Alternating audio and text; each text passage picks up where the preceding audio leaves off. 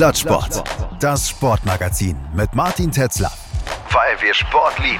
Auf meinsportpodcast.de.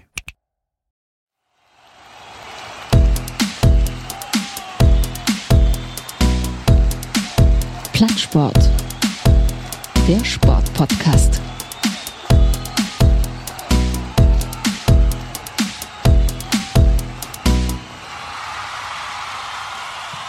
Hallo und herzlich willkommen bei Plattsport, das Sportmagazin, weil wir Sport lieben bei meinsportpodcast.de. Mein Name ist Martin Tetzlaff und willkommen zur 111. Episode des kleinen Familienpodcasts, der sendet, wann immer er Lust hat.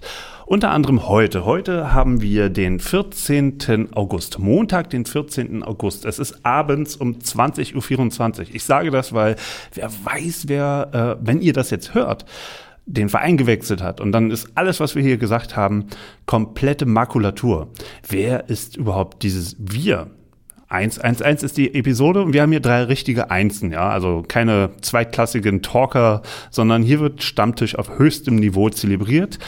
Neben mir sitzt Fabian Reinholz vom Juristen, Sportjuristen-Podcast Liebling Bossmann. Hallo Fabian.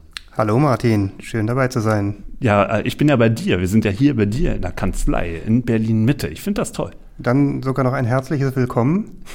Du bist Ja. auch das erste Mal hier, ne? Absolut. Das andere Mal äh, mit hier Super League und so war ja in Charlottenburg Stimmt, bei das war Holger. bei Holger, ja. Ah, apropos Holger, der ist ja auch da, aber er ist nicht da, er ist ähm, nur da. Ähm, eingespielt übers Internet sitzt er auf dem Dars ähm, bei Ahrenshoop oder in Ahrenshoop.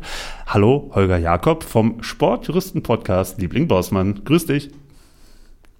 Hallo Martin, hallo Fabian, schön euch zu sehen, auch wenn es nur über den Bildschirm ist. Ja, ähm, Sportjuristen-Podcast hört sich ein bisschen komisch an, ist ein Sportrechts-Podcast, ja. Es machen zwar Sportjuristen, aber uns ist wichtig, dass wir über sportrechtliche Themen sprechen. Geht's dir gut? Mir geht's sehr gut. Ich bin hier total entspannt, äh, sitze hier im Garten unterm Apfelbaum und ähm, war heute schon Tennis spielen mit meiner Familie. Äh, wir waren Radfahren am Strand, haben Boccia gespielt. Ich bin komplett entspannt. Okay, das können wir bestimmt mit einigen äh, Thesen über Union Berlin bestimmt ändern, oder? Ja, Bring- ich denke- bringt dich nichts aus der Ruhe. Also bisher gibt's äh, keinen Grund, da irgendwie ähm, äh, pessimistisch zu sein, was die äh, Saison für Union Berlin betrifft. Das wollen wir mal sehen. Ja, wir haben uns heute hier versammelt, um, ähm, naja, eine Bundesliga-Vorschau zu machen. Ich glaube, boah, da gibt es ganz viele Podcasts, die zwischen 30 bis 5, äh, 500 Minuten pro Episode liefern pro Verein. Das machen wir heute nicht. Wir machen tatsächlich, wie ich es gesagt habe, einen kleinen Stammtisch. Und da fällt man sich ins Wort, da wird man polemisch, da hat man keine Ahnung. Aber man hat immer was zu sagen. Und deswegen finde find ich es richtig toll, dass ihr sozusagen ähm, den Weg hier in die 111. Episode gefunden habt. Ja, Bundesliga. Ähm, freut euch, Fabian. Total. Also ich, äh, so, so, so sehr wie lange nicht mehr. Warum? Ähm, weil ich, ähm, ich bin sehr gespannt, wie mein Herzensverein performt, Gladbach. Ähm, da habe ich sehr viel, sehr viel in den letzten Wochen und, und Monaten äh, das Transfergeschehen verfolgt, äh, mich auch tief in die, in die Social Media Bubble reinbegeben und ähm, mich viel informiert und äh, ja auch, auch über meinen Herzensverein hinaus habe ich Bock auf die Liga, weil ich finde es immer geil, wenn dort ähm, wenn dort die Spieler kommen und gehen und, und da verlassen zwar irgendwie viele interessante Spieler die Liga, aber da kommen auch neue rein.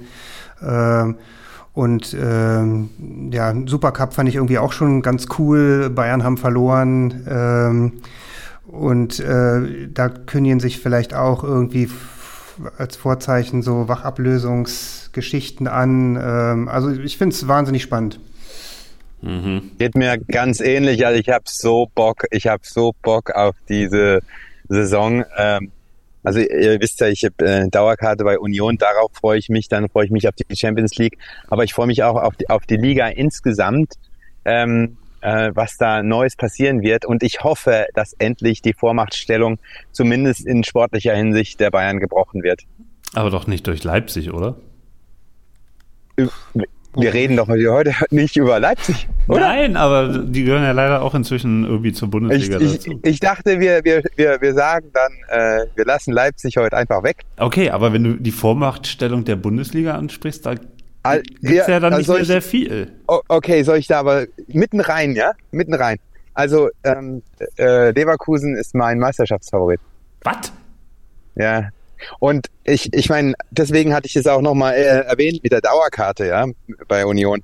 Also wenn ich äh, äh, nicht in Berlin leben würde, sondern in Köln, Düsseldorf oder Leverkusen, dann würde ich mir diese Saison extra für Leverkusen eine Dauerkarte holen, um den Fußball da zu sehen. Ich habe, also es ist Wahnsinn.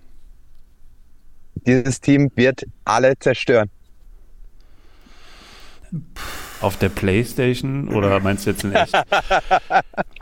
Ich hatte, ich hatte, Ich ich hatte mal einen Mitbewohner aus Österreich und der hat immer, wenn, der hat immer Leverkusen genommen, damals mit Chicharito und äh, mit Bellarabi. Ich habe diese Mannschaft gehasst.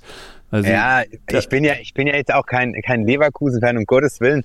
Aber Fabio, äh, Xavi Alonso ist halt ein Mega-Typ, ja. Und ähm, die haben sich echt fantastisch verstärkt. Und ähm, ich, vor zwei Jahren hatte ich schon gedacht, dass Leverkusen da oben mitspielt wieder. Und nach ein paar Wochen nach Saisonbeginn bin ich ausgelacht worden von den meisten. Oder von, eigentlich von allen. Und ich versuche es dieses Jahr wieder. Aber so ein richtiger Hot Take, richtiger Hot Take ist Leverkusen ja auch nie, ne? Weil die haben ja mal so alle fünf Jahre ein Jahr, wo es richtig scheiße läuft, wo sie nicht in Europa dabei sind, aber ansonsten sind sie eigentlich immer Top 4. Also so richtig super äh, Hot Take ist es nur, weil du sagst, sie werden Meister. Also, ja, ich meine, Fabian, Ja, also, also ich, ich, ähm, ich verstehe dich ja. Ich glaube, Leverkusen hat eine wirklich, wirklich wahnsinnig starke Mannschaft zusammen, haben sich gut verstärkt, ähm, haben auch ein paar Leute abgegeben, aber gut verstärkt. Bei, bei mir ist es so, ähm, ich bin bei den bei Weltmeisterschaften habe ich immer jahrelang England als Weltmeister getippt. Ähm, und guter, guter Vergleich. ich, ich bin immer gnadenlos baden gegangen mit dem Tipp äh, und habe mich blenden lassen irgendwie durch die äh, durch die Namen, die da irgendwie aufgelaufen sind. Und bei Leverkusen äh, ist es tatsächlich so, dass ich die auch schon seit Jahren immer auf der Agenda habe für ganz, ganz oben. Und es reicht einfach nie. Und meistens liegt es daran, dass Leverkusen äh, schon in der Vorrunde irgendwie alle Chancen verspielt. Und dann haben sie meistens eine ganz gute Rückrunde und rutschen irgendwie noch in die internationalen Plätze rein, in die, oder in die Champions League Plätze. Aber war letztes das Jahr äh, früher nicht geschafft. genau andersrum? War das früher nicht genau andersrum, dass sie eine gute Vorrunde hatten und dann in der Rückrunde äh, nichts mehr hinbekommen haben? Ich glaube, das kann man nicht so Das- pauschal sagen. Ist dann wahrscheinlich schon zu lange her. Aber in den letzten Jahren Okay. war es jedenfalls immer so. Ähm, Ja. Aber du, äh, ich würde mich jetzt gar Also- nicht trauen, irgendeinen Meister zu tippen. Ich glaube nur, dass Leverkusen auch ganz Hm. oben dabei ist. Ja, also das ist ja nur auch meine Hoffnung, äh, dass endlich nach, nach zwölf Jahren ein, ein anderer Meister äh, wieder genannt wird. Und da ich es Club X und Dortmund einfach mh, nicht so gönne, äh, blieb für mich nicht viel anderes übrig, als da noch einen vierten Club zu erwähnen. Also ich muss jetzt zum Stichwort gönnen äh, sagen, ich habe ja den Bayern äh, die Meisterschaft gewünscht letztes Jahr. So, habe ja Bayern-Sympathien, das kann man ja auch nicht leugnen. Ähm, aber ich hätte es tatsächlich Dortmund gegönnt. Allein die äh, Rückrunde war äh, meisterlich, ja. Und, und ich fand diese, diese, es war, also ich habe angefangen zu zweifeln, dass sie Meister werden, als sie am vorletzten Spieltag auf Platz 1 standen auf einmal. Ja. Ähm, weil es gab so einen Übermut, der mich an, ähm, ja, hier, wo Petrus oben die, die, die Bundesladen runtergeholt hat, haben, die, sind ja unten ja irgendwie äh, ums goldene Kalb getanzt. Und so Ja. kam mir äh, Dortmund auch vor. Die haben dann ihre Altmeister Reus, Hummels, die Verträge in der Woche zwischen dem 33. und 34. Spieltag verlängert. Und ich dachte so, ah, da braut sich eine ungute Energie zusammen. Ich hätte es ihnen aber für die Rückrunde gegönnt. Äh, allein, Ja, allein, weil Es- sie einfach wirklich auch einen guten Fußball gespielt haben und dann Ja. versemmeln sie die Scheiße und sind Es auf war so bitter. Ey, es, wirklich es war, dumm, es war dumm, so bitter. dumm, dumm, dumm, dumm, dumm, dumm. Und mein, also meins wirklich Hut ab, dass die Ja. da alles gegeben haben. Ja. Aber ich hätte es Dortmund als Bayern-Sympathisant sehr gewünscht und gegönnt. Ja. Absolut. Ich meine, Dortmund hatte ja diesen äh, Erweckungsmoment nach diesem komischen Stuttgart-Spiel, Und äh, da dachte ich, okay, wenn sie das jetzt noch reißen und Terzic hatte so eine geile Ansprache, äh, dann, dann, dann, dann wäre das äh, verdient nach der Rückrunde. Mhm. Und dann dieser letzte Spieltag, also unfassbar. Ich und vielleicht, äh, vielleicht haben wir das auch so, äh, deshalb so viel Bock auf die neue Saison, weil das Ende so also unglaublich war einfach.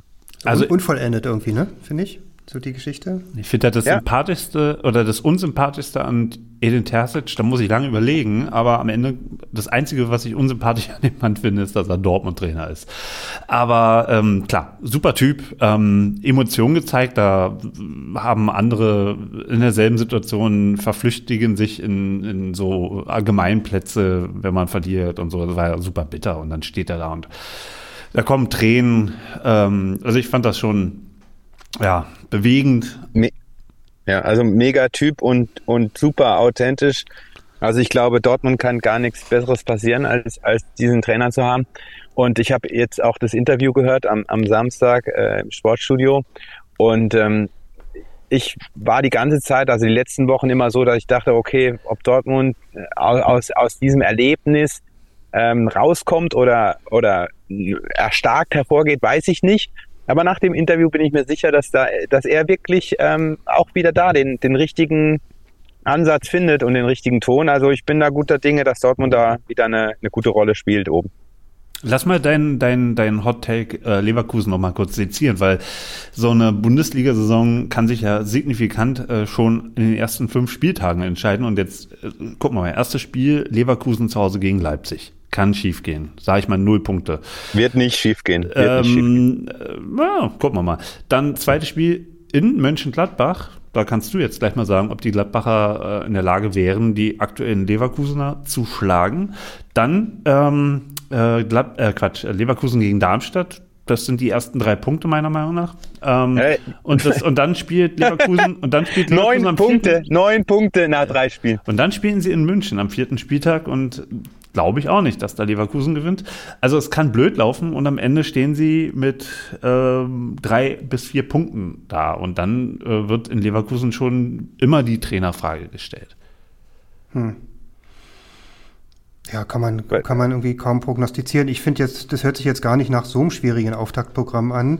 Danke. Äh, Bayern ist auch, äh, hat ja jetzt irgendwie das Supercup-Spiel gezeigt, irgendwie noch sehr, sehr verwundbar, habe ich den Eindruck. Da ist noch keine ähm, die, sind, die sind noch nicht gefestigt und äh, ich glaube absolut schlagbar durch verschiedene Teams in der Bundesliga. Also ich, um vielleicht nochmal auf den Meistertitel-Tipp zurückzukommen, mein Tipp ist ja Dortmund. Ähm, ähm, und ich glaube einfach, dass Bayern äh, die, diese Stärke der, der, dieser, der vergangenen Jahre schon allein deswegen nicht mehr hat, weil ihnen so diese diese innere feste Achse fehlt. Ähm, aus Neuer ähm, auch Personen wie Müller, äh, die der, glaube ich, wahnsinnig wichtig war für, für, den Zusammenhalt und die Struktur innerhalb der Mannschaft. Also so ein, so ein Leader-Typ einfach. Äh, Kimmich ist aus meiner Sicht auch einer gewesen, der sich selbst und aber auch von anderen so Stück für Stück demontiert wurde jetzt in, in den letzten zwölf Monaten. Ähm, das heißt, der wirkt irgendwie. Aber warum eigentlich? Warum, warum eigentlich? Ich Völlig glaube, ohne Not. Ja, ich glaube, das fing schon irgendwie an in der, in der Pandemiezeit, da wo er da so ein paar unglückliche Aussagen gemacht hat, dass er sich nicht hat impfen lassen. Da, da ging das irgendwie los. Dann ist er, glaube ich, grundsätzlich auch nicht so beliebt bei vielen, äh, die, weil er so als überehrgeizig eingeschätzt wird. Also ich kann sagen, unter den Bayern-Fans ist er definitiv nicht derjenige, der für volkstümliche Nahbarkeit steht. Also das ja. als deutscher Spieler ähm, da also, da gibt es andere. Also ich glaube, da hat in der, im, im, im Beliebtheitsrang Mathis Tell als, als junger äh, Franzose, glaube ich, schon fast den Rang abgelaufen, was so Popularitätswerte angeht. Also der wird ja gefeiert dafür, dass er schon fließend Deutsch spricht, dass er sagt, er möchte für immer bei Bayern bleiben. Gut, gucken wir mal, ob er da auch wirklich immer bleibt. Aber ähm, was hast du denn jetzt für einen Maßstab, Martin? Wo nimmst du denn, was hast du denn für eine äh, Umfrage. Hm, ich habe keine Umfrage. Ich, ich, ich, lese nur, ich lese nur in den, in den Kommentarspalten. Ich, ich fühle auch so ein bisschen. Ich war im, im Februar bei Bayern gegen Union und sehe, was auf den Trikots hinten drauf steht. Und da ist äh, Kimmich nicht so der, der, der, der ja, Bestseller. Echt? Hätte, hätte ich nie Müll, also Müller ganz weit so vorne. eingeschätzt. auf jeden Fall Müller. Ähm, du hast sehr viele, die Sané und Gnabry hinten drauf haben. Ähm, Choupo-Moting auf jeden Fall. Aber ähm, nee, Kimmich hm, habe ich jetzt nicht so mehrheitlich wahrgenommen. Nee. Aber, äh, aber da haben wir jetzt ja noch zwei Stichpunkte, also beziehungsweise äh, Tuchel, ich, ich, ich verstehe nicht ähm, seine Ansprache. Ich mag ja eigentlich äh, Trainer, die ähm, ehrlich sind und, und ähm, äh, sozusagen im Gegensatz zu vielen äh, im Fußballgeschäft hat man das Gefühl bei Tuchel, dass er mh, ja sagt, was er denkt, aber nach dem Spiel am Samstag, ich meine, man kann doch nicht nach, nach so einem Spiel schon die Mannschaft komplett äh, in, äh, wie sagt man da, im, im, im, im Stich lassen fast schon. Und, äh, und, und sagen, ja, ich keine Ahnung, was, was hier los ist, ähm, habe überhaupt äh, kein, äh, keine Antwort ähm, auf, auf die Leistung äh, der Mannschaft. Wir haben vier Wochen super trainiert. Der arme ähm, Harry Kane, der muss ja denken, dass wir gar nicht trainiert hätten. Ich verstehe diese Aussagen nicht und Hm. ich verstehe auch nicht, äh, diese ganze Harry Kane-Nummer verstehe ich auch nicht. Natürlich braucht ähm, Bayern neuen Mittelstürmer nach dem Abgang von Lewandowski. Das war aber letzte, letztes Jahr schon klar und Choupo-Moting hat es äh, aus meiner Sicht überragend gemacht bis zu seiner Verletzung. Und äh, hätte es die Verletzung nicht gegeben, äh, wäre wär die, die, die Diskussion wahrscheinlich gar nicht so ausgeartet. Hm. Äh, aber für einen äh, 30-jährigen ähm, Stürmer 100 Millionen auszugeben, der das letzte Mal 2017 irgendwie Spieler des Monats in England war, das ist mir dann alles ein bisschen zu viel. Hm. Also, wenn, wenn ich da kurz mal das Wort ergreifen darf, äh, mal wieder, ähm, da, da denke ich, ähm, da, da fängt jetzt erstmal etwas an, das nenne ich jetzt mal Altersshaming, äh, weil 30 Jahre, also ich meine, wie, wie alt seid ihr? wie alt bin ich? 30 Jahre ist fucking jung. Ähm, der ist gerade erst 30 geworden und wir erinnern uns mal daran, wie äh, Lewandowski die Bundesliga ähm, zu Kleinholz geschossen hat. Mit 30, mit 31, mit 32 hat der Mann 41 Tore in der Bundesliga geschossen. Ich, hab, ich wollte Und- nur das, und- die und- ja, Relation genau. zwischen Ja. Preis und Alter. Genau, das können wir ja auch noch machen, weil letztes Jahr ist Lewandowski für 45 Millionen zu Barcelona gegangen. Und da hat man äh, Land auf, Land ab gesagt, ja, das ist doch viel zu wenig Geld für so einen Spieler und der, der, der, der ekelt sich da aus dem Vertrag raus, obwohl er noch einen Vertrag gehabt hat. Äh, also ganz im Ernst. Echt? Fand ich überhaupt nicht. Also war weder, weder meine Wahrnehmung noch, äh, noch äh, habe ich selbst gedacht, dass es zu wenig Geld ist. Ich, der hatte noch ein Jahr Vertrag, äh, war deutlich über 30. Aber hat über 30 Tore s- verlässlich geschossen. Also so einen Mann kannst du äh, durchaus für höheres Geld verkaufen. Und das ist ja auch so eine Sache, ne? Was, wenn, wenn Bayern bereit ist, den Preis zu zahlen, dann ist es halt einfach auch der Preis, den jemand dafür gerne ausgeben möchte, wenn du auch noch einen Verhandlungspartner hast, der partout nicht verkaufen möchte. Und du musst, Ja, einen schon. Abnehmer, du musst einen Abnehmer haben. Ich glaube, Barcelona wäre le letztes Jahr nicht in der Lage gewesen, ähm, 100 Millionen zu zahlen für Lewandowski. Die wären dann abgesprungen. Und andere Vereine, also man muss ja immer gucken, wo sollen der jetzt hingehen nach Bayern. Äh, da kommen ja irgendwie nur noch vier Vereine in Betracht. Äh, zwei englische plus PSG und Real, also neben Barcelona. Ähm, und die waren alle versorgt. Äh, Real hatte, glaube ich, letzte Saison noch Benzema. Ähm, PSG hatte vorne immer noch seine, äh, seine drei Top-Leute da ähm, und die englischen Vereine waren auch äh, versorgt. Man City, Haaland ähm, und Chelsea hatte, wen, weiß ich jetzt nicht mehr genau. Ähm, aber also insofern hätten die gar keinen Abnehmer gehabt. Das heißt, die Alternative wäre gewesen, dass Lewandowski noch bleibt. Ja, Und aber äh, das geht. war ja einfach dam damit schon durch, dass die Bayern sich mit Haaland auseinandergesetzt haben und er davon Wind bekommen hat und gemerkt hat, äh, meine Zeit ne neigt sich hier dem Ende entgegen. Und ähm, ich meine, FC Bayern muss sich mit Haaland auseinandersetzen, wenn du so einen Mann in der Bundesliga hast. Ähm, die Frage ist, warum haben sie nicht letztes Jahr 120 Millionen für, für Das ist- Haaland bezahlt? ist eine oder berechtigte auch mehr, Frage. Oder auch mehr Gehalt. Also es ging ja da, glaube ich, mehr um das äh, astronomische Gehalt für Haaland. Äh, Habe ich auch nicht ganz verstanden, aber ähm, in der ganzen Diskussion kommt mir eine Sache, also wie gesagt, es ist wahnsinnig viel Geld. Ähm, und es gibt nur einen Verein in Deutschland, der diese Zahlen äh, bereit ist zu zahlen. Und äh, gut, Dortmund könnte es, Leipzig könnte es auch, äh, Bayern macht's. Ähm, eine Sache kommt mir viel zu kurz. Ähm, der Mann hat sich dafür entschieden, zu Bayern zu kommen, in die Bundesliga zu kommen, in unsere kleine, schöne, kuschelige Bundesliga mit vielen Stehplätzen und Choreos und was weiß ich. Und er geht nicht nach äh, den, den einfachen Weg jetzt nach Saudi-Arabien. Er geht nicht zu PSG, er geht nicht zu Real. Ähm, und das sind alles Vereine, die, oder zu Manchester United. Er kommt zu Bayern. Und ich finde, das ist ein, ein cooles Statement für die Bundesliga. Also es ist nicht so, dass die Bundesliga nichts davon hat. Also ob jetzt äh, reihenweise massenhaft englische äh, Stars jetzt in die Bundesliga wechseln, glaube ich auch nicht. Aber es ist halt einfach für die Bundesliga auch wichtig, um zum Beispiel jetzt beim Thema Fernsehverträge ähm, für die nächsten, für die nächste Ausschreibung auch zu sagen, hey, wir haben hier einen Harry Kane in der Bundesliga, ist ein Weltstar. Also wenn es klappt, ne? Äh, bei Manet hat man das letztes Jahr auch gesagt. Das ist ein ganz anderer So ist Spieler. Ein ganz anderer nein, Spieler. nein, nein, würde ich gar nicht sagen. Da stellt sich ja trotzdem die Frage, warum es nicht geklappt hat. Das ist eine komplett diametral unterschiedliche Geschichte. Ich finde, äh, Tottenham ist eine schwache Mannschaft mit einem Superstürmer und äh, Liverpool war eine Supermannschaft mit äh, Salah war meiner Meinung nach da der Ausnahmestürmer. Also das wäre so das Äquivalent jetzt zu Kane gewesen. Aber Manet war da, äh, der hat sehr von, von, von diesem Verein, von diesem, von diesem Spiel von Liverpool gelebt. Aber der war ja, ähm, der sollte auf einmal Lewandowski ersetzen. Und also mit Verlaub, also der war niemals als Fußballer äh, taktisch so geschult, um Neuner zu sein.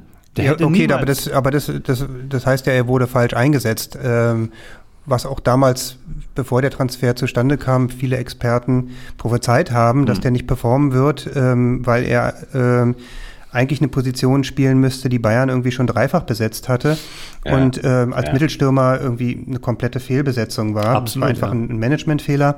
Ähm, trotzdem war er ein hervorragender Fußballer und ich glaube, es gibt nicht wenige bei Liverpool, die, die sagen, Manet war der bessere als Salah. Ähm, er war nun eben aber auch schon in die Jahre gekommen und nicht mehr der Mhm. Allerschnellste mit 30. Und, und ich fand irgendwie die, diese ganzen, dieser, dieser anfängliche Hype, der da auch bei Manet entstanden ist, der war relativ schnell weg, Mhm. als man gemerkt habe, ähm, als man gemerkt hat, bei Bayern funktioniert es nicht. Und das sollte halt hoffentlich mit Kane nicht passieren.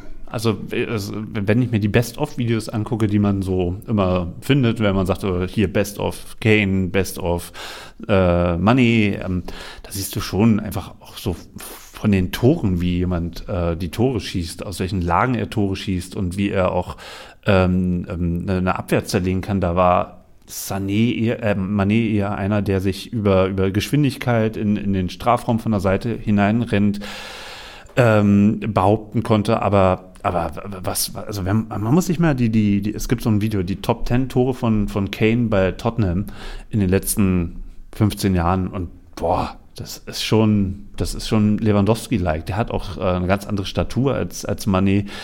Ähm, und interessant war jetzt auch, was ich letzte Woche irgendwo gelesen habe, dass ähm, Bayern damals ja verkauft hat, wie, oh, wir haben uns, äh, wir haben äh, Mané bekommen und wir haben ihn unbedingt gewollt. Was ich gehört habe, war, der wurde angeboten.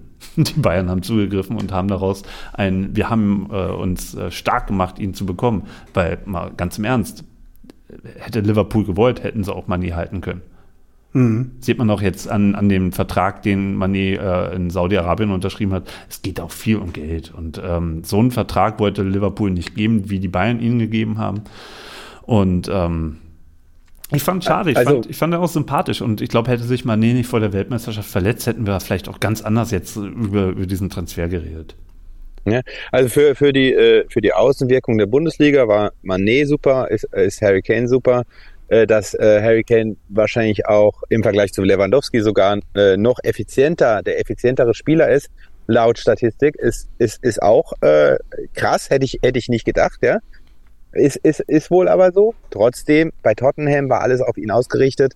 Ich bin gespannt, äh, wie er sich da in, in, in München, ob er, oh ja, er wird sich durchsetzen und, ähm, und, und wie er da zurechtkommt, wird, wird spannend zu beobachten sein. Für, für die Ausgeglichenheit der Liga ist es wahrscheinlich, wenn er tatsächlich so einschlägt, wie viele prognostizieren, äh, dann wird's äh, wieder blöd für die Liga. Ne? Hm. Ähm, ich glaube schon, dass man sehr viel jetzt nach äh, Kane, ich muss immer Kane, Sané, Mané, Kane, Sané, Kane, Main, Sane, äh, verwechsel ich immer. Ähm, ich glaube, da wird viel jetzt auf Kane zugeschnitten. Ähm, nur so kann ich verstehen, wenn, wenn Tuchel jetzt auch sagt, ja, nicht er muss uns kennenlernen, wir müssen ihn kennenlernen. Ähm, Also es wird schon sehr auf ihn zugeschnitten sein und äh, jetzt lass ihn doch erstmal ankommen. Der hat letzte Woche noch äh, bei Tottenham gegen Donetsk hat er vier Buden reingemacht. Ja, absolut. Ich, ich habe es ja null War's verstanden, dass er schon, schon spielen musste. Ja.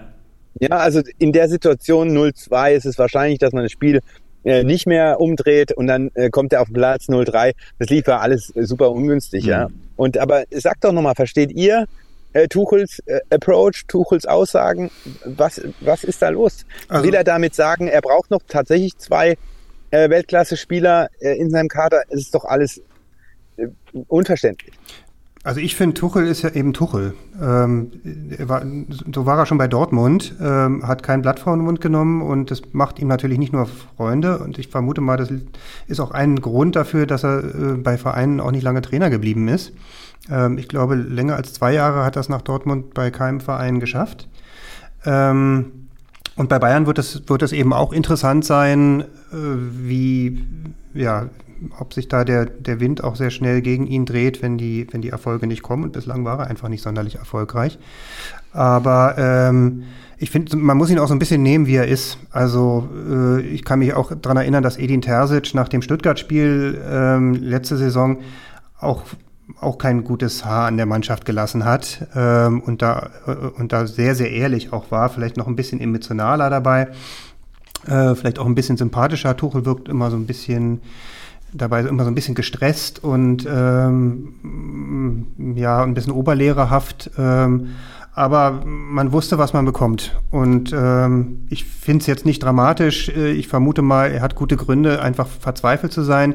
Für mich ist er ein Anzeichen dafür, dass, ähm, dass es in der Mannschaft irgendwie noch nicht stimmt. Äh, weil, weil vielleicht fehlen ihm da auch die Ansprechpartner, vielleicht fehlt ihm einfach so eine verlässliche, so, so ein verlässliches Konstrukt innerhalb der Mannschaft. Ähm, denn, denn äh, wenn, also ein Trainer, der weiß, seine Mannschaft wird performen, auch wenn es mal ab und zu nicht klappt, äh, der reagiert deutlich gelassener, als Tuchel da reagiert hat.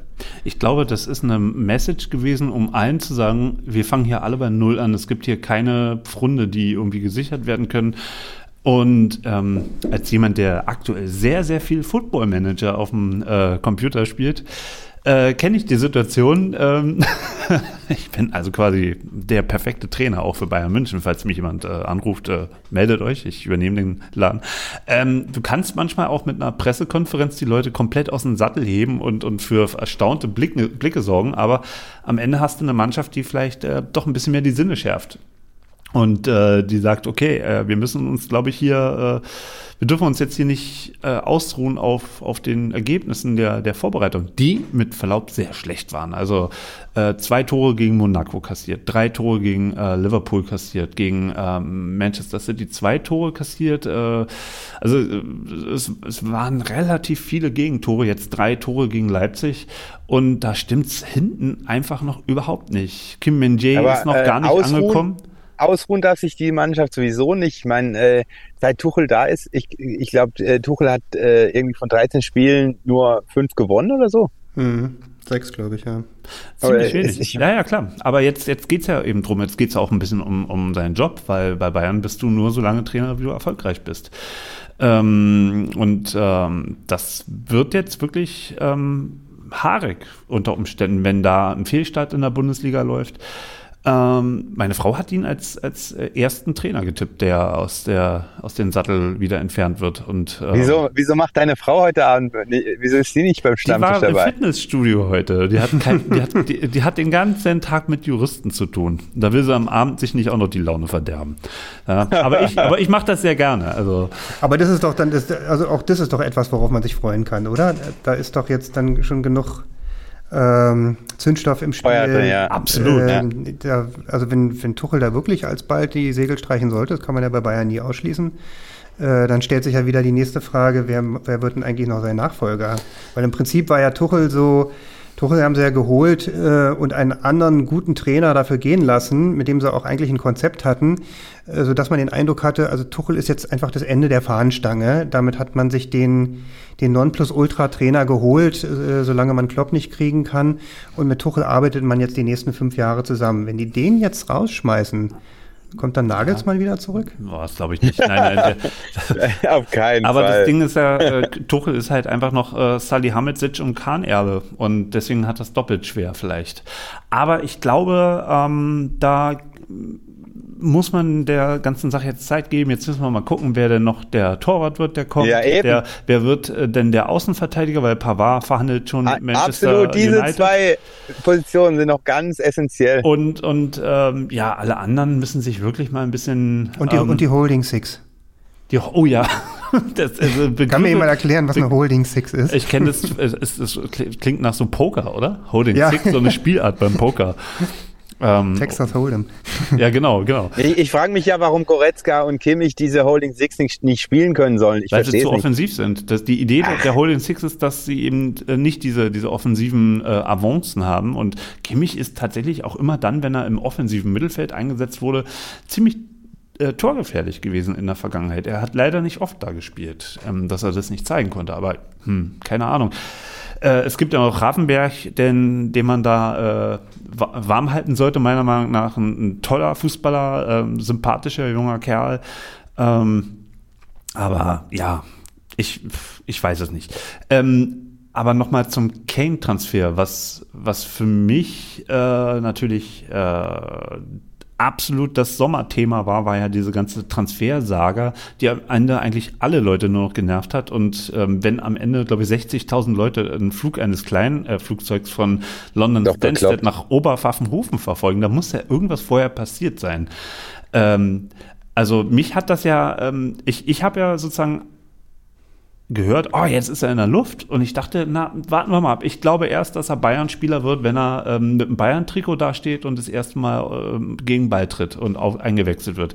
So lange habe ich gedacht, kann immer noch passieren, was Union Berlin mit Isco passiert ist. Ähm, Ja, gut, jetzt auch mit Gosens, ja. Das hat ja jetzt geklappt. Hat es? Also das- ist, er, ist es? Ist es? Ja, wurde heute bestätigt, ja. Nein. Ja, Das ist ja irre. Und jetzt kommt noch Bonucci vielleicht. Habe ich auch es, gelesen. es wäre der Hammer. Es wäre echt, ja, das wäre so geil. Also gibt es da nicht bei dir auch eine gewisse Entfremdung bei Union?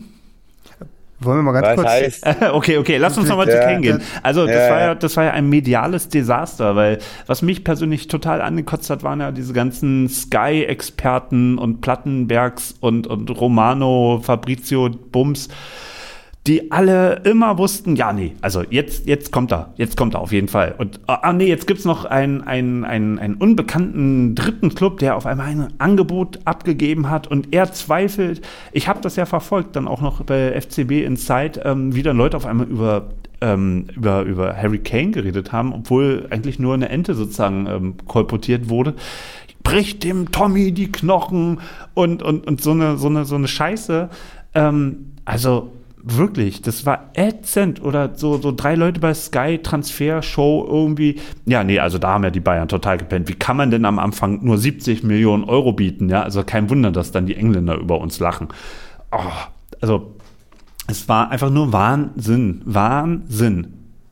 Also vielleicht dazu, Holger, Holger, du, bist, hast stumm. irgendwie dein Mikro. Du hast dein Mi- Mikro gemutet. oh, sorry. Aber jetzt ist eh Fabian dran. Ich habe dich gemutet eigentlich. äh, okay, mit Verlaub, dann fange fang ich kurz an. das dürfen nicht viele, du darfst es. Ähm, äh, also es sind ja zwei Themen. Einmal diese mediale Begleitung. Ins Mikro, Die, bitte. es ist einmal die mediale Begleitung, die bizarre mediale Begleitung. Also da kann ich nur sagen, ich glaube, das war für alle, die das verfolgt haben, größtenteils belustigend. Ähm, der ich, ich hatte zwischendrin den Eindruck, ähm, Plätti Goal hat einfach auch wahnsinnig große Konkurrenz. Äh, also jedenfalls so im Social Media Bereich. Auf Twitter sind mir drei andere aufgefallen, die zu der gleichen Zeit ähm, auch quasi jeden Schritt irgendwie verfolgt hatten und teilweise sogar vor ihm waren. Ich glaube, da muss man in dem Geschäft hart drum kämpfen, dass man da irgendwie der Transferexperte Nummer eins bleibt. Der wirkte für mich auch e- echt so, so dauergestresst ähm, und ähm, und extrem emotional davon auch irgendwie eingenommen, eigentlich schon viel zu emotional. Und dann kam ja irgendwie die, ähm, also glaube ich, die, die wirklichen äh, dumpfen Querschläger, wo nichts dran war, das kam ja auch alles von Sky UK, äh, die dann irgendwie plötzlich gesagt haben, der Transfer sei geplatzt und Harry Kane habe keinen Bock mehr und so weiter. Äh, das war ja, glaube ich, alles ziemlicher Quatsch. Ähm, also ja, die Berichterstattung fand ich, wie gesagt, irgendwie eher, eher belustigend, nicht sonderlich professionell und irgendwie völlig überheizt. Das, die andere Sache ist halt ähm, die ähm, Jetzt habe ich einen Hänger. Also ich, mir, mir fiel nur dieses wahnsinnige Clickbaiting auf, überall. Du brauchst nur irgendwo Kane schreiben und äh, äh, neue Entwicklungen und wir haben hier neue Infos und, und batsch, batsch, batsch, batsch, geteilt, geteilt, geteilt. Ja, also unerträglich, wirklich. Also, also ich fand es so nervig. Also schlimm, am schlimmsten fand ich wirklich die Leute, die sich mit diesem Transfer auch inszeniert haben, äh, öffentlich. Und das, das, das, bah so, so, so eine naseweise, besserwisserische, ja, wir haben hier die Inside News und äh, ähm, also wir wissen jetzt hier, ähm, ja, bla bla bla. Und das schlimmste Wort, also wenn es ein oder einen Begriff gibt, der mich bei diesem ganzen Transfersommer absolut genervt hat, wirklich, wenn ein Spieler von, von äh, Victoria Gießkanne zu äh, Hansa, Hansa Flötenkopf wechselt, done deal. Ja, furchtbar, done deal. Also, bah. Furchtbar. Also das, das, das ist nicht mehr mein Fußball. Ja, das stört mich jetzt nicht. Das stört mich jetzt nicht so. Dann Deal ist halt dann Deal. Dann ist es halt so. Das, aber wenn, doch, aber wenn, dann dann, so wenn es dann dann Deal heißt, obwohl es noch gar nicht dann ist, dann ist es, dann wird es äh, irgendwie seltsam. Ja, also das ist alles so ein bisschen, wenn wenn in der NHL, NFL, NBA so Transfer hier die Deadline ist, äh, wo Spieler noch getradet werden können. Da gibt's ja Trade-Shows und, und tagelang wird dann äh, Insiderwissen ausgebreitet und manchmal weiß es der Fernsehzuschauer vor dem Spieler und vor dem Verein, der abgibt und, äh, ähm, und aufnimmt, äh, wer äh, hinwechselt und dann gibt es da Einschaltquoten und da wird da Kaufkraft generiert und ach, furchtbar. Und, und, beim Fußball sind wir jetzt auch so weit. Hm. Also ähm, den, ähm, nach dem kurzen Hänger bin ich jetzt wieder drauf gekommen, was ich eigentlich auch sagen wollte. Ich fand ähm, die Berichterstattung dann aber irgendwo schon ganz interessant, äh, um so ein Gefühl dafür zu bekommen, wie der, äh, also nicht, nicht so das letzte Ende, wo es dann irgendwie darum ging, steigt da ein Flieger oder nicht. Ähm, aber ähm, ich, man hat ja zumindest so ein bisschen erahnen können, äh, wie diese Verhandlungen abgelaufen sind ähm, über den Transfer. Und ähm, äh, und, und, Danny Levy hatte ja so eine Rolle zwischen ähm, Arschloch und Gott, äh, Verhandlungsgott irgendwie da bekommen in der, in der Öffentlichkeit.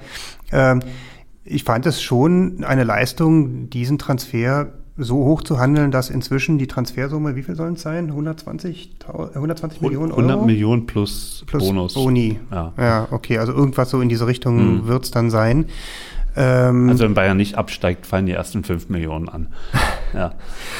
Ähm, ja, also Chapeau, äh, da ist offensichtlich ein sehr, bekanntermaßen ist Danny Levy, glaube ich, auch ein sehr harter Verhandlungspartner. Ähm, und äh, für den ging es ja im Prinzip auch darum, ähm, entweder ähm, einen substanziellen Betrag reinzuholen oder im nächsten Jahr gar nichts zu bekommen. Äh, was für, für einen Manager durchaus ja auch eine, eine, eine, große Rolle spielt. Auch wirtschaftlich ist es für den Verein jetzt sicherlich nicht äh, ja nicht ohne äh, da so eine Transfersumme reinzuholen oder sie eben nicht reinzuholen. Das heißt, er hat auch ganz schön gepokert. Und dann hatte ich eben auch den Eindruck, ist da möglicherweise auch viel auf der persönlichen Ebene ähm, gewesen, was irgendwie bei den Verhandlungen eine Rolle gespielt hat. Äh, was mir, meinst du? Na, ich kann mir gut vorstellen, äh, dass sich Tottenham da auch durchaus provoziert gefühlt hat, wie Höhn es da zwischenzeitlich agiert hat. Der ließ doch relativ früh bei den Verhandlungen äh, konnte er doch nicht an sich halten und hat gesagt, ja, ja, die knicken ein, die knicken ein. Und da kann ich mir gut vorstellen, wenn da so ein, äh, so ein Pendant auf der anderen Seite sitzt, der sagt, das werden wir doch mal sehen. Hönes hatte ja mal so einen Gegenspieler, ähm, der äh, äh, dem FC Bayern, glaube ich, ja, fast 30 Millionen Euro gekostet hat, als dann nämlich Roy Mackay damals von, ich glaube, wo hat er gespielt? Äh, La Coruña, Deportivo La Coruña zum FC Bayern gegangen ist. Ähm, da hat ja Hönes auch äh, richtig geschwitzt, um den zu bekommen. Und noch kälter war, glaube ich, der Typ, der Athletik Bilbao ähm, Spieler sozusagen äh, freigibt. Ähm, und zwar. Martinez meinst du, oder? Ja, als damals Javi Martinez ja. gekommen ist, da, äh, da gab es ja überhaupt keinen Verhandlungsspielraum und, und ähm, Martinez musste kommen. Ja. Um, um, alles in der Welt musste der jetzt kommen. Und, und, und so eine gewisse Ähnlichkeit sehe ich da jetzt auch. Also hätten Bayern, hätte, hätte Kane sich jetzt nicht für Bayern entschieden und wäre der Transfer geplatzt, dass die ganze Welt hätte über den FC Bayern gelacht. Und ähm, dass sie das nicht mehr schaffen, an so eine Spieler ranzukommen. Ähm, ja, und das, sie hätten das, ehrlich das gesagt, einfach auch 50 äh, Prozent der Transfersumme sind Prestige. Ja, und sie hätten aber auch gar keine Alternative ja. gehabt. Sie, also sie brauchten ja einen Top-Mittelstürmer. Äh, naja, da das, wurden ja aber auch Namen ge genannt, ähm, die, die irgend, auch irgendein ja, Transferexperte reingerotzt hat und auf einmal wurden, wurde Vlahovic wurde zitiert, Ossiman aus Neapel. Ja, aber Ossi, Ossiman hätte, hätte 150 Millionen gekostet. Da, in Neapel sitzt nämlich auch einer, der, äh, der gut verhandeln kann und die wären davon nicht runtergegangen von der Forderung, zumal Ossiman, glaube ich, noch ein paar Jahre Vertrag hat. Mhm. Das heißt, äh, den hätten sie wahrscheinlich äh, auch nicht vernünftig finanzieren können. Und bei Vlaovic äh, gab es große Zweifel an der Qualität. Ja. Und äh, also wenn, entschuldige, wenn, wenn, wenn Kane so einschlägt wie Martinez und Mackay, dann haben, äh, hat Bayern alles richtig gemacht. Also insofern, die Beispiele sind, sind passend, weil es eben auch so schwierig war und weil der Preis hochgetrieben wurde. Aber letztlich äh, waren das alles ähm, sensationelle Transfers für die Bayern. Ja, und ich, ich glaube auch, dass das für die Bundesliga gut ist. Hatte ich ja vorhin schon gesagt. Und äh, da alle äh, Schiffe im Hafen, die äh, von, der, von der Flut pro, äh, profitieren. Weil, also, sorry, der Mann ist wirklich ein, ein Superstar. Und äh, wenn der gesund bleibt und die Bayern nicht irgendeinen Müll spielen, wird der mindestens 20 Tore machen und äh, weiß ich eher. Also wenn, wenn er wirklich richtig einschlägt, wenn er äh, angespielt wird, dann macht er seine 30 Also gegen Tore. Union wird er schon seine vier Tore machen äh, und Rückspiel vielleicht sogar drei. Du kennst, du kennst, die, du kennst die Innenverteidigung von Union. Das ist die beste der Liga. Irgendwann kriege ich dich nachher. Irgendwann kriege ich dich noch. Na, haben aber auch vier Dinger gegen Bayern bekommen in der Rückrunde, oder? Drei. Drei. Und äh, das war das war echt ziemlich gut von Nagelsmann, was der da sich überlegt hatte. Und im Jahr davor hatte Bayern auch 5-2 äh, bei Union gewonnen. Also kommt schon mal vor, dass Union ein bisschen was eingeschenkt bekommt. Ja, wird, wird jetzt äh, nicht mehr vorkommen. Da bin ich ja mal gespannt. Ähm, ich würde sagen, wir machen jetzt mal einen Break, weil Bayern, Kane äh, haben alle jetzt durchgenudelt, wir jetzt auch. Wir machen jetzt mal eine kurze Pause und danach äh, sprechen wir uns äh, weiter. Ich glaube, wir müssen noch mal kurz über Saudi-Arabien im Anschluss reden. Ähm, und dann gucken wir mal wirklich, wie wird die Bundesliga-Saison und ähm, was machen Gladbach, was machen äh, Union und so, würde ich sagen. Seid ihr dabei? Na klar. Jo, sehr schön. Dann bis gleich. Schatz, ich bin neu verliebt. Was? Da drüben. Das ist er. Aber das ist ein Auto. Ja, eben. Mit ihm habe ich alles richtig gemacht. Wunschauto einfach kaufen, verkaufen oder leasen. Bei Autoscout24. Alles richtig gemacht. Vernimmt sich, was man will. Gerüchte entstanden. Fast nichts davon stimmt. Tatort. Sport. Wenn Sporthelden zu Tätern oder Opfern werden, ermittelt Malte Asmus auf meinsportpodcast.de. Folge dem True Crime Podcast, denn manchmal ist Sport tatsächlich Mord. Nicht nur für Sportfans. Hallo zurück bei Plattsport, das Sportmagazin, weil wir Sport lieben, bei meinsportpodcast.de. Wir sind heute dabei, über die Bundesliga zu reden, haben uns jetzt ein bisschen über Harry Kane und das ganze Transfertheater verlustiert und sprechen jetzt im nächsten Blog über den Kaufrausch der äh, Saudi Super League. Oder wie heißt die, Fabian? Weißt du das? Heißt, heißt du nicht Saudi League? Saudi League? Pro League. Pro League. Also irgendwas zwischen Saudi Super League und Pro League, ähm, da liegt die Wahrheit. Ähm, genau bei Pro League liegt die Wahrheit. Okay. Holger, was, was, was ist denn so deine Gefühlswelt, wenn du das beobachtest? Ähm, wenn du das aus sportlicher Sicht beurteilst, wenn du das aus finanzieller Sicht beurteilst und vielleicht auch aus politischer Sicht beurteilst? äh, viele Fragen, schwere Fragen. Also es alleine auf Sportswashing äh, runterzubrechen, ist, ist mir zu einfach und zu wenig. Äh, auch gerade wenn man ähm, jetzt das äh, im Hinblick auf die, auf die Spieler, die dorthin wechseln, betrachtet. Äh, ich glaube, für die geht es in erster Linie darum, äh, tatsächlich äh, in, äh, in eine Liga zu wechseln, die ähm, im Moment noch nicht relevant ist, aber vielleicht auf dem Weg ist, relevanter zu werden. Ähm, und natürlich äh, die Kohle, die nat natürlich im Vordergrund steht. Äh, Saudi-Arabien Pro League ist, äh, äh ist die, ist die Geld, äh, äh, dominierteste Liga der Welt und das ist der ähm, Hauptgrund momentan noch, da, äh, dass ähm, Weltklasse-Spieler dahin wechseln, egal ob sie jetzt schon am, äh, am Ende ihrer Karriere sind oder noch mittendrin sind. Äh, was, was mich bei der Sache beunruhigt, ist, ist die Tatsache, dass ähm, dass es eine weitere Liga gibt, die äh, gute Spieler absaugt.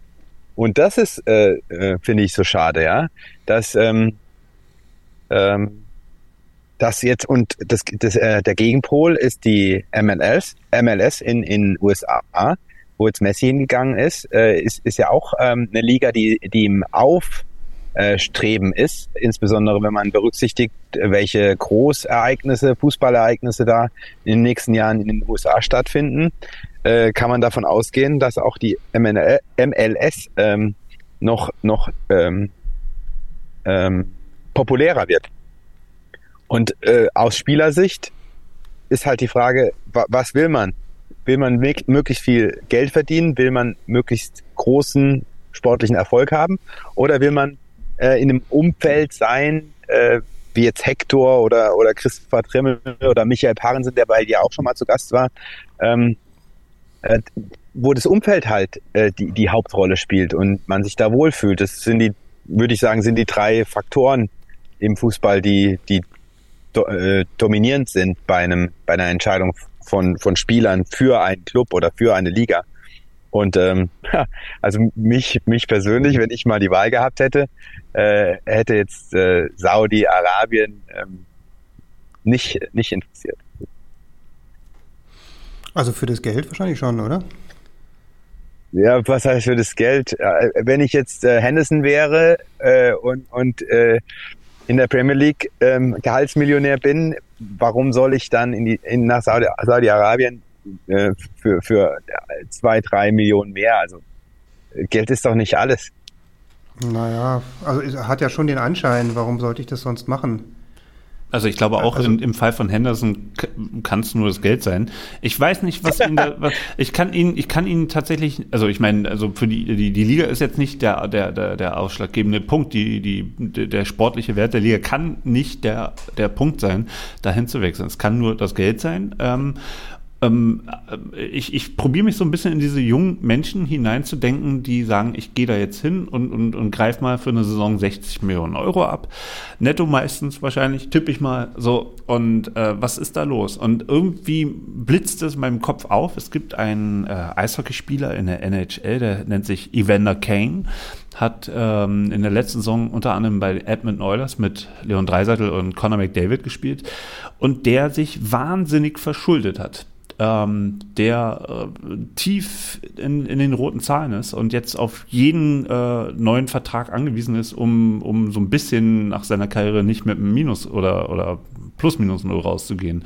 Und ich weiß nicht, was mit den Leuten, mit diesen jungen Leuten so los ist, worin sie Geld investiert haben, was da für private Hintergründe sind, warum man sagt, ich gehe da jetzt mal für ein, zwei Jahre hin und scheiß auf die Menschenrechte, scheiße auf das, was ich vorher so von mir gegeben habe und mach da mal einen Reinbach kann, also bei, bei Manet, keine Ahnung, der steckt sein ganzes Geld in, in, in sein äh, soziales Umfeld im Senegal. Aber äh, Martin, mir ist es so einfach. Das ist, äh, das ist doch pauschal. Ist eine Mutmaßung, ist von mir so nur eine Mutmaßung. Ist so ein Hammer drüber gelegt. Ähm, ich meine, ja, wie gesagt, es ist äh, Geld dominiert. Ähm, aber wenn man jetzt am Ende seiner Karriere ist und man weiß noch nicht, äh, was danach kommt, können doch auch ganz andere Anreize noch da sein. Je nachdem, in welche Richtung man sich entwickeln will. Und diese äh, eurozentrische Sicht, die es schon bei der WM in Katar auch gab und von der ich mich auch immer wieder äh, verführen lasse, ist einfach, äh, ist einfach falsch. Also äh, ich glaube, das Potenzial, ähm, das muss, muss mit berücksichtigt werden. Ich verstehe deinen Punkt nicht. Ja, dass die Liga äh, tatsächlich sportlich interessanter werden könnte, äh, dass man sich vielleicht als junger Mensch auch vorstellen kann, äh, äh dort äh, seinen Lebensmittelpunkt auch äh, nach der Karriere zu haben. Warum nicht? Also man kennt die Umstände zu wenig für, hm. für jede einzelne Entscheidung. Ich also wenn, wenn jetzt ich ja. finde den, find den Begriff eurozentrisch, der wird mir seit der WM auch viel zu oft immer wieder äh, herangezogen. Ich finde, das ist ein, eine billige Ausflucht, diesen äh, Begriff zu benutzen, um über Missstände in anderen Ländern zu reden. Wir reden hier immer noch über einen Staat, wo jedes Jahr äh, Leute hingerichtet werden, weil sie homosexuell sind oder weil sie, keine Ahnung, die, die Hände werden abgehackt, weil sie irgendwo mal äh, was geklaut haben. Also, also möchte man in so einem Land leben, könnte man äh, sagen, ja, mein Gott, darüber kann ich halt mal ein bisschen hinweg gucken. Ähm, weiß ich nicht. Also dieses eurozentrisch ist äh, ich glaube, dieser Begriff wurde einfach herangezogen von den Leuten, die eigentlich damit nicht so ein Problem haben. Und äh, ich finde das fatal, das zu äh, irgendwie wieder zu wiederholen, diesen Begriff, weil er eigentlich davon ablenkt, ähm, dass äh, da, wo wir leben, wo wir uns jetzt auch als Menschen äh, niedergelassen haben oder wo wir vielleicht schon immer gelebt haben, einfach auch ein Bereich ist, wo ich zum Beispiel auch noch meine freie Meinung äußern darf, ohne Angst zu haben, ähm, verfolgt zu werden. Und ähm, also insofern finde ich eurozentrisch den falschen Begriff. Ich muss sagen, also wir, wir haben einen, einen Wertekompass, der anders ist als dort. Und hm, ja, aber äh, muss man, muss man nicht mal ganz nüchtern betrachtet sagen, letztlich suchen die Leute sich einen neuen Job. Ähm, also das ist im Prinzip ein Teil des Jobmarktes geworden für professionelle Fußballspieler, ähm, vorwiegend für jetzt schon gut bezahlte professionelle Fußballer, erfolgreiche professionelle Fußballer. Ähm, ich glaube, dass es teilweise auch ganz rationale Entscheidungen, Jobentscheidungen sind, ähm, das zu machen. Nehmen wir zum Beispiel mal einen Spieler wie Manet. Der bei Bayern, der, also der mitbekommt, dass er bei Bayern keine Zukunft hat. Äh, der muss sich ja jetzt Gedanken machen, was ist denn der nächste Schritt nach Bayern München? Er ist 31 oder so. Ähm, das heißt also, er wird ähm, äh, ja, er, er, also nicht jeder Verein würde ihn mit offenen Armen nehmen. Er muss natürlich auch so ein bisschen gucken, dass er sich nicht unter Wert verkauft. Das heißt also, er kann jetzt auch nicht zum Mainz gehen. Mhm. Ähm, und er hat, ähm, nachdem er Liverpool und Bayern München durchlaufen hat, eben nur noch sehr wenige Möglichkeiten, so vom Prestige her gedacht, ähm, an Vereinen, die ihn noch nehmen könnten. Das muss ja irgendwas sein, was so noch dieselbe Kragenweite ist. Und wenn diese Vereine, äh, und es sind eben nur eine Handvoll, wenn die keinen Platz haben für einen Manet, was soll er dann machen? Mhm. Also da finde ich den, den Schritt, äh, nach Saudi-Arabien zu gehen, eigentlich völlig logisch. Mhm. Zudem wird es ihm noch versüßt mit viel, viel Geld.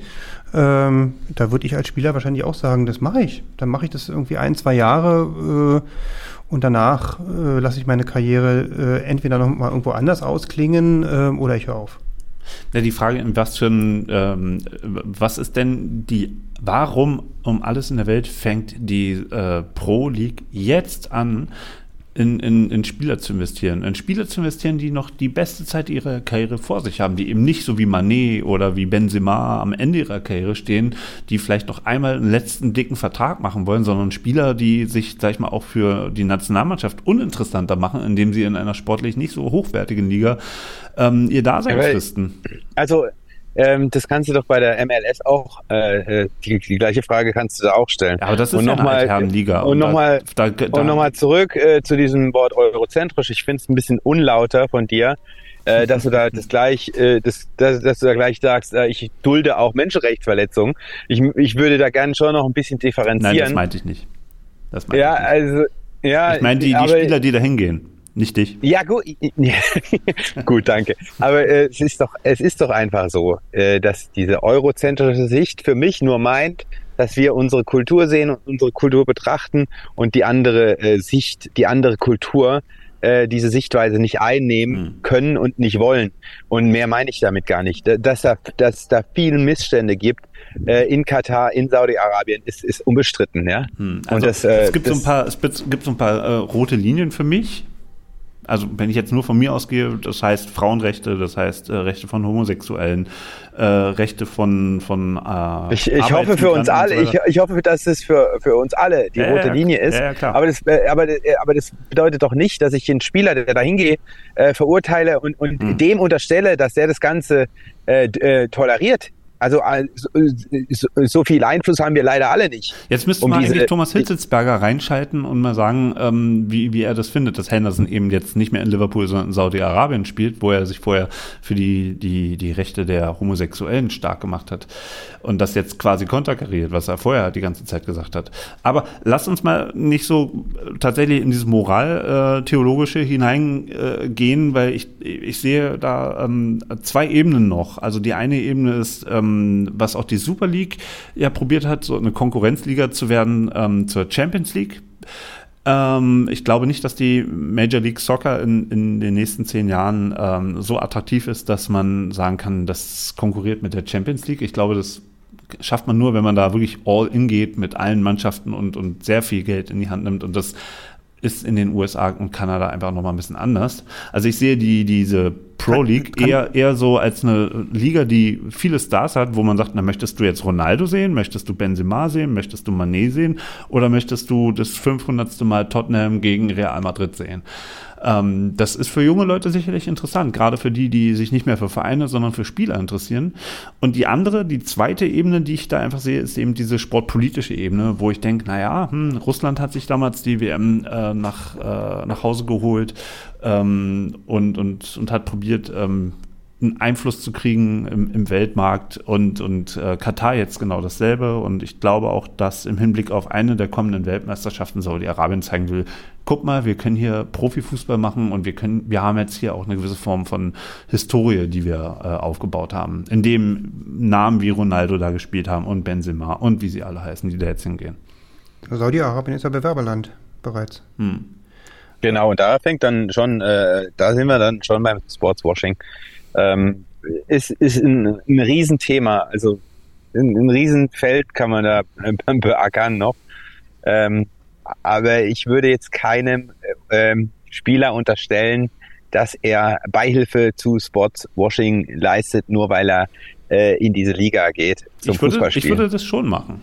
Also ich möchte den Leuten schon sagen, ey Leute, ihr, ihr, ihr, ihr lasst euch von einem Regime bezahlen, was ähm, in, in, nicht so langer Vergangenheit äh, aber, irgendwelche äh, Leute in irgendwelchen Botschaften zerhackstückeln. Ach, come on, Martin, aber dann, dann dürfte auch kein Mensch bei PSG und, und, und Man City spielen. Ja, richtig. Ja. Ich glaube, ich, ich finde, die Diskussion führt irgendwie zu nichts. Also nee, das, die führt wirklich äh, zu nichts. Also auch wenn man das jetzt nicht gut findet, wird man, wird man mit, mit dieser Diskussion oder mit dieser Überzeugungsarbeit keinen Stich landen.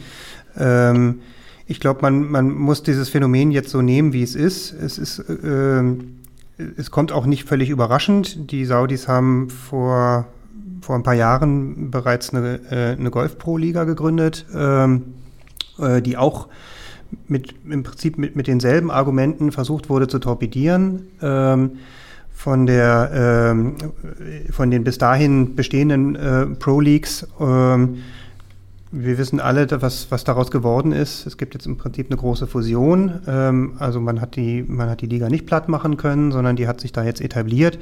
Das wird mit dem Fußball auch geschehen. Allein allerdings äh, natürlich mit den finanziellen Mitteln, die es da gibt. Äh, Holger, ich widerspreche dir. Ich glaube nicht, dass es also mag vielleicht ein paar Ausnahmen geben, aber das Gros der Spieler, die da hingeht, werden, werden wegen der Kohle dahin gehen. Habe ich ja auch gesagt. und nicht, weil sie glauben, dass ja, ja. sie da irgendwie was Gutes tun und noch, noch, noch bei der Aufbauarbeit einer Liga äh, mithelfen. Äh, aber das Ganze ist natürlich äh, sichtbar äh, wahnsinnig, taktisch wahnsinnig gut äh, eingerichtet, aufgesetzt worden. Man hat erst geguckt, dass man einen Megastar bekommt mit Ronaldo, damit man überhaupt ein bisschen Aufmerksamkeit kriegt. Ähm, dann versucht man jetzt in diesem Jahr ähm, weitere andere äh, Spieler mit Star-Potenzial, mit Star-Potenzial, äh, oder nicht Potenzial, sondern mit Star-Charakter äh, dort einzugliedern, um zu zeigen. Neymar, Neymar soll jetzt auch. Äh, Neymar äh, auch. Wechseln. Ja, genau. Äh, zwangsläufig finde ich das irgendwie, also nicht groß überraschend, so dass man da ähm, eine Liga hat mit großen Namen, die einfach äh, jetzt international äh, äh, diese diese Liga repräsentieren und attraktiv machen für weitere Spieler, die da hinkommen. Weil denen kann man ja sagen, guck mal, ihr spielt da irgendwie mit den Größten der Welt äh, zusammen. Das ist, das ist doch auch aus sportlicher Sicht einfach sehr, sehr attraktiv. Ähm, der eine Punkt ist, weil, weil du den Vergleich zur, zur Major League Soccer gebracht hast, glaube, dass, dass diese MLS im Prinzip eigentlich mehr Potenzial hätte als die Saudi League, wenn, wenn da noch genug Geld vorhanden wäre, weil sie ähm, organisch gewachsen ist. Also die gibt's ja schon sehr, sehr lange ähm, und hat inzwischen eben auch sportlich durchaus eine Akzeptanz, was man daran sieht, dass äh, viele Spieler aus dieser Liga auch nach Europa rüberwechseln. Und, ähm, und das, das wird sicherlich noch in, in größerem Umfang der Fall sein, dass dort wirklich viel Spieler mit Potenzial ähm, spielen und dann eben zu größeren Vereinen rüberwechseln. Ähm, und dass ein Messi hinkommt, das äh, hat natürlich auch nochmal irgendwie Schlagkraft. Also äh, ich bin gespannt. Da wird es äh, sicherlich zwei, zwei Pole geben, die, wo so ein bisschen Europa dann auch irgendwie dazwischen gerät und, und es wird sich rausstellen in den nächsten Jahren, wer da das Rennen macht. Also das kann aber noch ja.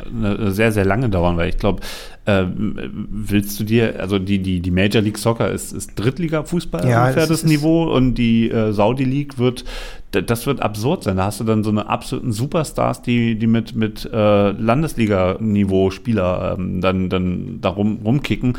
Also das will doch ernsthaft keiner sehen. Und ähm, die einzige Konfront, also sportliche Konfrontation ähm, einer Saudi-Mannschaft mit dem Rest ist ja dann nur bei der FIFA-Weltmeisterschaft äh, der Vereine, die jetzt auch noch groß aufgezogen wird.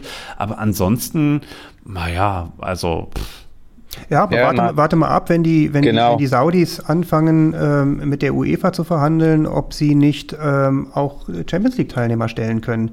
Und dann hast du da jetzt äh, sicherlich nicht irgendwie 18 oder 20 Mannschaften in Saudi-Arabien, äh, die spielerisch alle Top-Niveau haben, sondern dann konzentriert sich das vielleicht auf vier Vereine. Die Vereine, die jetzt sowieso da irgendwie momentan ähm, in, in, Rede sind und, und die hauen sich in den nächsten zwei Jahren die Kader so voll mit äh, europäischen Topspielern, äh, dass da ein gehobenes Niveau da ist, um auch in der Champions League mhm. mitspielen zu können. Und wenn die, wenn die Saudis nur da ordentlich Scheine auf den Tisch legen, kann ich mir gut vorstellen, äh, dass es mal dazu kommt. Ja. Das Traurige also, ist, dass, ich dir, dass ich glaube, dass, äh, dass, also, dass das nicht unrealistisch ist, was du da sagst mit der UEFA und saudischen Vereinen. Also ich erinnere nur daran, wie oft Katar jetzt schon beim Gold Cup da in Mittelamerika mit, mitgekickt hat und, und das wundert inzwischen keinen mehr und das findet auch ja. inzwischen keiner mehr schlimm. Ja, es, es, es findet eine riesen Umwälzung statt, äh, nicht nur nicht nur in der Welt, sondern auch äh, im Fußball. Und es wird, äh, wird interessant sein, wohin sich das Ganze entwickelt.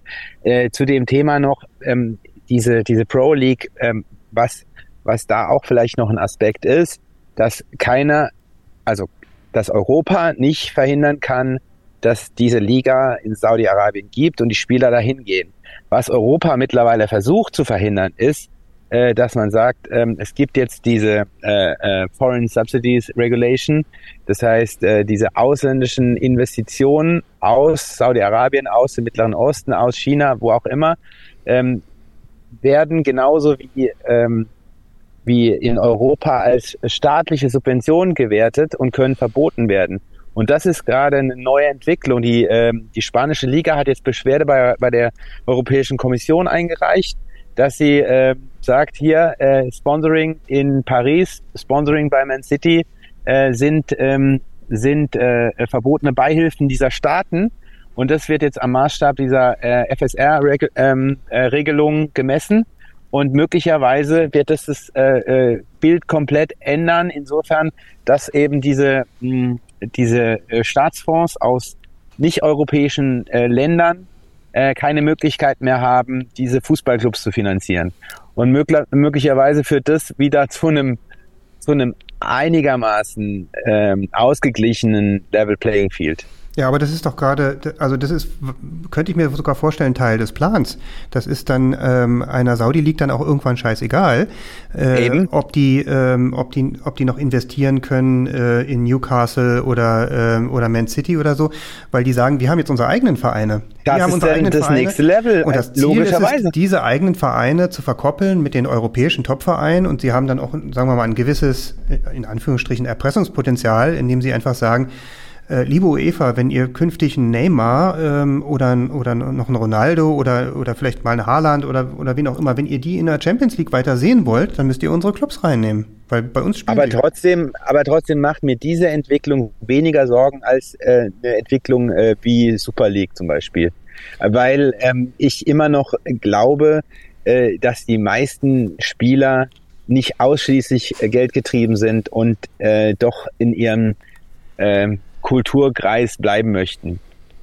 Ich fand interessant, äh, um nochmal die Bayern heranzuholen, dass ähm, es gab ja jetzt jahrelang Diskussionen über das Sponsoring von Katar, äh, über Qatar Airways auf dem Ärmel im, im Stadion und überall im Stadion die Banden. Ähm, das ist ja jetzt vorbei und da gab es großen Aufruhr, dass man von dort Geld genommen hat. Aber wenn man jetzt ein Manet äh, für 35 Millionen äh, nach Saudi-Arabien verpflanzt ähm, und das Geld nimmt man ja dann auch doch ganz gerne. Und da, da hat mir so ein bisschen der, der Aufschrei gefehlt, dass man sagt, naja, also wir verhandeln nicht mit Vereinen aus Saudi-Arabien. Es sei denn, es gibt hier eine Ausstiegsklausel, da kann man wenig machen, da kann man juristisch wenig machen, aber noch kann sich ein Verein ja aussuchen, mit welchen Vereinen er verhandelt und mit welchen nicht. Guter Punkt, ja. Na gut, aber ja, aber der, der, die Spieler, also wenn, wenn, wenn, wenn mein Spieler mir sagt, äh, er will nach Saudi-Arabien wechseln und ich habe für ihn keine Verwendung mehr in, in meinem Kader, also entschuldige, also dann, dann lasse ich ihn doch ziehen und nehme, nehme dann das Geld. Also das ist, ich glaube, ein normaler der Satz ist, ich ja, nehme das Geld und das kann man auch äh, isoliert in, in ganz viele äh, Sprechblasen dann reinpacken und das ist das hat immer irgendwas Unanständiges.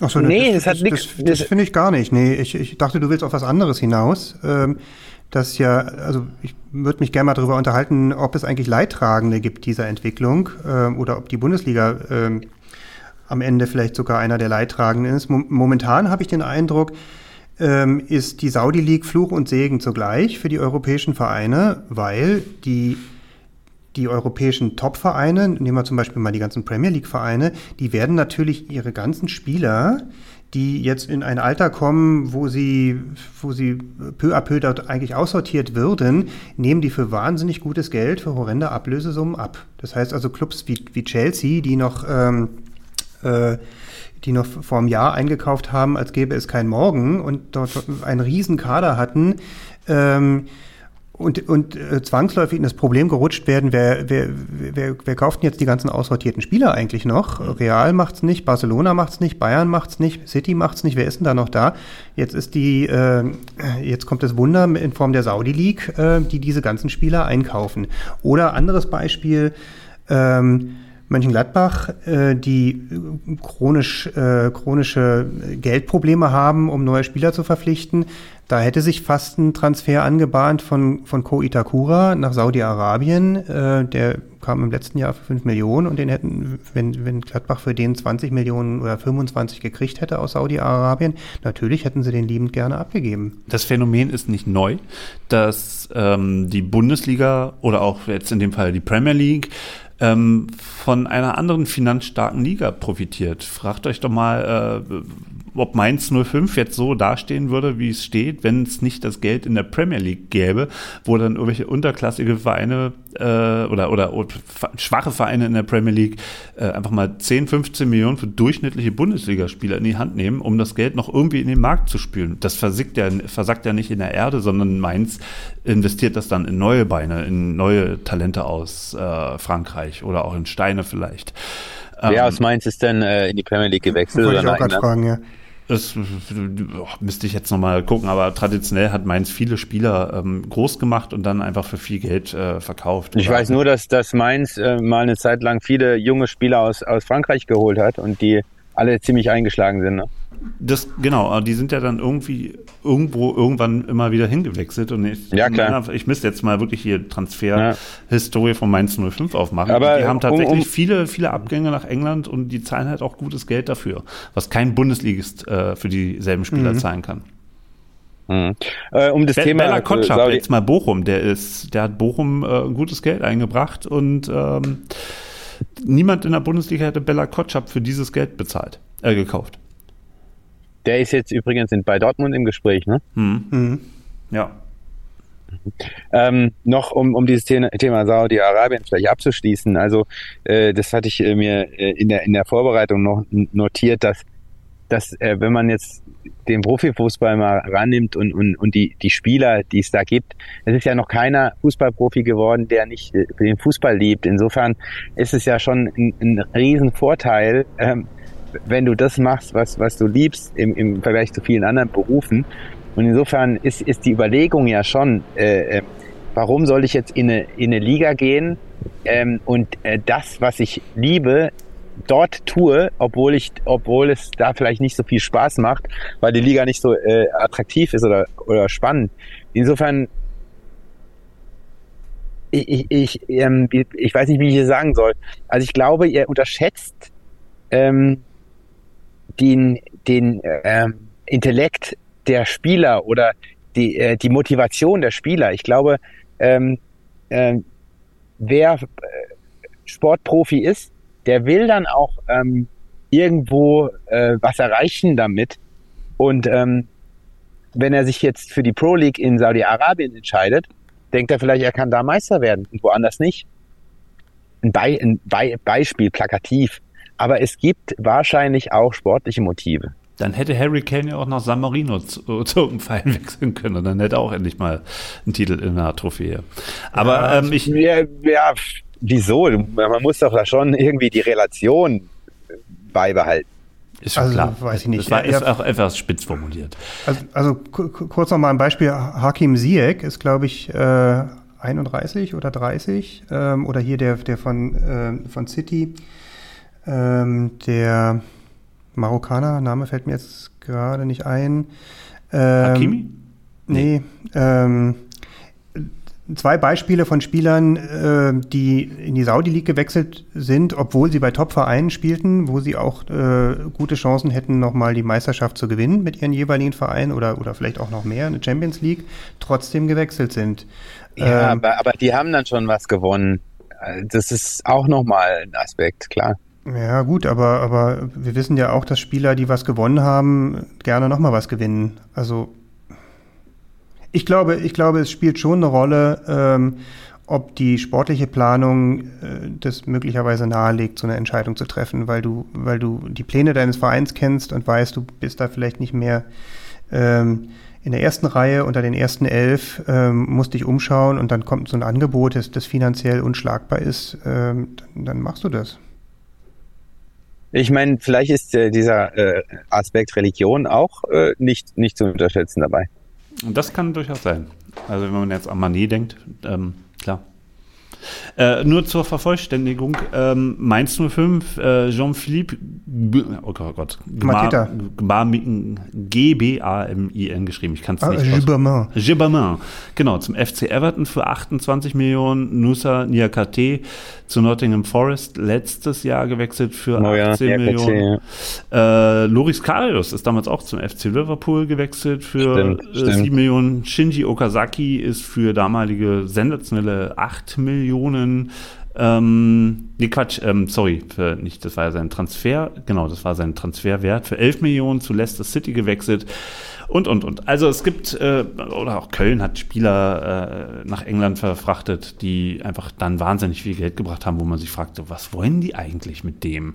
Also ähm, insofern, ich, ich äh, denke sozusagen, der, der, der Cashflow von der Saudi Pro League äh, wird andere Dinge wiederum ermöglichen. Und die Frage ist aber auch, ja, was sind denn eigentlich dann noch die Meisterschaften wert, äh, wenn man sie an den vorigen Saisons bemisst, wenn die Vereine teilweise so leer gekauft werden und dann entscheidende Spieler, die bisher immer da waren, nicht mehr da sind und einfach verschwinden. Die spielen jetzt dann in so einer ähm, Wüstenliga, kriegen da viel, viel Geld für und der sportliche Wert, äh, ja, zerfasert sich so ein bisschen. Es kommen neue Spieler. Ja, ja, es kommen neue Spieler und es wäre so, als, als würden sie, das hört sich zwar zwar fies an, als würden sie ihre, ihre Karriere äh, äh, schon beenden, weil man sie ja nicht mehr auf dem Radar hat. Ja, so ein bisschen ist das. Und äh, da spanne ich jetzt mal ganz weit den Bogen in die Bundesliga zurück. Was ist denn so die Zukunft der Bundesliga? Und das habe ich mich im Sommer schon ein paar Mal gefragt, ähm, auch aufgrund dieser Saudi-Arabien-Diskussion. Ähm, wo wollen wir eigentlich als Bundesliga hin? Wollen wir äh, in Europa wieder die äh, um, um Pokale spielen? Wollen wir die Bundesliga erhalten, wie sie so ist? Ähm, wollen, wir, wollen wir bescheidener werden oder wollen wir durch die Decke? Ähm, äh, ich meine, du als Union Berlin-Fan freust dich natürlich jetzt wahnsinnig. Champions League, ähm, zwar im Olympiastadion, aber es ist trotzdem ein totaler Prestigewettbewerb, der den Verein natürlich äh, Leuten auf die, aufs Tableau bringt, die vorher nie an Union Berlin gedacht haben. Ähm, aber wo, wo geht die Reise mit der Bundesliga hin? Wo wollen wir hin? Wir, wir lieben unsere Bundesliga für gewisse Dinge, für die Stehplätze, für die, gut, für die gute Stimmung, für, für volle Stadien. Ähm, aber wäre die Bundesliga nicht auch, und das ist jetzt meine Frage, wäre die Bundesliga nicht genauso geil, wenn wir einfach die ganzen Stars nicht mehr halten können und äh, Gladbach gegen äh, Bochum am, am Wochenende spielt und dann sind halt eben ein bisschen schwächere Fußballer in den Teams. Wäre denn die Bundesliga nicht genauso attraktiv? Du bist schon äh, im, im, im Feld des, des Pudels von Mephisto gelandet. Ähm, das ist echt äh, die, ich glaube, das für, für, für eingefleischte äh, Bundesliga-Fans, die ins Stadion gehen, ist das äh, die entscheidende Frage, die sich seit, seit geraumer Zeit stellt. Und ähm, ja, es, es ist äh, schwierig äh, zu beantworten. In, in, insofern, ähm, also gerade jetzt äh, DFB-Pokal erste Runde, war, war das nicht geil, hier ähm, direkt die, diese Spiele ähm, Braunschweig gegen, äh, gegen wen hat Braunschweig nochmal gespielt? Schalke. Äh, Braunschweig gegen Schalke und ähm, heute jetzt, äh, was war heute noch? Nee, oder gestern. Äh, Homburg gegen äh, Darmstadt. Darmstadt. Ja, nee, äh, Rot-Weiß Essen gegen HSV. Gegen HSV solche Spiele.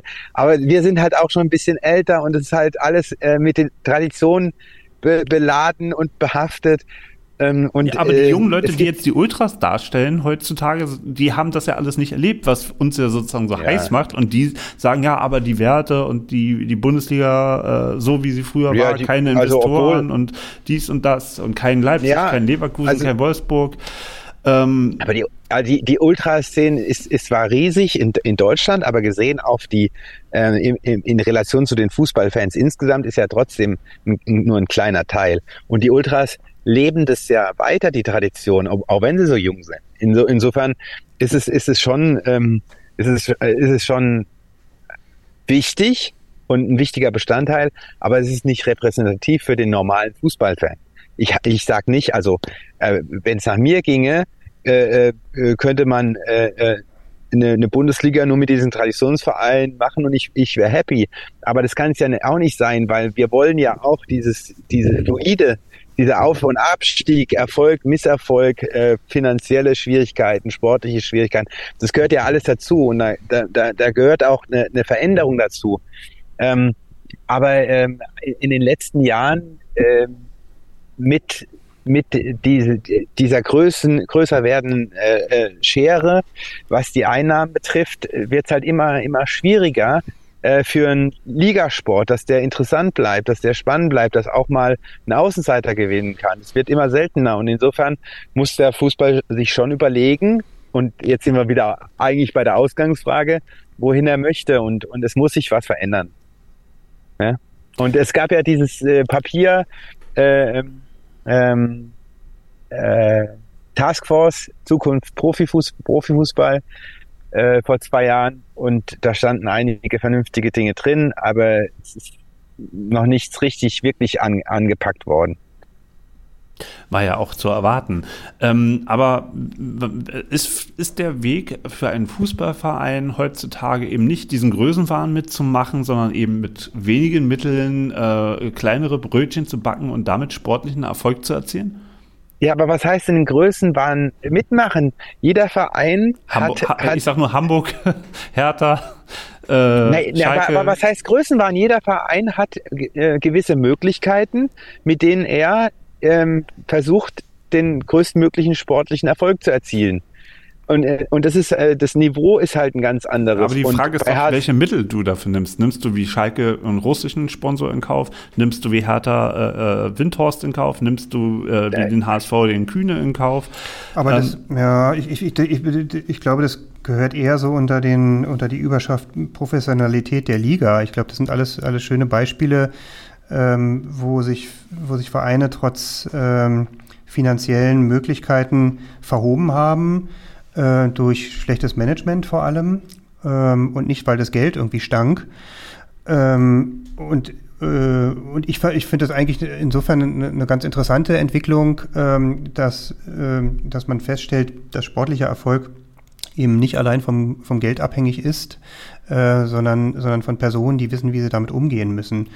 Ähm, und das das macht doch auch das Interessante aus. Das führt natürlich dazu, Holger hat es ja schon gesagt, äh, dass da etablierte Traditionsvereine dann plötzlich von der Bildfläche verschwinden oder mal vorübergehend, ähm, dass es andere Vereine gibt, die solider wirtschaften, ähm, die professioneller aufgestellt sind im Management, die dann plötzlich eine Rolle übernehmen. Ähm, ich finde, da tut sich, tut sich viel, auch in der Bundesliga tut, tut sich da viel, weshalb ich sie auch sehr interessant finde.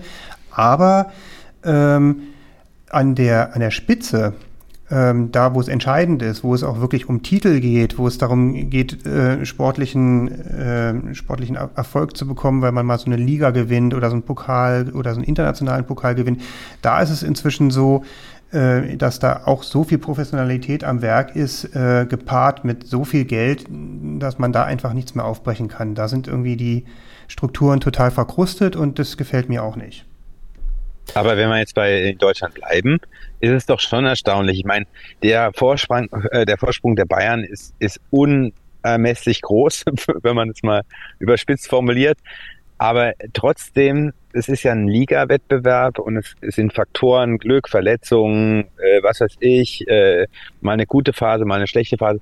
Wie kann es sein, dass ein Club elf Jahre lang am Stück der konstanteste Club der Liga ist? Wieso fehlt Leverkusen, Club X, Dortmund diese Konstanz? Und, und dafür, dafür habe ich nach wie vor keine Erklärung. Dass mal das vier, fünf Jahre in Folge passiert, okay. Aber elf Jahre, das ist äh, für mich unbegreiflich. Ist, naja, ist die, die Frage äh, stelle ich jetzt mal laut. Liegt es an den Bayern, weil die so gut sind? Oder liegt es daran, dass die anderen die Fehler machen immer wieder? Ich glaube beides. Also, also erstmal hat, glaube ich, Bayern ähm, sich, sich schon länger als zehn Jahre wirtschaftlich einen, einen Vorsprung erarbeitet, äh, nicht zuletzt auch durch, durch Beteiligung von, von Investoren wie, äh, wie Allianz und Audi und so weiter, ähm, durch, den, durch den klugen Stadionbau. Ähm, die, der, der ihnen einen wirtschaftlichen Vorsprung vor anderen Vereinen gegeben hat. Äh, und, und sie wussten, da waren sie einfach, einfach personell, professionell gut aufgestellt. Sie wussten diesen Vorsprung eben auch, auch sich zunutze zu machen. Und, und, und das ist vielleicht ähm, ein, eine, ein entscheidender Unterschied ähm, zu anderen Vereinen. Sie sind, glaube ich, auch sehr, sehr häufig ins Risiko gegangen mit, mit Transfers, äh, siehe der, also ein Martinez-Transfer, was hat er damals, 40 Millionen 40, Euro? Ja. Das, mhm. war, das war vor sieben oder acht Jahren, als der kam. Ähm, war das eine unfassbar hohe Ablösesumme für einen Spieler, den vorher keine Sau kannte. Ähm, ich, kann mich, ich kann mich jetzt, vielleicht mal abgesehen von, von Leipzig, äh, bei denen ich jetzt auch den Eindruck habe, ähm, durch, die, durch die vielen Transfereinnahmen ähm, können die da auch mehr in die Vollen gehen und, und sich Leute holen.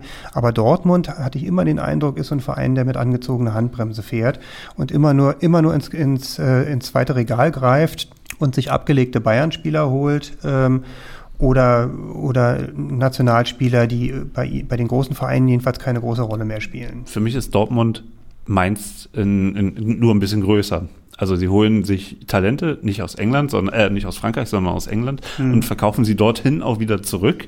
Also, also all die jungen ähm, Engländer, die jetzt da spielen, werden auf lange Sicht, wenn sie sich auch sportlich weiter so durchsetzen, natürlich wieder nach England gehen.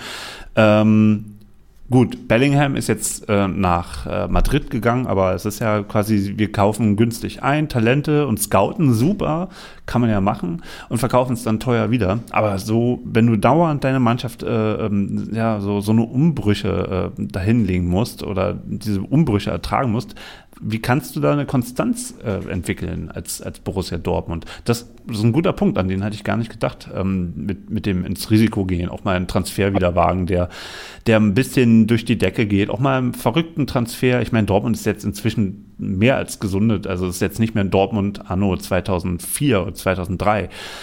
Ähm, ja, das ist schon. Aber, für, aber, aber für die Möglichkeit der Bayern äh, war das Risiko dann auch wieder überschaubar. Also das Ding ist halt immer, dass man halt sich mehr Fehler erlauben kann, wenn man halt mehr Geld hat als die anderen. Das, das wird immer äh, auch ein, ein Satz bleiben, der richtig ist. Und, und es sind, es sind auch genug Transfers äh, äh gescheitert. Ja gut, aber, und, aber äh, dann, also dann noch mal kurz äh, in Medias Res, Borussia Dortmund ähm, hat ja durchaus stattliche Transfereinnahmen aus den Verkäufen von Haaland und Bellingham erzielt.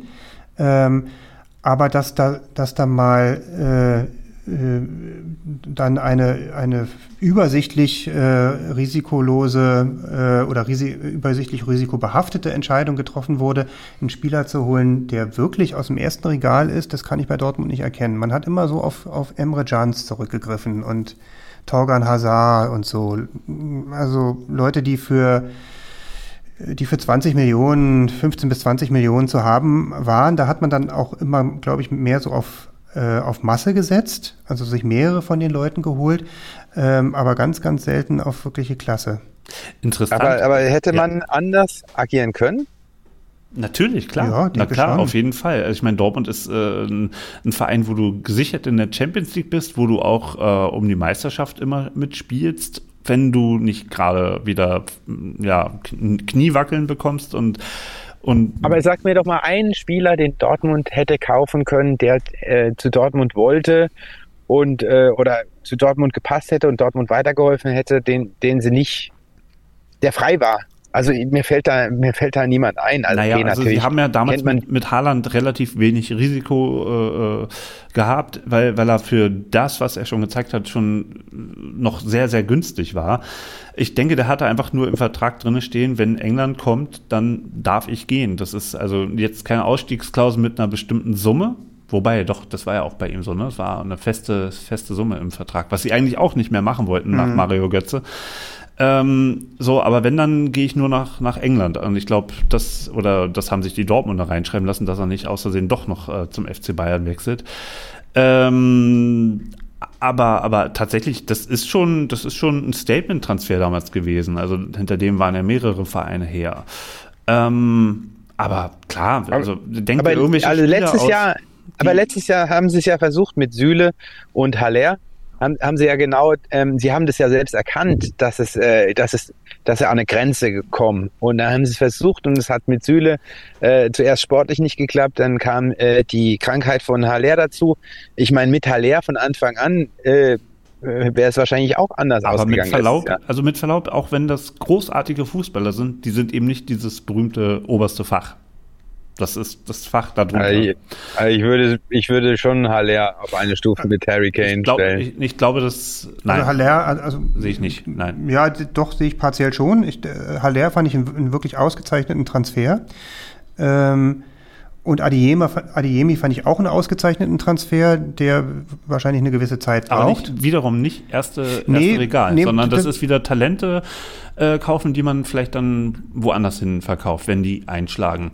Und das ist dann halt so ein bisschen, was auch Union Berlin mit, mit, mit seinen Transfers immer macht. Sie kaufen wahnsinnig viele Spieler und äh, am Ende rühmt man sich für die zwei, drei, die da pro Jahr funktionieren und die fünf, sechs, sieben, acht, die man sonst noch einkauft. Na, die Quote ist eher die, umgekehrt. Naja, also, ähm, also bei Union Berlin ist die Quote zumindest so, wenn man so sieht, wie viele Leute letztes Jahr gekommen sind und äh, nicht wirklich eingeschlagen sind und jetzt schon wieder weg sind. Da gibt es also eine große, große Aussaat, mindestens 50 Prozent. Nee. nee. Ähm, also äh, vielleicht, vielleicht mal ganz kurz, äh, müssen wir jetzt, jetzt ja nicht drüber streiten, äh, wie, wie das prozentuale Verhältnis da ist. Aber Union Berlin hat natürlich auch ein ganz anderes Konzept als Dortmund. Ähm, Union Berlin betreibt ja einen kontinuierlichen Aufbau einer Mannschaft, der bislang auch ähm, Früchte trägt, ähm, was für die Arbeit spricht. Vielleicht ist auch ein bisschen Glück dabei, aber Glück allein kann es nicht sein. Ähm, da werden halt, da werden halt immer strategisch schwächere Positionen ausgetauscht äh, und mit besseren Leuten besetzt. Das, das hat schon ganz gut funktioniert, finde ich. Dortmund ist ja in einer ganz anderen Position. Dortmund muss bei, von Dortmund wird ja im Prinzip erwartet, dass sie jedes Jahr um die Meisterschaft mitspielen. Ähm, obwohl jeder weiß, dass die Bayern halt einen, einen unheimlichen Vorsprung haben. Aber Dortmund muss zumindest jedes Jahr in die Champions League kommen. Ähm, weil es ansonsten auch finanzie finanziell schwierig wird für Dortmund. Da finde ich, muss man, muss man wahrscheinlich auf dem Transfermarkt anders agieren. Ähm, und da, da weiß ich nicht, ein Kyle Walker zum Beispiel, ähm, hätte ich gedacht, dass sich, dass sich Dortmund, die, die eine offene Planstelle haben auf der äh, rechten Außenverteidigerposition, dass sie sich äh, das so spielt Reyerson. Ja, komm, aber das ist, ähm, sorry. Aber, aber ich sehe trotzdem in, in verschiedenen Maßstäben das, das gleiche Modell bei Dortmund als auch bei Union. Also Unions äh, Saisonziel ist nicht Champions League, sondern Klassenerhalt. Alles dafür tun, dass wir möglichst lange in der Bundesliga bleiben und auf, äh, auf Teufel komm raus in dieser Liga bleiben, damit wir später dieses Stadion auch mal finanziert bekommen, was der da irgendwann mal stehen soll. Und bei Dortmund ist es halt eben ein, zwei, drei Nummern größer. Jedes Jahr muss die Champions League sein. Äh, weil, weil da natürlich auch Aktionäre dahinter stecken und ganz anders äh, gewirtschaftet wird. Aber im Prinzip ähm, möglichst mit wenig äh, Aufwand ähm, nicht in die obers, oberen Regale greifen müssen, um äh, das, das sportliche Ziel zu erreichen.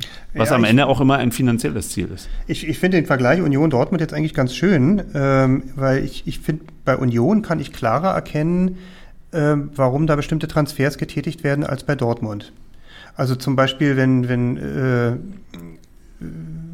Union, was sind die, der Joranovac-Transfer zum Beispiel äh, in, in, der letzten Saison, den fand ich relativ logisch, weil man, äh, weil man merken konnte, dass Union auf der Position einen Bedarf hat, sich, sich zu verbessern. Und dann haben sie wahrscheinlich irgendwie auch eine äh, gute Kondition vorgefunden und haben das gemacht. Bei Dortmund äh, zeichnet sich schon seit Jahren ab, dass sie Probleme aus den, auf den Außenverteidigerpositionen haben. Und, und ich habe dann immer so den Eindruck, da wird dann, da wird so Flickschusterei betrieben. Dann holt man sich einen Meunier, jemanden, der, der schon erfolgreich gewesen ist, aber auch nie irgendwie mega erfolgreich, äh, der extrem verletzungsanfällig war und da irgendwie schon seit zwei oder drei Jahren auf dieser Position rumdümpelt und irgendwie, weiß ich nicht, 15 Saisonspiele hat und dann aber auch wieder nicht mehr. Auf der linken Seite auch hatte man mit Guerrero immer einen, der eigentlich kein richtiger Außenverteidiger war und dann jahrelang diesen Nico Schulz rumgeschleppt, den man jetzt endlich losgeworden ist. Ähm, da verstehe ich nicht, dass da, dass da nicht viel viel zeitnah ähm, diese, diese Planstellen umgesetzt werden. Ja, also ja. äh, stimme ich dir voll zu, Fabian. Das war das große Problem letzten Sommer. Also es war für alle äh, offensichtlich, dass, dass äh, Dortmund auf den Außenverteidigerpositionen schlecht besetzt ist und es ist nicht und es ist nichts passiert. Das, das war schon verwunderlich. Bin jetzt gespannt mit Benzebaini. Ähm, ob das da besser wird. Genau, aber Dortmund, ja, macht, den, Dortmund macht den Fehler, den, den andere auch machen, sich eher bei den Vereinen äh, unter sich zu bedienen also was man ja früher immer den Bayern vorgeworfen hat, dass sie sozusagen die anderen Schwächen machen, sie es ja auch kontinuierlich. Bei, bei, Gladbach bedienen sie sich, äh, äh, glaube ich, nicht nur äh, ja, Marco aber, Rose sogar also, als Trainer dort weggekauft und äh, aber also ich bezweifle, und dass Benzi Baini, warum, warum holt man sich einen Felix äh, Necher und warum holt man sich einen Benzi Baini von, von, von, von Vereinen wie Gladbach und Wolfsburg, wenn man irgendwie um die Meisterschaft spielen will? Ja, wen sollen nicht. sie denn holen? Ja, es gibt äh, die Mittel, die Dortmund hat, reichen äh, locker, um sich vielleicht mal äh, einen, einen guten Spieler aus, aus anderen Ländern zu kaufen. Und also, das ist mir zu einfach. das ist mir zu einfach. Von Amsterdam ist vielleicht ein ganz gutes Beispiel. Der muss jetzt allerdings auch zugeben, dass ich den Spieler nicht kenne, sondern, sondern im Prinzip nur das Wissen habe, was ich irgendwo gelesen habe. Äh, dass das schon eine substanzielle Verstärkung wäre fürs defensive ja, also Mittelfeld für Borussia Dortmund. Den haben sie aber nicht genommen, offensichtlich, weil. Sangare meinst du?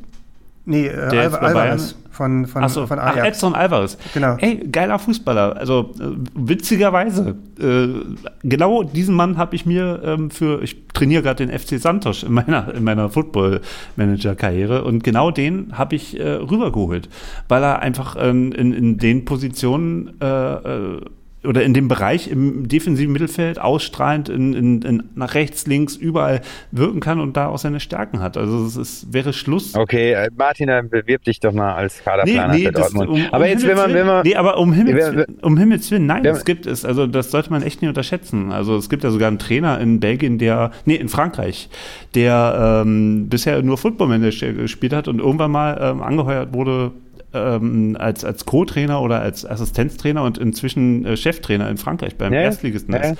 Also Ja. da, da steckt, das ist erstaunlich realistisch, dieses Spiel. Ich sag's nur, aber ähm, nochmal zurück. Dortmund muss auf jeden Fall, um irgendwie mal äh, auf, lange, äh, auf lange Sicht an die Bayern ranzukommen oder vielleicht auch mal vorbeizuziehen wieder auf, auf, auf ein paar Jahre, ein, zwei, drei Jahre am Stück, ähm, da müssen die anders agieren. Und das, Ja, äh, aber wenn man sich mal anguckt, ich bin, ich bin gespannt, äh, wie dieser Bellingham-Abgang äh, verkraftet wird, was ja wirklich ein, ein wichtiger oder der wichtigste Spieler war. Äh, Mecha, äh, ich weiß nicht, ob er die, die Rolle einnehmen kann. Ich ähm, er weiß nur, dass er ähm, bei, bei Wolfsburg echt eine äh, ne, ne gute, eine ne gute Rolle gespielt hat und eine klasse Leistung gezeigt hat. Wenn man sich anschaut, äh, vorne Haller, dann malen, wie der sich entwickelt hat, seit Haller wieder fit ist, also äh, der hat ja am Anfang gar nichts getroffen. Jeder hat sich gefragt, was ist eigentlich äh, das für eine Verpflichtung? Aber das ist ein sensationeller Spieler. Malen links, Adiemi rechts, dann Mecha, Brandt im Mittelfeld, Kahn als Sechser und hinten Benzebaini, Schlotterbeck, Süle, äh, Ryerson und äh, äh, Kobel als, als Torhüter. Das ist äh, das ist ein äh, Top 3 äh, Kader. das war Also, halt, also, also ja. zweifellos, Holger, ich, ich muss ja auch aufpassen, ich habe ja äh, vorhin auch Dortmund als Meister getippt, ähm, dass ich mich ja jetzt nicht selbst widerlege, aber, aber mir fiel es auf, also, also das ist jetzt ein, ein, ein Status quo, ähm, aber weil du ja vorhin gesagt hast, äh, elf Jahre Bayern München, was ist denn in der Zeit passiert? Ähm, ich finde, da ist eben nicht so viel passiert. Also gerade gerade äh, bei dem bei der Mannschaft, die, die wirtschaftlich möglicherweise die besten Voraussetzungen hatte, den Bayern da irgendwie nahe zu kommen, das war Borussia Dortmund, Ja, ähm, fand ich, ist, ist jedenfalls lange Zeit auf dem Transfermarkt ähm, für mich Aber als das- Außenstehender nicht so gut gearbeitet worden. Aber das hat ja äh, Dortmund, glaube ich, erkannt seit zwei Jahren. Und, ähm, und um, um, umso schlimmer, dass es jetzt letzte Saison nicht geklappt hat, obwohl es drin gewesen wäre. Ja, Aus eigener Hand. Manchmal braucht man eben ein bisschen Anlauf. Ja. Worauf ich eigentlich hinaus wollte, ja, die großen Vereine, die sich in die zweite Liga verabschieden und ähm, ähm, jetzt kommen Heidenheim und Darmstadt zusammen Hand in Hand in die Bundesliga ähm, mit unterschiedlichen ähm, Modellen es zu versuchen, mal da reinzukommen, reinzustechen. Heute sagt man die Verzwergung der Bundesliga. Ich habe mir mal die Abschlusstabelle der zweiten Liga 87, 88 rausgeholt und das waren damals auch absolute Zwerge. Stuttgarter Kickers, FC St. Pauli und in der Relegation leider nicht aufgestiegen damals, aber Darmstadt 98. Das waren damals Fußballzwerge. Und damals hat kein Mensch gesagt, jetzt hier die Verzwergung der Bundesliga. Ähm, und jetzt ähm, muss ich sagen, ich bin so ein bisschen hin und her gerissen. Ich sehe, dass in der Bundesliga jetzt eben diese Vereine, die früher große Vereine waren, fehlen. Ähm, andererseits sehe ich aber auch, dass Mannschaften jetzt nach oben kommen, die solide gearbeitet haben. Ähm, also gerade so als Leuchtturmprojekt, äh, wie man einen kleinen Verein von der fünften in die erste Liga führt, mit Heidenheim immer mit demselben Trainer ähm, und mit einem Umfeld, was ähm, harmonisch arbeitet und ja, wahnsinnig tolle Transfers immer wieder hin, hinlegt mit, mit, also da fehlen mir wirklich die Worte vor Begeisterung. Und, und das tut mir ein bisschen leid, wenn man sagt, da wird jetzt die Bundesliga verzwergt. Was will ich denn eigentlich sehen? Möchte ich, möchte ich Vereine sehen, die sich äh, mit, mit, mit Investoren äh, in den Abgrund stürzen oder möchte ich solche Vereine sehen? Äh, Es hatten wir ja vorhin schon angerissen, das Thema. Das ist halt ähm, traurig, dass die Traditionsvereine mit einer riesen Fanbasis äh, meistens dann nicht mehr so, was heißt meistens oft nicht mehr so sportlich erfolgreich sind. Und für mich, äh, hatte ich auch schon erwähnt vorhin, gibt es keine Traumbundesliga, weil jeder, der aufsteigt, hat es eben verdient, äh, äh, da hochzugehen. Aber wenn man sich äh, die Bundesliga anschaut und, und, und guckt auch, ähm, was für äh, äh, Spielerpotenzial jetzt bei Darmstadt und Heidenheim vorhanden ist, ich glaube, Darmstadt hat nur vier Spieler, die schon mal Bundesliga ähm, Luft äh, äh geschnuppert haben. Also da hat Heidenheim sogar mehr ähm, Spieler mit, mit Bundesliga-Erfahrung. Da kann man sich schon fragen, und, und auch jetzt äh, bei den in der Transferperiode, was da bisher passiert ist, da ist gar nichts passiert. Also da ist, äh, ich glaube, der teuerste Transfer war irgendwie anderthalb Millionen äh, und ansonsten nur Leihspieler ablösefrei gekauft, äh, abgegeben das ist halt schon, äh, dann, dann verstehe ich das Wort Verzwergung schon. Und wenn man sich dann äh, die Spiele anguckt, Heidenheim gegen Hoffenheim, äh, Augsburg gegen Darmstadt, das äh, äh, hat halt nicht äh, den Klang wie HSV gegen, gegen Schalke oder äh, Braunschweig gegen Bochum. Weißt du, wie für mich Verzwergung klingt? Wie die kleinen Vereine, die jetzt in die Bundesliga kommen, machen die Bundesliga so, wie wir sie lieben, kaputt. Und das finde ich ist einfach. Äh, das ist ungerecht. Das ist ungerecht. Das ist ungerecht. Ist auch, ja, und, und, ungerecht und ist auch unberechtigt. Also ich, ich finde, äh, erstens hat jeder Verein, der gut wirtschaftet und sich da sportlich qualifiziert, ein gutes Recht da drin zu spielen ähm, und, und, äh, und, und auch drin zu bleiben wenn es sportlich funktioniert. Also da ist mir der Name dann auch relativ egal. Das, das, Einzige, was ich finde, ist natürlich, dass mir die, die großen Fanbases leid tun äh, von Schalke und Kaiserslautern ähm, und auch so ein bisschen einfach die, der Wehmut, äh, wenn, man, wenn man an die Zeit denkt, wo ich jedenfalls aufgewachsen bin mit dem Fußball, da war irgendwie Kaiserslautern ähm, hat, hat da sehr viel geprägt ähm, im, im Bundesliga-Fußball und ist jetzt auch irgendwie völlig von der Bildfläche verschwunden. Vielleicht passiert ja da nochmal was in absehbarer Zeit. Ja, aber, äh, aber das, das finde ich, das ich schon ein bisschen schade. Außerdem haben die alle geile Stadien, ähm, die man dann, wenn man jetzt irgendwie regelmäßig Bundesligaspiele gucken würde, auch mal zu Auswärtsspielen fährt, dann eben nicht besuchen kann. Aber ähm, ich fand schon damals, als als, ähm, als Hoffenheim in die Bundesliga aufgestiegen ist, mit, mit Spielern, von denen ich keinen einzigen kannte, ähm, und die dann da eine sensationelle Hinrunde hingelegt haben, fand ich irgendwie geil und ich habe mir die Spiele gerne angeguckt, weil das war wirklich, ja, aber, wirklich guter Fußball. Und, ähm, aber das kann man ja nicht vergleichen.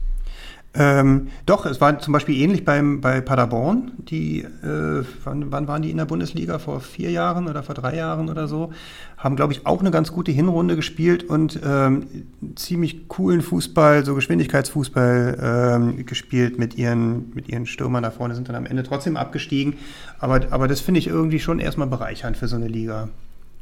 Ja, also bin ich bei dir. Hoffenheim damals äh, war das Potenzial, aber leider finanziell ein ganz anderes als jetzt bei Darmstadt und Heidenheim. Ja, es stellte sich dann eben heraus, dass ein Demba Bar jetzt irgendwie auch äh, nicht, naja, nicht normalerweise ein Viertligaspieler ist oder so. Ich kannte die trotzdem alle nicht. Also wie, wie, wie Hoffenheim in die erste Liga gekommen ist, war halt einfach auch äh, Gustavo. also die haben in der zweiten Liga zweistellige Millionenbeträge für Gustavo, für Firmino und für Demba Bar äh, bezahlt. Äh, und dann hatten sie auch noch ein, ein, äh, ein großes Talent mit äh, Marvin Comper äh, auch noch in der, in der Verteidigung. Und dann hast du auch noch Ralf Ragnick als Trainer, den kann sich auch nicht jeder leisten. Und man weiß, äh, was der anfasst, ist mindestens gut. Und also das war ja, das war ja, ich glaube, die brauchten zwei Anläufe, um in die Bundesliga zu kommen. Ähm, aber das ist schon, ja, aber es waren damals eben auch keine, keine, nee, Quatsch, keine Stars kein, schon. Ne? Das war gleich also, im ersten, ja. den, also der einzige war, glaube ich, der, ähm, der Brasilianer, mit dem, den sie schon zu Zweitliga-Zeiten äh, gekauft haben, wo mir gerade der Name entfallen ist. Luis Für, Gustavo, ne? Nee, nee, es war nicht ah, Luis Carlos Eduardo. Nee, Carlos Eduardo war es, genau. ja. Nein, das, mhm. der, der, die auch Demba Bar in der zweiten Liga. Also es waren schon, waren schon Spieler dabei, die sich kein anderer Zweitligist auch nur im Ansatz, äh, wenn alle zusammengelegt hätten, die anderen 17, hätten leisten können. Also das war ja, schon, die äh. sind da schon durch, durchmarschiert ähm, und äh, waren dann folgerichtig in der Bundesliga und wir waren da vielleicht auch, weil, weil der Fußball einfach so schön war, auf, auf einem Auge blind, ähm, als sie dann in der Bundesliga gespielt haben und auch im ersten Halbjahr auch noch in Mannheim äh, im Karl-Benz-Stadion gespielt haben, und nicht in ihrer seelenlosen Plastikarena da in Sinsheim. Es war schon ein geiler Fußball und es hat auch Spaß gemacht, wie, wie so eine Mannschaft auf einmal äh, die Tabelle anführt. Das habe hab ich auch mit, mit Freude gesehen. Naja, und wie gesagt, also Darmstadt ähm, hatte bei, dem, bei, bei ihrem letzten Bundesliga ähm, Engagement, die sind ja, glaube ich, zwei Saisons sogar drin gewesen, haben sie in der ersten Saison auch to tollen Fußball gespielt. Ähm, Paderborn, äh, wie gesagt, auch, jedenfalls für eine, für eine Halbserie lang. Und ähm, also ich kann mir gut vorstellen, dass auch, auch Heidenheim eine gute Rolle spielt. Es ist eine eingespielte Mannschaft. Ähm, Im Gegensatz zu euch äh, kenne ich da fast gar keinen Spieler und wüsste auch nicht, ob da schon mal jemand Bundesliga gespielt hat, außer Tim Kleindienst vielleicht. Aber, ähm, Aber ich kann mir das beim besten Willen nicht vorstellen. Also ich würde ich würde äh, Frank Schmidt tatsächlich gönnen, dass es sich nicht nur auf eine Saison beschränkt, weil äh, diese, diese 16 Jahre, die er da ist, das ist echt fantastisch. Das kann man gar nicht hoch genug äh, äh, wertschätzen. Aber ich meine, äh, äh, was, was denkt sich Heidenheim, wie das funktionieren soll, ohne Neuzugänge in der Bundesliga zu bestehen? Hm. Also ich kann, ich kann es mir nicht vorstellen. Ich kann es mir nicht vorstellen. Also ich sehe äh, Heidenheim und Darmstadt äh, als, als Absteiger und ich glaube, da, da unten äh, befinden sich dieses Jahr endlich mal auch Augsburg und dein Verein ähm, Gladbach. Aber, im aber nochmal Abstiegskampf. ganz kurz, ganz kurz zu äh, Heidenheim. Ich, ich möchte mal so eine. Es ist äh, unterschiedliche Transferpolitik, aber damals, als Union das erste Mal in der Bundesliga äh, war, die erste Saison, wer hätte ähm, im Ernst gedacht, dass diese Mannschaft äh, den Klassenerhalt schafft? aber das Niemand hast du doch vorhin selbst, das niemand- hast du doch vorhin selbst gesagt. Was? Die sind, äh, dass die Mannschaft äh, direkt umgekrempelt wurde. Ähm, Das stimmt, ähm, aber, aber niemand, ich erinnere mich noch sehr, sehr, sehr, sehr gut dran, dass damals jeder gesagt hat, also ein Jahr Bundesliga, das nehmen wir mit und freuen uns hier über jeden äh, Moment. Das hat sich inzwischen natürlich Es, komplett es war ja auch eng, ja, aber es war ja auch eng. Also es war dann am Platz Ende elf, el elfter elf, Platz. oder so. Ja. Aber äh, bis, bis, äh, bis zu diesem Paderborn-Spiel äh, äh, war es ein Abstieg äh, möglich und das war der viertletzte, Sp- drittletzte Spieltag. Und also das, war doch schon relativ eng. Aber Union hat in der ersten Saison schon wahnsinnig, also für ihre Verhältnisse, äh, wahnsinnig investiert. das stimmt, aber vor der Saison waren sie Und- und in- in- genau in dem- Nummer eins. Das, Ja, aber genau in dem Wissen, dass sie genau wussten, wenn sie nichts tun, dass es dann sicher ist, dass sie wieder runtergehen. Und das war bei Paderborn mit diesem Abgang äh, von Clement damals und äh, Baumgart, äh, weiß ich noch, sein Auftritt im Sportstudio, wo er sich bitterlich beschwert hat, also immer zwischen den Zeilen, dass, dass der Verein nichts investiert hat ähm, bei, nach dem Aufstieg, sondern alle wichtigen Spiele auch noch weggeben musste, dass es klar war, dass die absteigen. Das ist, das ist also das ist wirklich also eigentlich nicht zu begreifen, weil, um das auch noch mal klarzustellen, also Heidenheim ist zwar eine Erfolgsstory und haben bescheidene Mittel, aber mit, mit Voigt, äh, mit dem Sponsor und im Hintergrund ist auch Quatrex noch. Also ganz so ist es nicht, dass sie das alles auch nur mit, mit eigenen Mitteln und eigen äh, Arbeit geschafft haben, ja, weil du das immer so darstellst, dass Heidenheim Ja, äh, der, der, es ist schon, der es ist schon wahnsinnige mal, es ist trotzdem schon mal was ganz ist. anderes, wie, äh, wie man sich da äh, über Jahre aufgebaut hat. Und ich glaube, bevor Quatrix da eingestiegen ist, ist auch sehr viel Wasser den Rhein entlang gelaufen.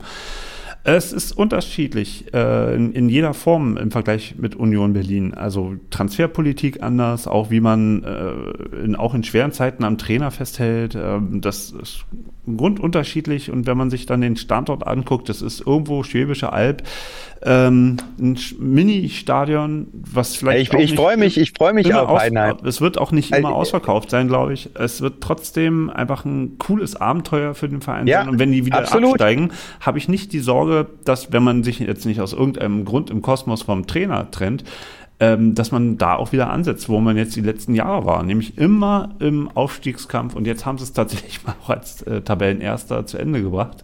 Was Wahnsinn, ja. Irre Geschichte. Und ich glaube, keiner äh, in Heidenheim ist dann traurig, wenn es dann wieder in die zweite Liga geht. So, also äh, und, und ja, an, Sie, Sie, Sie Sie sind äh, seit 35 Jahren nicht abgestiegen. ja. das können nicht viele Vereine in der Bundesliga behaupten, oder? 35 Jahre. Ah, Leverkusen ist nicht abgestiegen. Bayern ist keine nicht Ahnung. abgestiegen. Gladbach ist aber schon ein paar Mal abgestiegen. Und ich, und ach, was für ein Zufall. das ist ein Borussia Mönchengladbach-Fan. Ähm, hast du Angst vor dem Abstieg, Fabian? Mm, Oder verstehst du die Stimmen von außen, die sagen, Gladbach ist unter Umständen ein Abstiegskandidat? Also heute, heute gab es ja große Aufreger an der Gladbach-Bubble über den elf Freunde, über die elf Freunde-Einschätzung, die offensichtlich jeden Verein einmal durchgehen und eine Prognose machen. Die war äh, relativ düster dort bei den, bei den elf Freunden. Ähm, nö, Ja, und jetzt- bei wel- Elf Freunde, äh, der Podcast oder was, was, was war das? Ähm, nee, Wieso, wieso kam das heute? das, das haben die auf Twitter gepostet. Ah, Ach so, Also ein okay. Artikel. Mhm, mhm. Ähm, ja, ich habe eigentlich jetzt, also ich kann es natürlich nicht völlig ausschließen, ähm, weil, weil der personelle Umbruch, der da stattgefunden hat, ähm, natürlich keinen keinen Außenstehenden in die Lage versetzt, zu sagen, was diese Mannschaft eigentlich drauf hat. Ähm, und die Eindrücke, die ich habe, sind nur jetzt aus den Vorbereitungsspielen, die waren allerdings gut. Ähm, und aus, dem, aus den transferbegleitenden Informationen ähm, über, die, über die neuen Spieler, die da gekommen sind. Ähm, deswegen ist, ist natürlich schon was dran, dass Gladbach eine ziemliche Wundertüte ist in dieser Saison. Ich glaube aber trotzdem nicht, dass sie absteigen werden, ähm, weil ich glaube, dass sie sich sehr, sehr sinnvoll verstärkt haben und, ähm, und vor allem eine, ähm, eine Situation, also die Mannschaft in eine Situation gebracht haben, die aus dieser toxi- toxischen äh, Gemengelage, die, die die Mannschaft und den Verein in den letzten zwei, drei Jahren begleitet hat, ähm, die sie herausgebracht hat. Aber ähm, ehrlicherweise muss man auch sagen, es wird eine ganz entscheidende Rolle spielen, wie Gladbach in diese Saison startet. Und da warten einfach ziemliche Brocken mit Leverkusen und Bayern ähm, und auch Augsburg auswärts ist jetzt auch nicht so wahnsinnig einfach. Ähm, wenn, wenn, wenn da ähm, nach vier oder fünf Spieltagen irgendwie da nur ein oder zwei Punkte stehen, äh, dann schlägt die Stimmung ganz schnell wieder um. Und ähm, ich hoffe, dass es nicht so ist. Ähm, und wenn es so ist, hoffe ich, dass sich es nicht auf die Mannschaft überträgt. Was ist denn in, also nur um mal so ein bisschen auch zurückzuschauen, warum Gladbach auf einmal ein Abstiegskandidat ist und nicht wie vor ein paar Jahren so ein potenzieller Kandidat für die Champions League? Ähm, ich probiere mal, was ich so von außen über Gladbach wahrgenommen habe. Erstens, die Pandemie ist gekommen und äh, gefühlt äh, ist das der Verein, der am meisten unter der Pandemie zu leiden hatte, weil man auf einmal Transfers nicht mehr machen konnte, die man vorher machen konnte. Ähm, Max Eber äh, hat Depression bekommen, hat hingeworfen. Es gibt jetzt mit Fürkus einen neuen äh, Sportdirektor. Ähm, und äh, dann haben sich die Transfers tatsächlich nicht so entwickelt, glaube ich, in, in Mönchengladbach, äh, wie sie sich das vielleicht erhofft haben. Ich hatte damals auf, so, so vom Gefühl her, auch von den Summen, die Gladbach dafür ausgegeben hat, zum Beispiel für einen Player, ähm, gedacht, dass das auf jeden Fall ein kommender Spieler ist, der für Bayern interessant ist. Oder auch Markus Thuram. Das sind alles Spieler, die äh, obwohl sie auch zusammen gespielt haben, in Gladbach jetzt nicht gerade ein Feuerwerk abgefeuert haben und eigentlich nicht gezeigt haben, dass sie die Spieler sind, die so eine Mannschaft nach vorne äh, bringen und, und, und, tragen können. Und äh, auch Lars Stinde ist mit der Zeit älter geworden, ist auch dann nicht mehr so der Leistungsträger gewesen. Und ähm, jetzt ähm, hat man auch noch, äh, mit, also vor, vor drei Jahren Marco Rose verloren. Ähm, danach ging auch einiges schief. Und äh, ja, Quo Vadis Gladbach. Ähm, wie wie, wie läuft es jetzt mit äh, Seoane, der äh, ähm, letztes Jahr noch in Leverkusen hinschmeißen musste und auf einmal Trainer in, in Mönchengladbach jetzt ist? Ähm, ist es so vielleicht so, was, was früher, früher ähm, Peter Bosch bei Dortmund war, stark angefangen, schwach aufgehört und dann taucht er auf einmal woanders wieder auf, scheitert dann. Äh, Davor habe ich so ein bisschen bei Gladbach jetzt Angst. Wie kommt man überhaupt auf Seoane, Fabian? Ähm, das weiß ich nicht. Das, da, naja, wie soll ich das jetzt wissen? ähm, ich, hab, ich bin ja da nicht verantwortlich für die Trainersuche. Ich glaube, Nee. ähm, ich, also ich glaube, Seoane hat, äh, was ich gehört habe, äh, in Leverkusen durchaus ein sehr, sehr positives Bild hinterlassen. Trotzdem sie eben irgendwie nach dem sechsten oder siebten Spieltag der Vorsaison ähm, äh, haben gehen Ja, aber es war ja desaströs. Ja, Vor gut, zwei Jahren hat aber- er echt. äh, so- Ja, aber Holger, okay, das, das gab es ja, das gab's ja in der Historie schon immer. Auch Jürgen Klopp hat mal eine, eine unterirdische Saison mit Dortmund hingelegt. Ähm, Favre hat mal eine unterirdische Saison mit, mit Gladbach und mit Hertha hingelegt. Aber es muss doch irgendwie. Äh, Trotzdem war es Gründe unbestritten ein, ein guter Trainer. Weiß ich nicht, ich kann ja jetzt das Leverkusen-Debakel nicht aufarbeiten. Ähm, ich kann nur sagen, dass er einen sehr guten Ruf hat in der Fachwelt. Ähm, dass äh, Fernando Caro hat sich, hat sich sehr positiv über ihn geäußert und hat gesagt, er hätte ihn eigentlich gerne weiter behalten, aber die sportliche Situation hat, hat ihm damals keine andere Wahl gelassen. Ähm, und alles, was ich jetzt aus der Vorbereitung gehört oder gelesen habe, ähm, sind die Eindrücke von, vom Trainer ganz andere als von seinem Vorgänger. Ja. Ähm, mehr, mehr kann ich aber auch nicht sagen. Ich weiß, ich und vom. Spielstil, vom Spielstil will er so äh, spielen lassen wie, äh, wie heißt er nochmal, Herr, ähm, der Bär? Farke? Farke? Farke? Nein, nein Farke, Farke hat, hat sehr stark auf, auf Ballbesitzfußball gesetzt. Ähm, und, und der Fußball war, war unansehnlich. Das, also, äh, Das war auch schon in England gewesen. Beziehungsweise, ja, das. So ein bisschen David Wagner 2.0 jetzt. äh, Ja, genau. ja, absolut. Genau. Absolut. Und das, das hat, ähm, dafür hat er auch nicht das Spielermaterial gehabt. Hm. Ähm, also vielleicht ein Weigel, ähm, aber ansonsten hat er, das- hat er das nicht gehabt. Ähm, Wie Holding Six? und ich war, also ein gutes Beispiel, ein gutes Beispiel ist, ich war gegen Union damals im Stadion, es war nicht auszuhalten. Also es ist, es, also Hm. war Union. Union Und der hat es kaum noch den Ball schön gekommen, geredet. aber es war einfach ein Hin- und Hergeschiebe mit dem, mit dem Ball und es ging nach vorne überhaupt nichts. Und das war der Farke Und Farke und, ja, und Farke, in, in der PK redet er das alles noch schön. Ja, Also aber das ich- ist ja das nun auch Geschichte. Äh, ich würde vielleicht ganz gern noch mal zurück in die Historie, was da alles schiefgegangen ist. Äh, Warte mal, noch, warte mal, da muss ich ganz kurz nochmal unterbrechen, weil ich glaube, bevor du mit der Historie weitermachst, äh, auf die Frage, wie wird denn eigentlich so ein Trainer ausgewählt? Ich habe den Eindruck, dass die ganzen Vereine, die jetzt auf Trainersuche sind, während der Saison, vor der Saison, eigentlich immer gucken, wer waren denn so die letzten Trainer der letzten fünf Jahre, die in der Bundesliga gearbeitet haben? Wer kennt die Bundesliga so aus nächster Nähe als, als Coach? So, und dann laden wir uns mal ein paar Trainer ein äh, und führen ein paar Gespräche. Und im Prinzip läuft es doch eigentlich immer so, die Trainer stellen sich hin und sagen, was sie vorhaben. Wir wollen offensiven Fußball spielen. Äh, niemand stellt sich hin und sagt, wir wollen defensiven Fußball spielen. Wir wollen die Jugend heranführen. Da kann auch keiner was dagegen haben. Und im, im Prinzip ähm, verkaufen sich natürlich auch die Trainer ähm, bei der Trainersuche von ihrer besten Seite. Und wer dann einfach auch am besten sprechen kann oder auch rhetorisch äh, ähm, einfach zu glänzen weiß und vielleicht auch noch in der Vergangenheit irgendwo mal, wie jetzt Johanne in, in der Schweiz, irgendeinen Titel gewonnen hat, dann äh, besteht da die Chance, dass der eine Anstellung findet. Aber es gibt ja Trainer en masse, die in den letzten 15 Jahren gewirkt haben, die jetzt immer noch nicht zu alt sind, die aber keinen Verein mehr kriegen. Ja, ich glaube, ich, äh, dass es schon äh, insgesamt ein bisschen k- konkreter wird, als du das jetzt äh, geschildert hast und, und ähm, Oh, ne, äh, glaube ich nicht. äh, dass, ich, dass, ich hab dass das Buch- Eloquenz und, und äh, Rhetorik äh, jetzt nicht die entscheidenden Da Faktoren gebe ich dir einen Buchtipp äh, von äh, Marco Bode und Dietrich Schulze-Marmeling. Ähm, ähm, Habe ich aber sowieso auf meiner Liste. Das solltest du Gern. unbedingt lesen, das Buch, weil genau das schildert Marco Bode von diesen ganzen äh, Kennenlerngesprächen von den Trainern, wie, wa, wa- warum sie Dann, äh, Trainer jetzt dann weiß man ja jetzt, was Bremen in den letzten Jahren falsch gemacht hat. Genau, aber sie haben ja irgendwann wieder was richtig gemacht. Und das, Absolut. Ähm, und, ähm, und, und diese Fehler werden halt immer wieder gemacht. Da werden ja manchmal auch Trainer über Saisonende hinaus gehalten, obwohl sie vielleicht die Mannschaft vom Abstieg gerettet haben. Ähm, ähm, aber eigentlich wäre es für die Entwicklung der Mannschaft besser gewesen, sich von den Trainern zu trennen. Aber wie willst du das ähm, den Fans verkaufen, die gerade den Trainer auf Schultern getragen haben, weil er die Mannschaft gerettet hat oder weil er vielleicht äh, am Ende der Saison doch noch irgendwie nach Europa gekommen ist? Ähm, wie willst du es denen verkaufen, äh, dass der Trainer ähm, Ja, und man weiß ja auch nie, was danach muss? kommt. Also Genau. Was, man weiß auch nie, was danach kommt.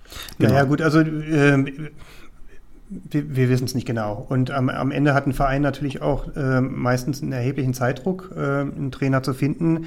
Und ich glaube, glaube nicht, dass alle Vereine so aufgestellt sind, dass sie ähm, über die Saison hinweg ähm, irgendwie ein, ein Portfolio an zehn Trainern äh, da ist, die sie im Auge haben und die sie dann ansprechen können, wenn, wenn, der, äh, wenn der jetzige geschasst werden muss. Ähm, und, und natürlich lässt man sich davon beeinflussen, was gibt es für, für Erfolge in der Vergangenheit. In, in Gladbach spielt vielleicht auch immer eine, eine Rolle dieser Schweizbezug, weil man mit, mit Schweizern seit Jahren irgendwie gute Erfahrungen gemacht hat. Also mit Favre hat das alles angefangen. Ähm, spielt bestimmt auch eine, eine gewisse Rolle. Ähm, es spielt bestimmt auch eine Rolle, dass man einen, einen Trainer gesucht hat, der sich von seinem Vorgänger deutlich unterscheidet. Ähm, also der einfach klarere Ansagen macht an die Mannschaft der, ähm, der von außen versucht, mehr ins Spiel einzugreifen. Das macht Ceoane alles. Ob er dann am Ende den Erfolg verspricht, das, das weiß aber auch ein Manager nicht. Was Also, ist denn eigentlich für Gladbach ein Erfolg? Ähm, ja, das, also kann ich auch nicht sagen, was, also der Verein, der Verein erwartet wahrscheinlich irgendwo am Ende eine, eine Platzierung auf einem Tabellenplatz zwischen 10 und 12, könnte ich mir vorstellen.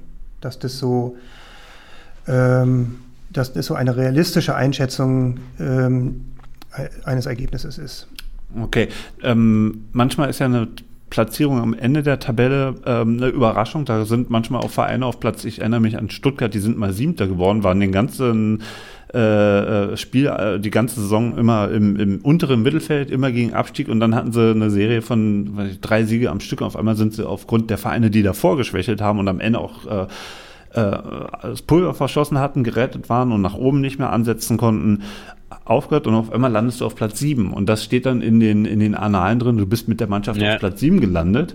Ähm, und ist Gladbach dann auch äh, deiner Meinung nach, auch so von der sportlichen Leitung jetzt ähm, äh, so realistisch, dass man sagt, wir müssen vielleicht auch mal eine Zeit lang ähm, um Platz 13, 14, 15 äh, in der Tabelle stehen, um aber, äh, wenn die Mannschaft sich entwickelt, am Ende auf Platz 10 oder 12 zu landen. Also durchaus. Wie gesagt, ich, das, ich kann es nicht ausschließen, äh, dass die Platzierung auch schlechter wird als 12 ähm, und dass man da auch eine Weile ähm, oder vielleicht sogar bis zum Ende ähm, sich in, in, kritischen Tabellenregionen befindet. Ich glaube auch, dass sich die, Verein, die Verantwortlichen da im Verein bewusst sind, äh, dass es auch eine schwierige Saison werden kann. Aber das wird man jetzt sicherlich nicht zu Beginn oder vor der Saison irgendwie als Szenario dort, dort ausgeben. Ich glaube aber auch, dass, dass das Management bislang sehr, sehr gute Arbeit geleistet hat, um diese Fehler äh, aus der Vergangenheit, äh, über die ich ja ganz gerne nochmal sprechen würde, ähm, zu kompensieren. Und, und das mit, mit wirklich sehr, sehr begrenzten wirtschaftlichen Möglichkeiten. Also die, also die Transfers, die sie gemacht haben, finde ich alle nachvollziehbar. Wie gesagt, wird sich jetzt irgendwie zeigen äh, in, den, in, den, ersten zehn Spielen, ähm, ob, das, ähm, ob, ob, das gute Lösungen sind. Ähm, aber sie haben, ähm, sie haben noch ein paar Planstellen offen, die werden sich wahrscheinlich auch nicht schließen lassen, weil man dann eben doch die, die unbegrenzten wirtschaftlichen Mittel nicht hat, um das zu machen. Also die Außenverteidigerpositionen sind nach wie vor eine Problemstelle. Ähm, und, äh, und im defensiven Mittelfeld braucht man noch jemand und einen, und einen zweiten Stürmer als, als Backup für den, für den Tschechen, den man geholt hat.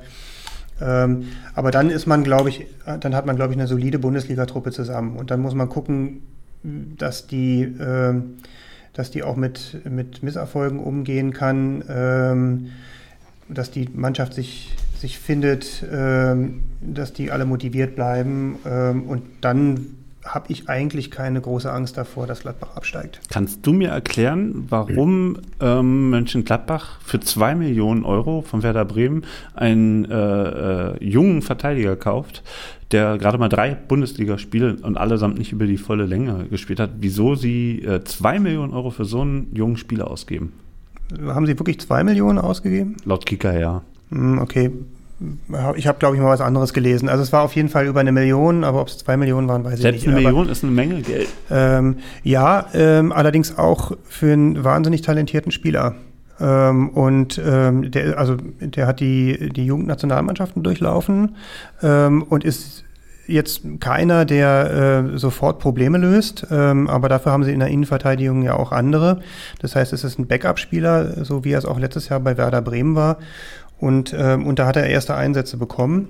Ähm, deswegen ist es vor allem eine Investition in die Zukunft. Und ich glaube, ehrlich gesagt, wenn es nicht Mönchengladbach wäre, sondern, ähm, sondern Eintracht Frankfurt, dann, dann würde man über so einen Transfer auch nicht weiter sich wundern, sondern würde sagen, ja, das ist halt ein ähm, ein Nachwuchsspieler, ähm, der, äh, der sehr ambitioniert ist, der dementsprechend dann auch einen Marktwert hat, den man bezahlen muss. Ähm, und der wird uns in den, ähm, in den kommenden Jahren ähm, noch viel Freude bereiten. Das ist so der Standard. Also er, erinnert mich an den, an den äh, Netztransfer letztes Jahr, oder? So ein bisschen.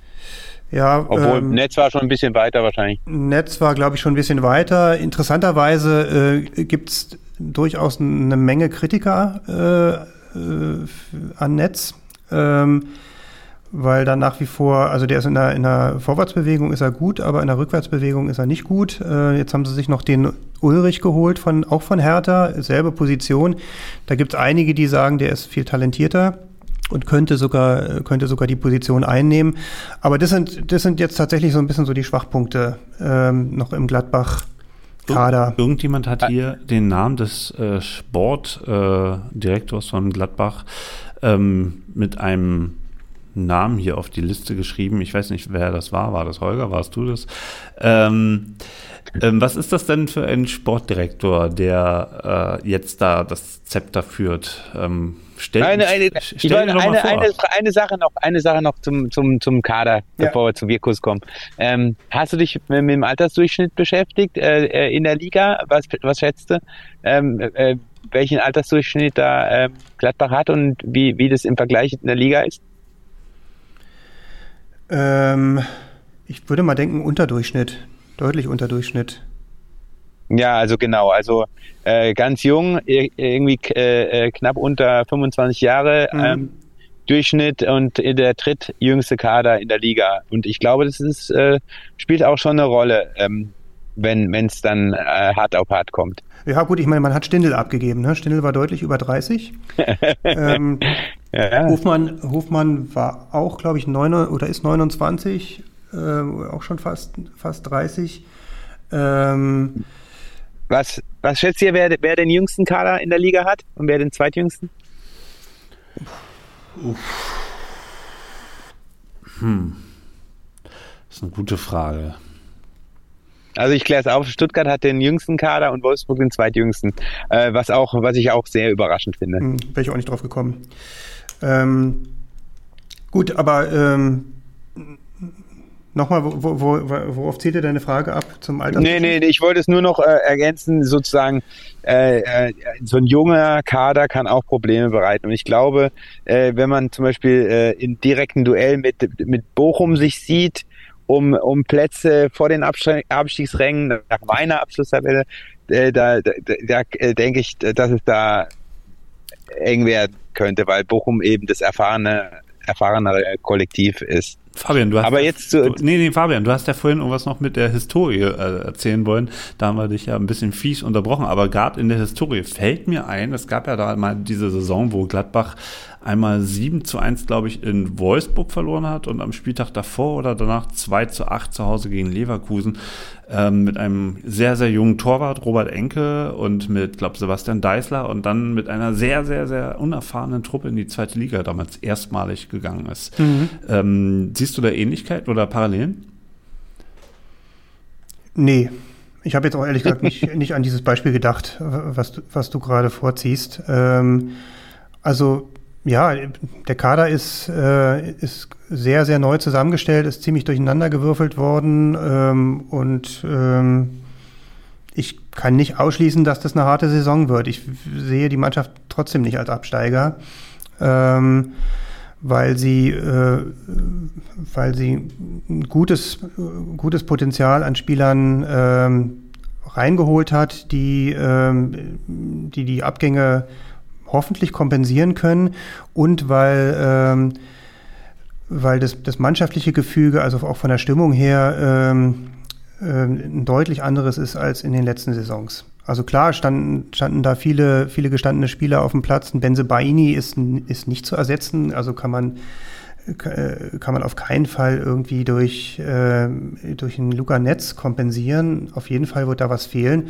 Aber ein Benze Baini und ein Tyram haben haben in den vergangenen zwei Saisons jedenfalls auch eine miserable Einstellung gezeigt äh, und haben mit dazu beigetragen, dass die, äh, dass die Mannschaft überhaupt gar keine Leistungsbereitschaft mehr hatte. Das, das, das gehört sicherlich dazu und, ähm, ähm, und das ich, ich würde mal davon ausgehen, dass der jetzige Kader ähm, da ganz anders aufgestellt ist. Und Frank Honorar ist übrigens auch 27 Jahre alt, also auch nicht mehr der allerjüngste ähm, und, und bringt auch eine Menge Erfahrung rein. Ist natürlich Franzose, muss sich erstmal sprachlich finden in, in der Mannschaft. Äh, äh, in, äh, in Jonas Romlin ähm, ist, äh, ist erfahren und hat in der letzten Saison schon gezeigt, dass er sehr, sehr ehrgeizig ist, allerdings auch ein bisschen verletzungsanfällig. Ähm, also ja, da habe ich wie gesagt nicht allzu große Angst, ähm, dass dann da am Ende irgendwie einer von den letzten vier Plätzen rauskommt. Aber ich weiß nicht. Niemand weiß es. Das äh, kann ich dir beruhigend sagen. Niemand weiß es. Ähm, Ja, Holger, wie sieht's mit Union aus? Nee, bei Wirkus haben wir noch nicht behandelt jetzt.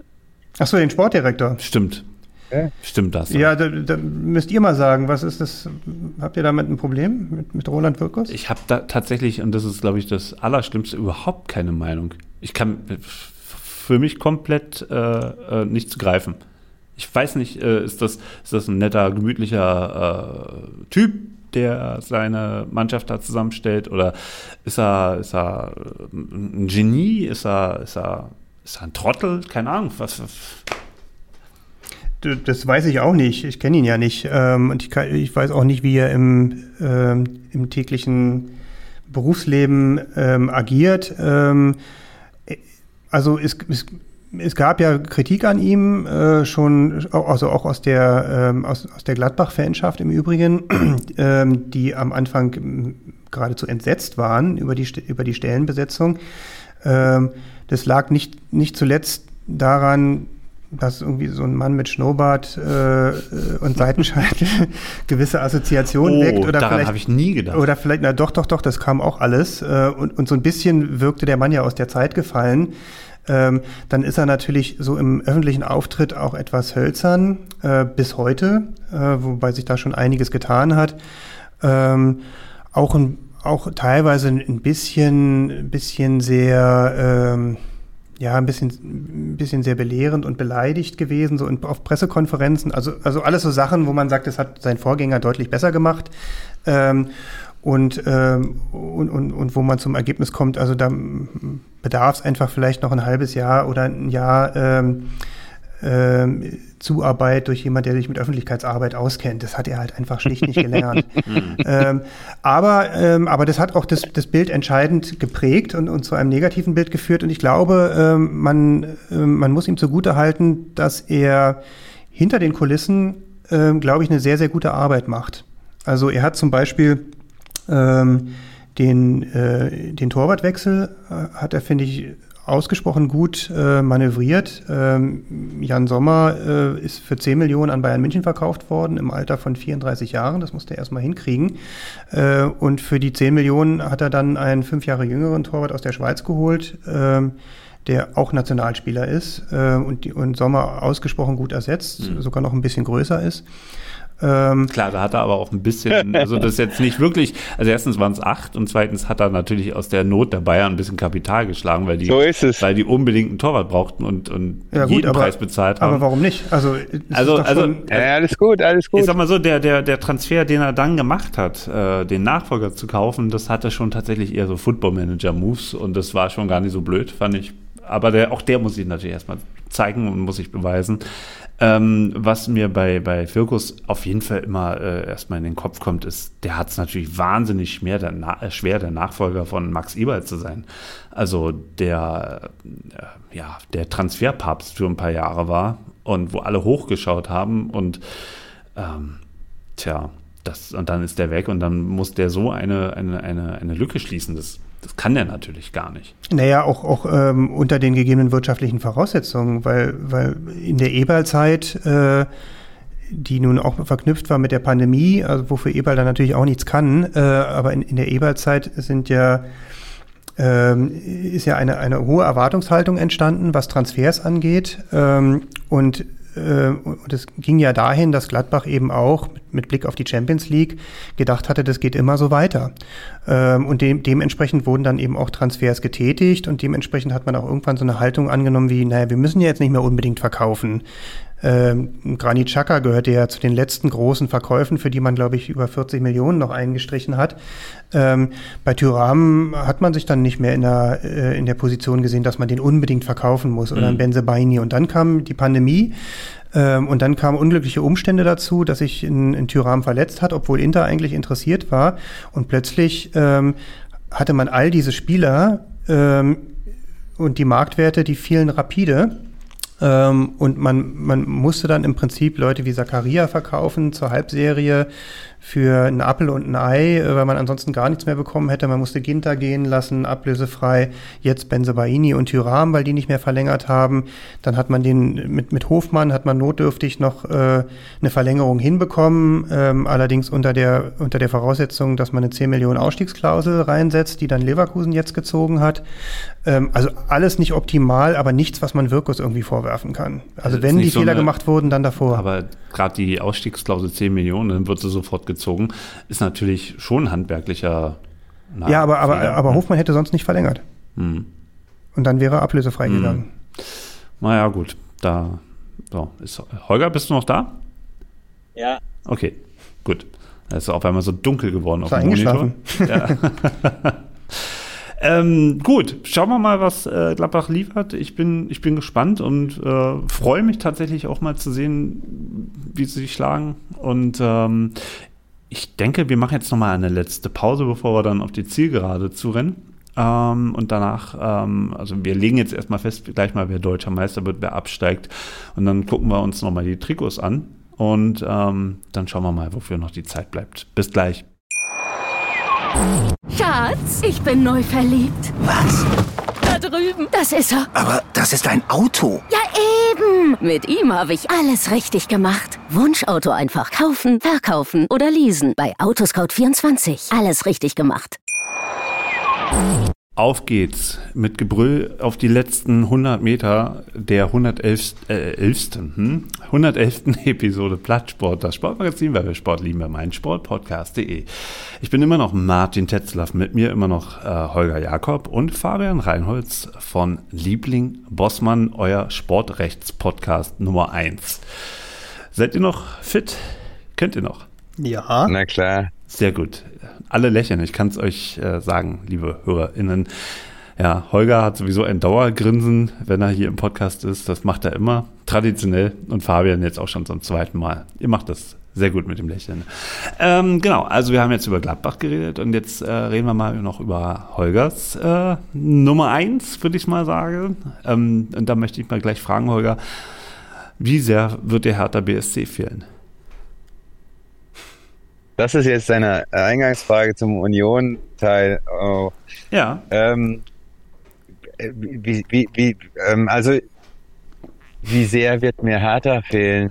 Also, Hertha gibt's ja noch.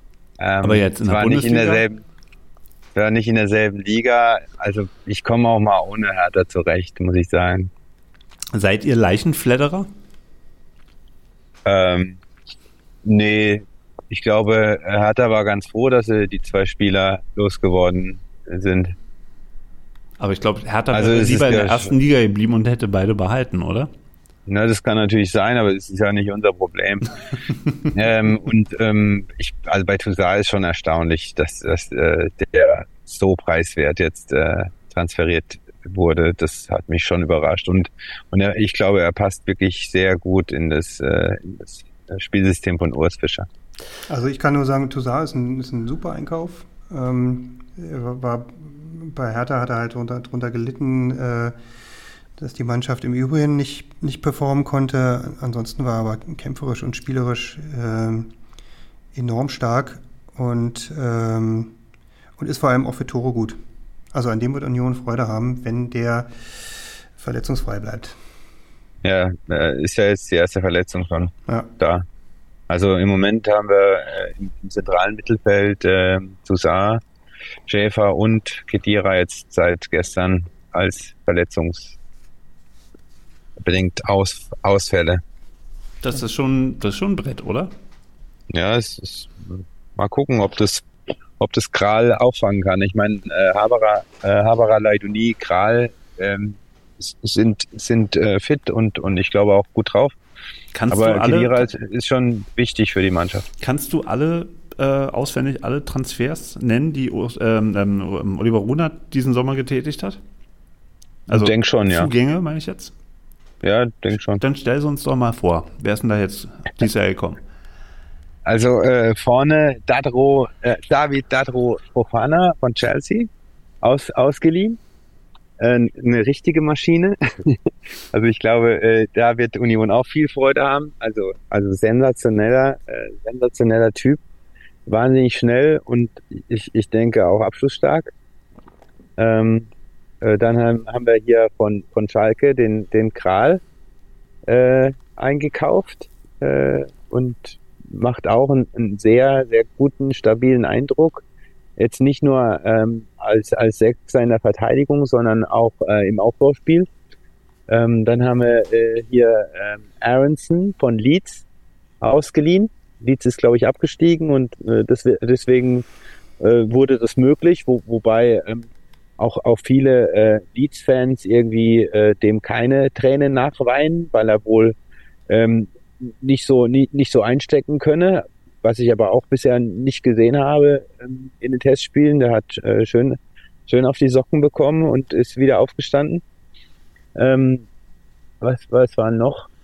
Ähm, Benedikt Hollerbach.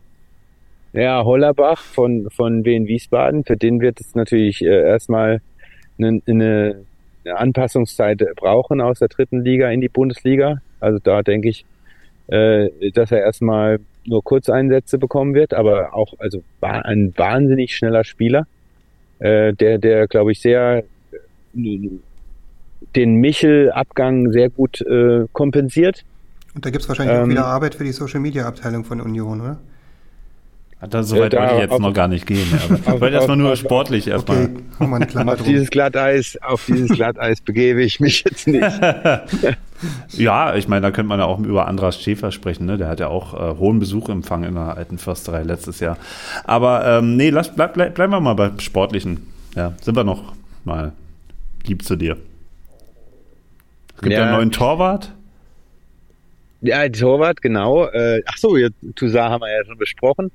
Ähm, Schwolo. Äh, äh, Schwolo, das war sehr, das war wirklich sehr überraschend. Also damit hatte ich nicht gerechnet und ähm, und dann, als noch diese Gerüchte äh, äh kamen letzte Woche, dass äh, Renault möglicherweise zu Lazio Rom äh, wechseln soll, dann hatte ich äh, schon die Befürchtung, dass, dass dann Schwolo tatsächlich der erste Torwart bei uns werden könnte. Das war der andere das, Berliner Torhüter, der zu, äh, nach Italien gewechselt ist, ne?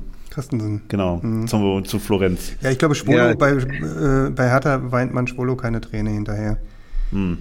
Ja, also ich, da weiß ich auch noch nicht, was ich davon halten soll, dass er jetzt bei uns ist. Äh, ich hoffe, Renault bleibt und ist, dann ist klar, dass, dass er die Nummer eins ist. Schwolo als Backup gern. Mal gucken, was, was ist da, wie es da weitergeht. Und ähm, heute wurde ja dann tatsächlich der, was ich seit Wochen eigentlich immer wieder so, so schwelt, äh, der Gosens-Transfer äh, bestätigt. Und es ist halt auch. Also heute ist der 14. August und er ist, glaube ich, noch nicht offiziell vorgestellt. Der Morgen Medizincheck, kommt. so wie es heißt. Genau. genau. also laut ISCO Meter äh, müssen wir da noch ein bisschen warten. Was so. sagt Plätigol? er, hört, er hört doch mal auf mit, dieser, mit diesem ISCO-Quatsch die ganze Zeit. Ja, ja, also das hat ja Union selber nun sehr, sehr stark befeuert. Ja, es war, also, ja auch ein, also, es war ja auch ein Hype, aber und, und, und ich habe mich da auch anstecken lassen, ja. aber es war ja dann trotzdem alles gut, dass der nicht kam.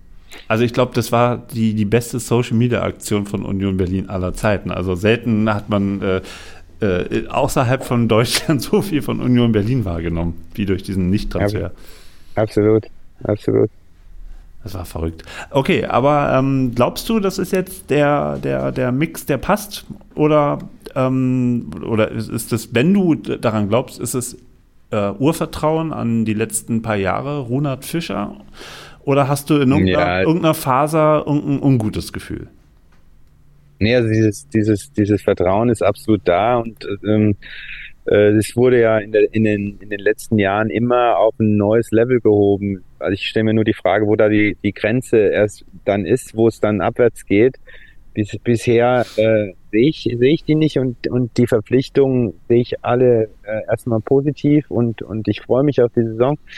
Ähm, ich, ich denke immer noch, dass, dass, ähm, dass Geraldo Becker äh, noch gehen wird, weil er gesagt hat, äh, offen kommuniziert hat, dass er gerne in die Premier League wechseln würde.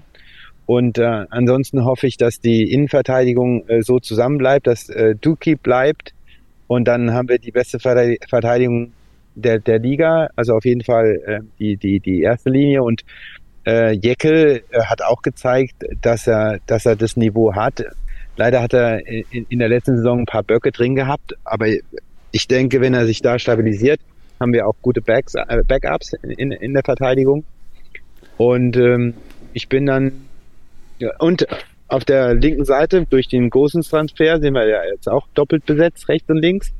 Äh, mit Trimmel, Juranovic äh, rechts und, und mit, mit Roussillon und, und ähm, Gosens links.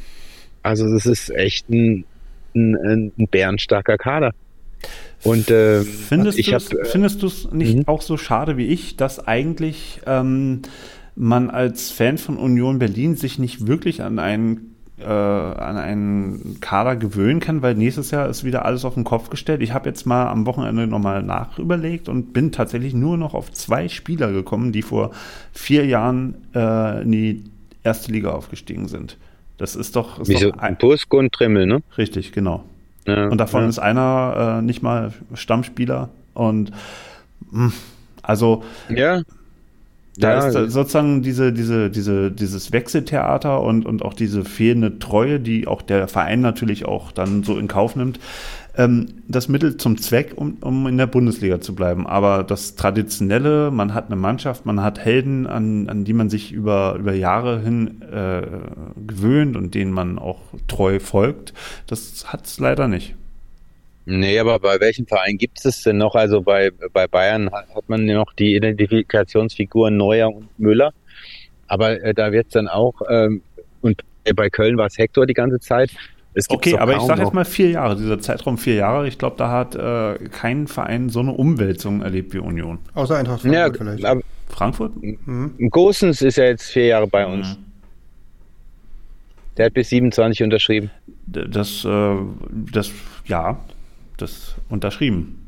Aber ob er ja. dann auch so lange Also, bleibt. also ich, ich, ich bin dabei, der ich kann da gar nicht ähm, ähm, groß widersprechen. Also, also mir viele mich, ist was mich schwer, am meisten mir ein Trikot auszusuchen mit einem Spieler, der äh, irgendwie, wo ich weiß, der spielt nächstes Jahr immer noch da. Also selbst Trimmel, der ist auch so alt, dass er von Jahr zu Jahr verlängert. Wenn ich mir jetzt eine, eine, eine Spielernummer und einen Spielernamen hinten auf dem Rücken flocken müsste, pff, ich würde wahrscheinlich Trümmel nehmen, weil er halt einfach so dass das Urpferd da hinten in der Verteidigung ist ähm, und seine Kilometer äh, runterdampft. Aber ähm, einen anderen Spieler, weiß ich nicht, das ist mir zu gesichtslos. Ja, also Trimmel sieht ja auch am besten aus und die, die äh, achten, und die 28 ist, ist der Geburtstag meines Sohnes. Ich habe auch das Trimmel-Trikot äh, drunter. Aber ich, äh, ja, mein Gott, ähm, wenn man jetzt äh, in der Saison sieht, dass, dass man einen neuen Lieblingsspieler hat, dann äh, kauft man sich dann auch das Trikot. Also ich würde es jetzt nicht so hochhängen.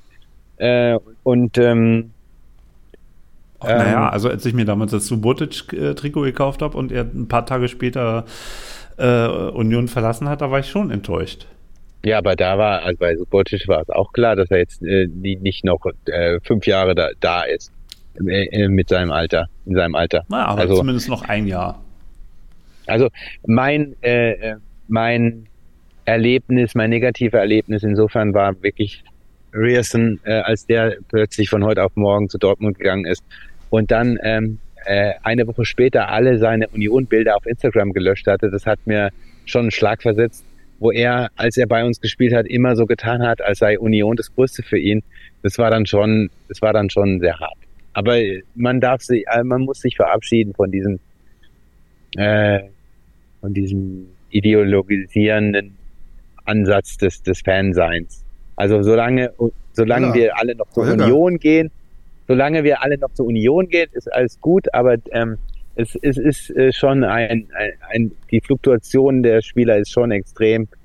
Ähm, und, und aber solange der Erfolg da ist, ist es alles okay.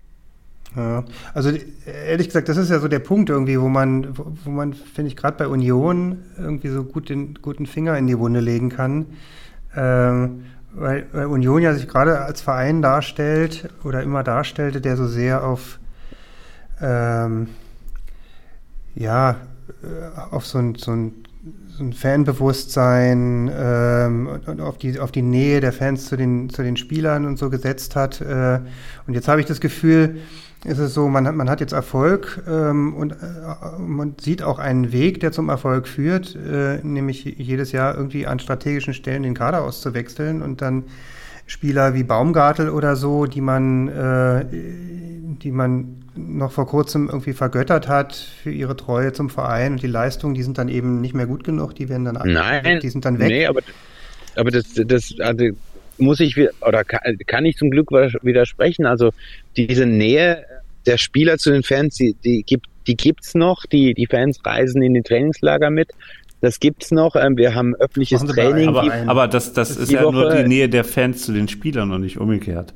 Also das finde ich ja auch immer bei, bei, bei allen Vereinen, ja. Wenn die sich dann da vor die Tribüne stellen und nach dem Spiel gewonnen und dann äh, so ein bisschen pflichtbewusst einmal abklatschen. Ähm, also, äh, das, das ist schon ein bisschen langweilig. Bei Union Berlin ist halt das Ding, jeder Spieler, der mal bei Union gespielt hat, wird er später immer noch, auch wenn er bei der anderen Mannschaft spielt, rufen die Fans Fußballgott. Inzwischen ist es ja spitz gesagt so, dass man bei der Hälfte der äh, Aufstellung des Gegners äh, immer Fußballgott noch mitrufen muss, dass man gar Warte nicht mehr weiß, ist es die Heimmannschaft oder die Auswärtsmannschaft.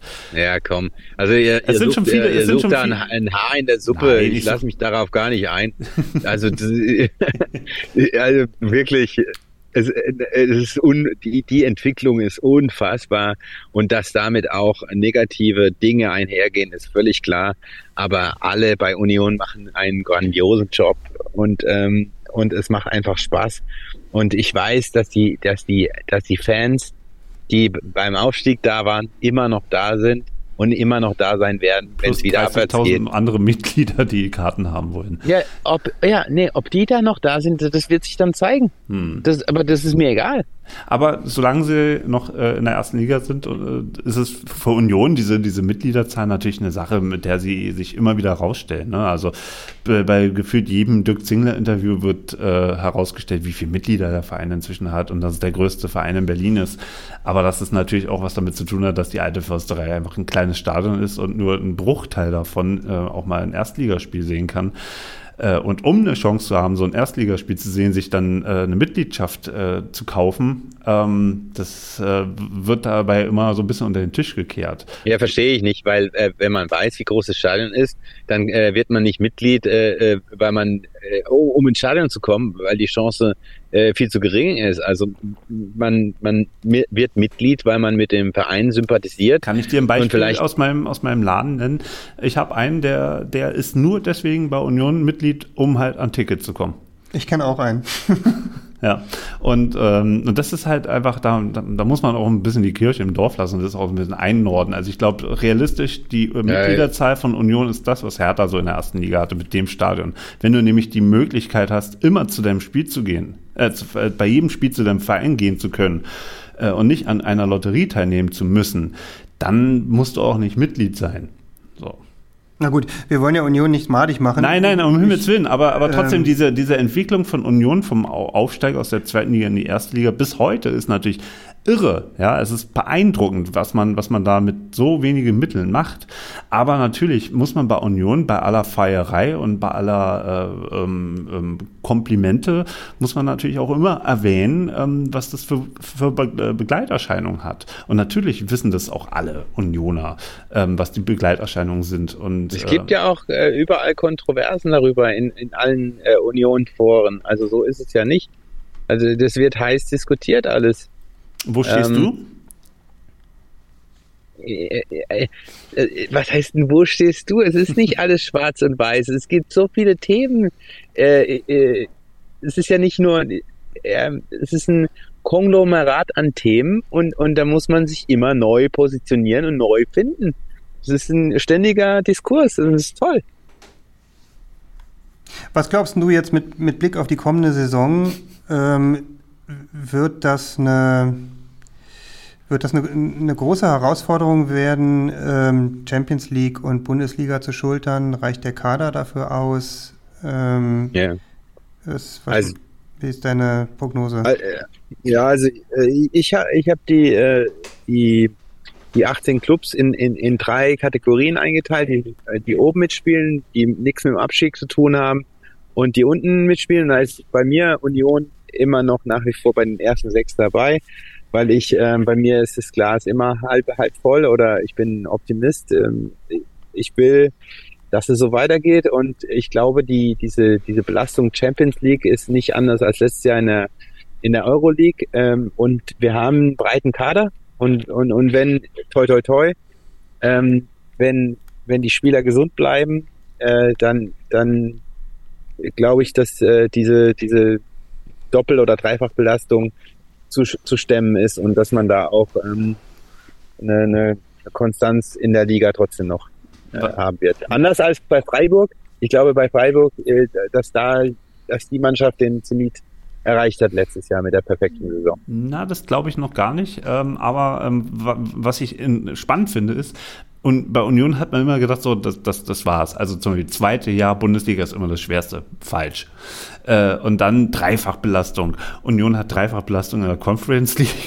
Allen für immer bewiesen, nein, das gibt dieses, diesen Quatsch nicht mit der Dreifachbelastung. Verrückt. Ja, verrückt. Also, und, ähm, und das wird auch dieses Jahr genauso sein. Ich finde es eigentlich spannend, dass Union seinen Kader trotz Champions League nicht so aufstellt, als würden sie in der Champions League spielen, sondern als würden sie probieren, das Mittelfeld der Bundesliga wieder zu erreichen. Ja, die machen. Und ich so, glaube, ich, ich glaube, Gefühl, das ist auch, ich glaube, das ist auch genau das Maß, worum es wieder gehen wird. Mittelfeld, Bundesliga, Klasse halten, ähm, im besten Fall nichts mit dem Abstieg zu tun haben. Und ich glaube, ähm, das ist dann da, danach richtet sich alles aus. Ja, da, da ja Fernseh, Fernsehgelder sind ja jetzt schon, da ist Union, glaube ich, jetzt schon im, im Mittelfeld.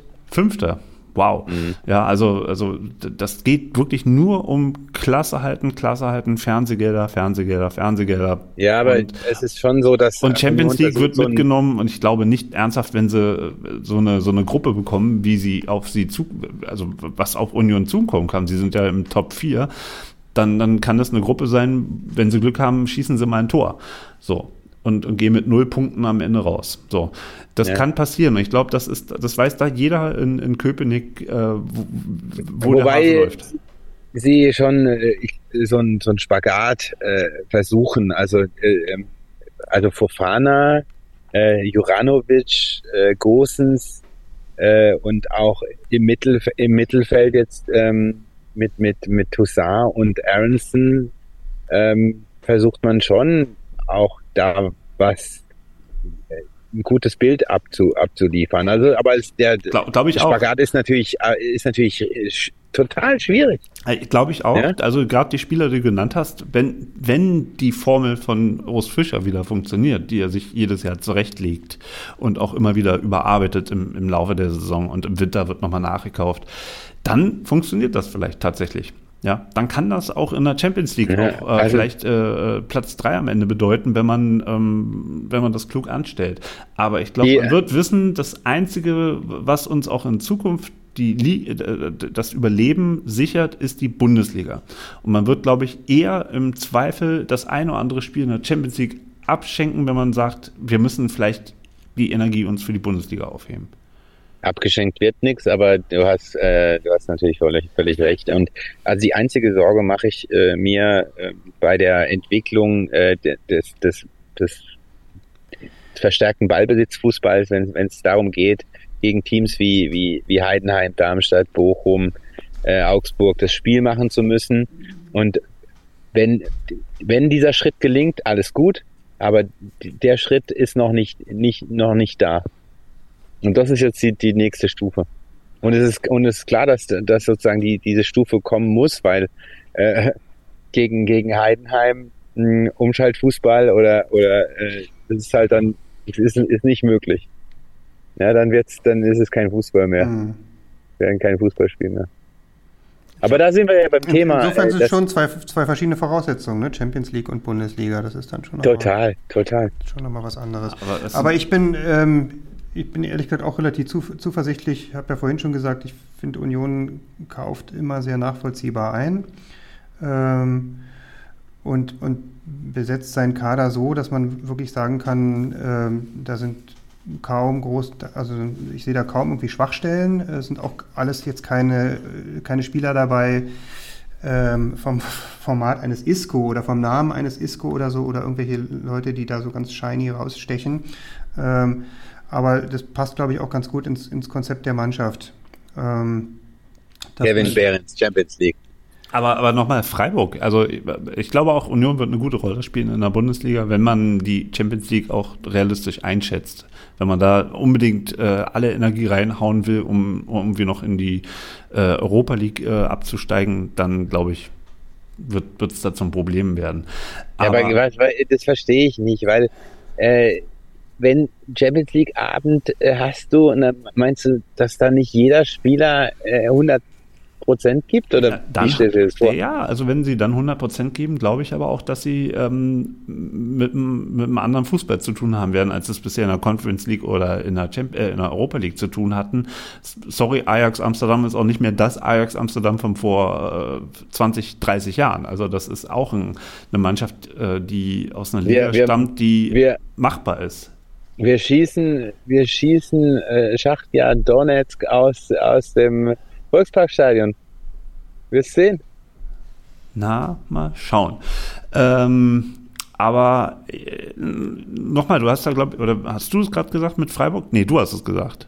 Du hast es mit Freiburg gesagt. Also ich ja. glaube schon, dass Freiburg ähm, genau so eine gute Rolle spielt wie in den letzten Jahren auch. Und das heißt dann äh, im Umkehrschluss, irgendeine Mannschaft da oben, die da eigentlich reingehört, macht äh, elementare Fehler und da sehe ich persönlich äh, eher Leverkusen, weil Dortmund, Leipzig, Bayern ist für mich da oben gesetzt. Und dann hat Freiburg und dann hat Freiburg tatsächlich auch eine Chance, ähm, ähm, weiter äh, um, um die Champions League Plätze mitzuspielen. Wie seht ihr Frankfurt? Ganz kurz, ich, ich würde noch auch noch ganz gern was zu Freiburg sagen, weil ich, ähm, ich sehe es tatsächlich eher so wie Holger. Ähm, Freiburg macht also oder bei Freiburg sehe ich so ein bisschen die Gefahr, äh, dass es ähnlich ist wie bei Gladbach, dass man da so ein bisschen versäumten, äh, also gerade so bei den etablierten Positionen, äh, Spielern da so einen Umbruch einzuleiten.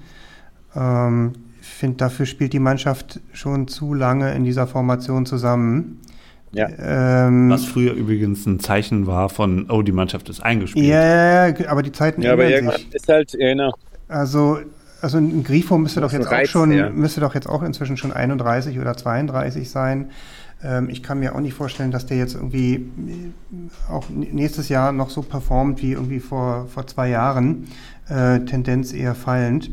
Und, ähm, und bei Freiburg sieht man jetzt irgendwie nicht so richtig äh, da so ein, das, also dass, dass man da so punktuell versucht, äh, über die Jahre hinweg die, die Mannschaft aufzufrischen. Also deswegen könnte ich mir vorstellen, ja. dass das mit dem internationalen Geschäft auch für Freiburg dieses Jahr schwierig wird. Champions League äh, Platz sehe ich bei denen gar nicht. Ähm, da waren sie auch, letztes Jahr waren sie da zwar nah dran, ähm, aber irgendwie eher so, also tatsächlich punktemäßig waren sie nah dran. Für mich gefühlt äh, waren sie eher nicht so auf diesem Champions League-Kurs.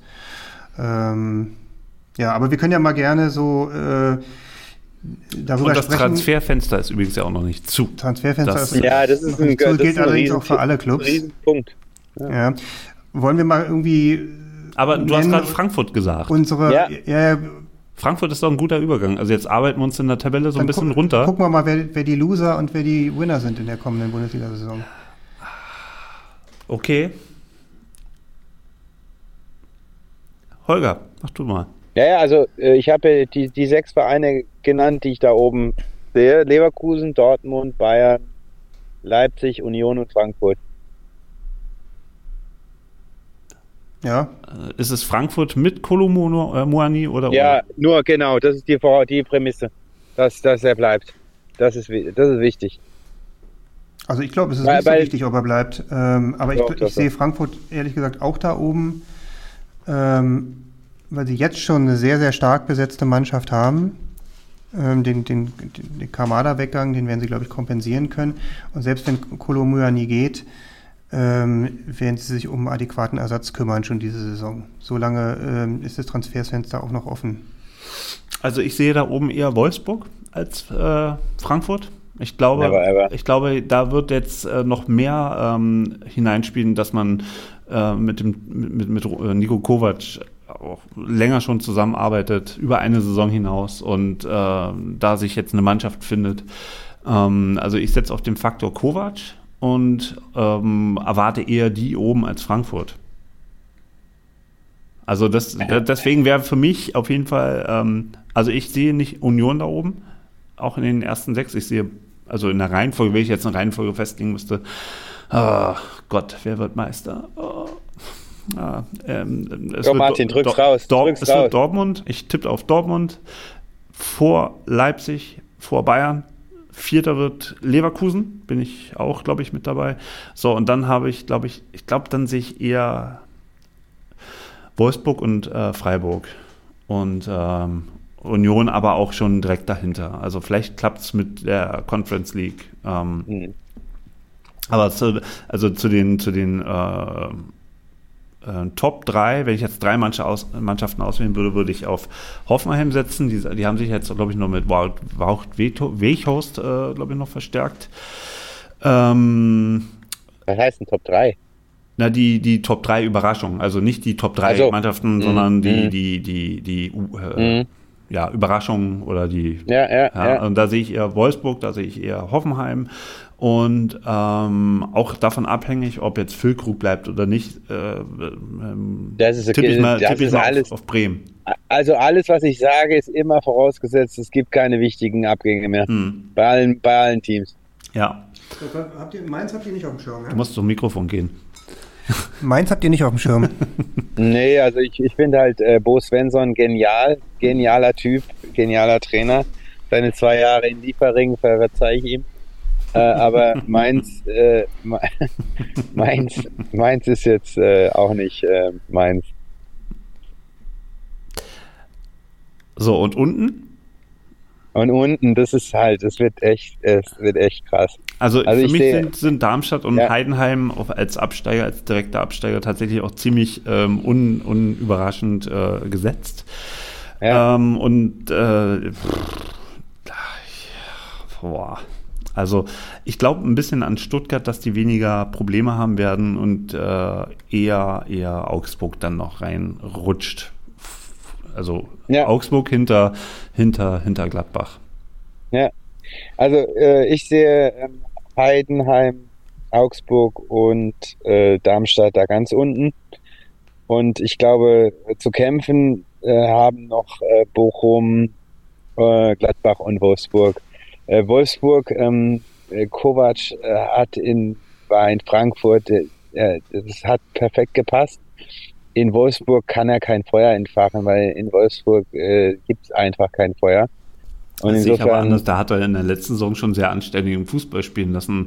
Also es war so, dass man sich Wolfsburg auch mal wieder anschauen konnte. Und ich glaube, ähm, so das Kaliber Frankfurt äh, ist auch das Kaliber Wolfsburg für Nico Kovac genau die richtige Etage von Vereinen. Also ich glaube, da äh, wird er auch äh, in der nächsten Saison so fortsetzen. Ich bin, ich bin sehr gespannt. Ich hoffe äh, nicht, dass du recht hast. ähm, wenn man sich die, Trikot, äh, die Trikots anschaut, aber dazu kommen wir gleich, kann es nichts geben. Äh, und ich meine, äh, äh, Matcher-Abgang ähm, und ich sehe, ich, ich, ich, ich mag den Wimmer, ich mag den Zwanberg, aber ich sehe jetzt äh, in dem Kader kein, kein Potenzial, um, um in der Bundesliga oben mitzuspielen. Mickey van der Fan ist auch Abgang. Nicht ganz unwichtiger Spieler aus der letzten Saison. Also ich, ich bei Wolfsburg sehe ich es ähnlich. Ich glaube, das wird so äh, möglicherweise ein einstelliger Platz, äh, aber dann eher so 8 und 9 und äh, wahrscheinlich eine sehr volatile Saison wieder von Wolfsburg. Die haben halt irgendwo immer auch ihre Schwächephasen, ihre längeren mit dabei. Ähm, bei mir ganz unten landet nicht Heidenheim. Ich glaube, die, die halten die Liga. Ähm, einfach weil sie, äh, weil sie ein gesunder Verein sind mit einer, mit, einer, mit einer, gesunden Vereinskultur und einer äh, tatsächlich eingespielten homogenen Mannschaft und den Aufsteig, Aufsteigerbonus haben. Äh, bei mir sind eher unten Darmstadt und ähm, die den Aufsteigerbonus nicht haben. Die den Aufsteigerbonus nicht haben, nee. Ähm, Schwierigkeiten kriegen, glaube ich, Bochum, Bremen, Augsburg und Stuttgart. Und Köln hat keiner gesagt. Nö. Also, jetzt können wir ja noch hier kom komplettieren. Bei mir im gesicherten Mittelfeld sind Bremen, Stuttgart, Köln, Hoffenheim, Mainz und Freiburg. Und, ähm, und Bremen, also mit, wenn, wenn Cater gesund bleibt und Füllkrug äh, äh, bei Bremen bleibt, also da könnte auch durchaus eine Überraschung nach oben möglich sein. Muss Cater nicht erstmal wieder gesund werden? Ist ja, ja meine ich. Äh, sorry. Ja. Sorry. Sorry. Ich glaube, das ist der Punkt, ne? Also bei Cater war der nicht bei Liverpool auch sehr verletzungsanfällig? Ja. Ähm, und Füllkrug, ich glaube schon, dass der noch geht im laufenden Transferfenster. Aber ganz im Ernst, vor einem Jahr hätte niemand Füllkrug in, in, in, in so vielen Podcasts als, als Top-Stürmer gesehen. Der war Oh. Zweit, als Zweitliga-Aufsteiger, war Werder Bremen da, naja, ähm, eher nicht so auf dem Zettel. Ich glaube, der hat sich äh, im Laufe der Vorrunde in diese Position geballert. Aber, aber ähm, da muss ich auch sagen, also das gab schon viele Spieler in der Bundesliga, die ähm, ein Jahr lang mal richtig abgeliefert haben und ähm, äh, Stichwort Alter ist ja bei Füllkrug äh, überhaupt nicht, ähm, spielt überhaupt keine Rolle. Ähm, bei Harry Kane übrigens schon. Ähm, Ich glaube, Füllkrug, Füllkrug hat schlicht davon profitiert, dass es äh, wenig deutsche Mittelstürmer gibt von Format. hm. Also da äh, Ja. im Prinzip war er vor der Bundesliga-Saison ähm, noch nicht so gehypt, ähm, aber, aber da wurde Füllkrug schon auch, glaube ich, zu den besten fünf deutschen Stürmern gezählt. Hm. Aber das sagt ja eine Menge auch über die deutschen gesagt, Stürmer aus. Alter, Alter im Zusammenhang mit Kane, nur Alter mit Preis. Für Füllkrug würde niemand äh, irgendwie eine, eine mittlere zweistelligen Millionenbetrag aufrufen. Wegen, auch wegen des Alters. Naja, ohne. Alterstraining, ohne Alterstraining. Okay, also in, in also wenn wir jetzt mal so kumulieren, dann haben wir Heidenheim, Darmstadt und Augsburg trotzdem. Was hast du nochmal gesagt? Darmstadt, Holger? Ähm, Ja, ich finde, ähm, äh, das hat, hat sich jetzt, also es ist ja nicht immer so, aber ich, ich denke, diese Ergebnisse DFB-Pokal äh, äh, zeigen ganz deutlich, wer Probleme hat. Und Mhm. es ist äh, eben Darmstadt, Augsburg, Bochum, die da unten ähm, auf jeden Fall ähm, sein werden, also Hm, um einen Abstieg spielen werden. hm. Bremen hat auch verloren. Ja, Bremen hat auch verloren, wobei ich Ausnahmen bestätigen ihre- Aber, aber auch da, Aber auch mit, mit einem Mann weniger, glaube ich. du, Ne? du darfst nie Ja, genau. vergessen, in dem Jahr, wo Frankfurt die Europa League gewonnen hat, haben sie in der ersten Runde bei Ulm verloren. Also das kann auch in die andere Richtung gehen. Ähm, gut, also in Darmstadt, Heidenheim und vielleicht in Augsburg muss man sich Nein, das, das ist aber nicht, das stimmt nicht, Martin. In dem Jahr, in dem die Europa League äh, gewonnen haben, haben sie beim Waldhof verloren. Ich dachte, es war Ulm. Aber äh, da, da kann doch hier bestimmt so äh, unsere reizende Assistentin ähm, Statistiker mal kurz äh, hervorgeholt werden. Guck doch mal, Holger. Ich will nur kann sagen, jetzt- ich will nur jetzt- sagen, Ich sitze hier im Dunkeln, ich kann nicht. ja, okay. Äh, ich will nur sagen, in den drei Orten muss man sich halt die Ortschaften der zweiten Liga wieder in den Navi einprogrammieren. Ach so, das wollte ich vorhin noch sagen, apropos zweite Liga. Ist natürlich auch eine riesen, riesen Chance und, und für, die, für das Gesamtkonstrukt richtig geil, dass die zweite Liga wirklich, das ist ja wirklich die, die beste zweite Liga der Welt, muss man ja mal so sagen. Und für die, äh, für die, für die DFL, also für die, für den Zusammenhalt in der DFL, ist es, äh, ist es super wichtig, äh, dass es, dass die zweite Liga mit diesen Vereinen da ist, weil sonst wäre es schon längst äh, äh, auseinander äh, worden alles. Hm. Also Holger hat übrigens recht. Hm, hat er. Hm. 2 zu 0 Na. auf Mannheim. Yes, yes, Ja, yes, yes. Ulm oder Mannheim, Hauptsache Baden-Württemberg. Ja, genau. Hey, stimmt sogar in dem Fall. Auf jeden Fall, ähm, gut. Zweite Liga, ja, ähm, ist aber auch ein bisschen totgenudelt. Jedes Jahr die beste zweite Liga aller Zeiten. Ist, Ja, wird immer geiler. ja, Wird immer ja, noch geiler. ja, ich freue mich, ich freue mich sehr über Elversberg, dass sie tatsächlich äh, in der zweiten Liga weiter äh, machen und äh, Die Verzwergung der zweiten Liga. genau, von oben wird aber Gewicht runtergegeben. Aber, aber ich, ich, ich habe mich ja vorhin aus dem Fenster äh, gelehnt mit, mit Dauerkarte Leverkusen. Gibt es bei euch eigentlich auch, wenn ihr irgendwo, also wahrscheinlich hättest du eine Dauerkarte Gladbach, ist ja klar. Wenn du äh, nicht in Berlin leben würdest, irgendwo im, im, im Westen. Und du, Martin, hättest du äh, irgendeinen Verein, wo du hingehen würdest? Auf, auf, aufgrund von, also bei Leverkusen war es für mich wirklich tatsächlich jetzt nur diese Situation mit Alonso und weil die den, äh, diesen guten Fußball spielen, meines Erachtens. Bei mir kämen ansonsten noch äh, Bochum, Köln und Frankfurt in Frage, wo ich mir vorstellen könnte, eine, eine Dauerkarte zu haben, wenn ich da wohnen würde. Nicht, weil ich Fan bin, sondern nur, weil die Stimmung da so gut ist oder bei Köln jetzt, weil Baumgarter Trainer ist. Gibt es bei euch da so sowas ähnliches eigentlich? Also ich, Dauerkarte weiß ich nicht, aber ich habe irgendwie ein Faible für Mainz 05.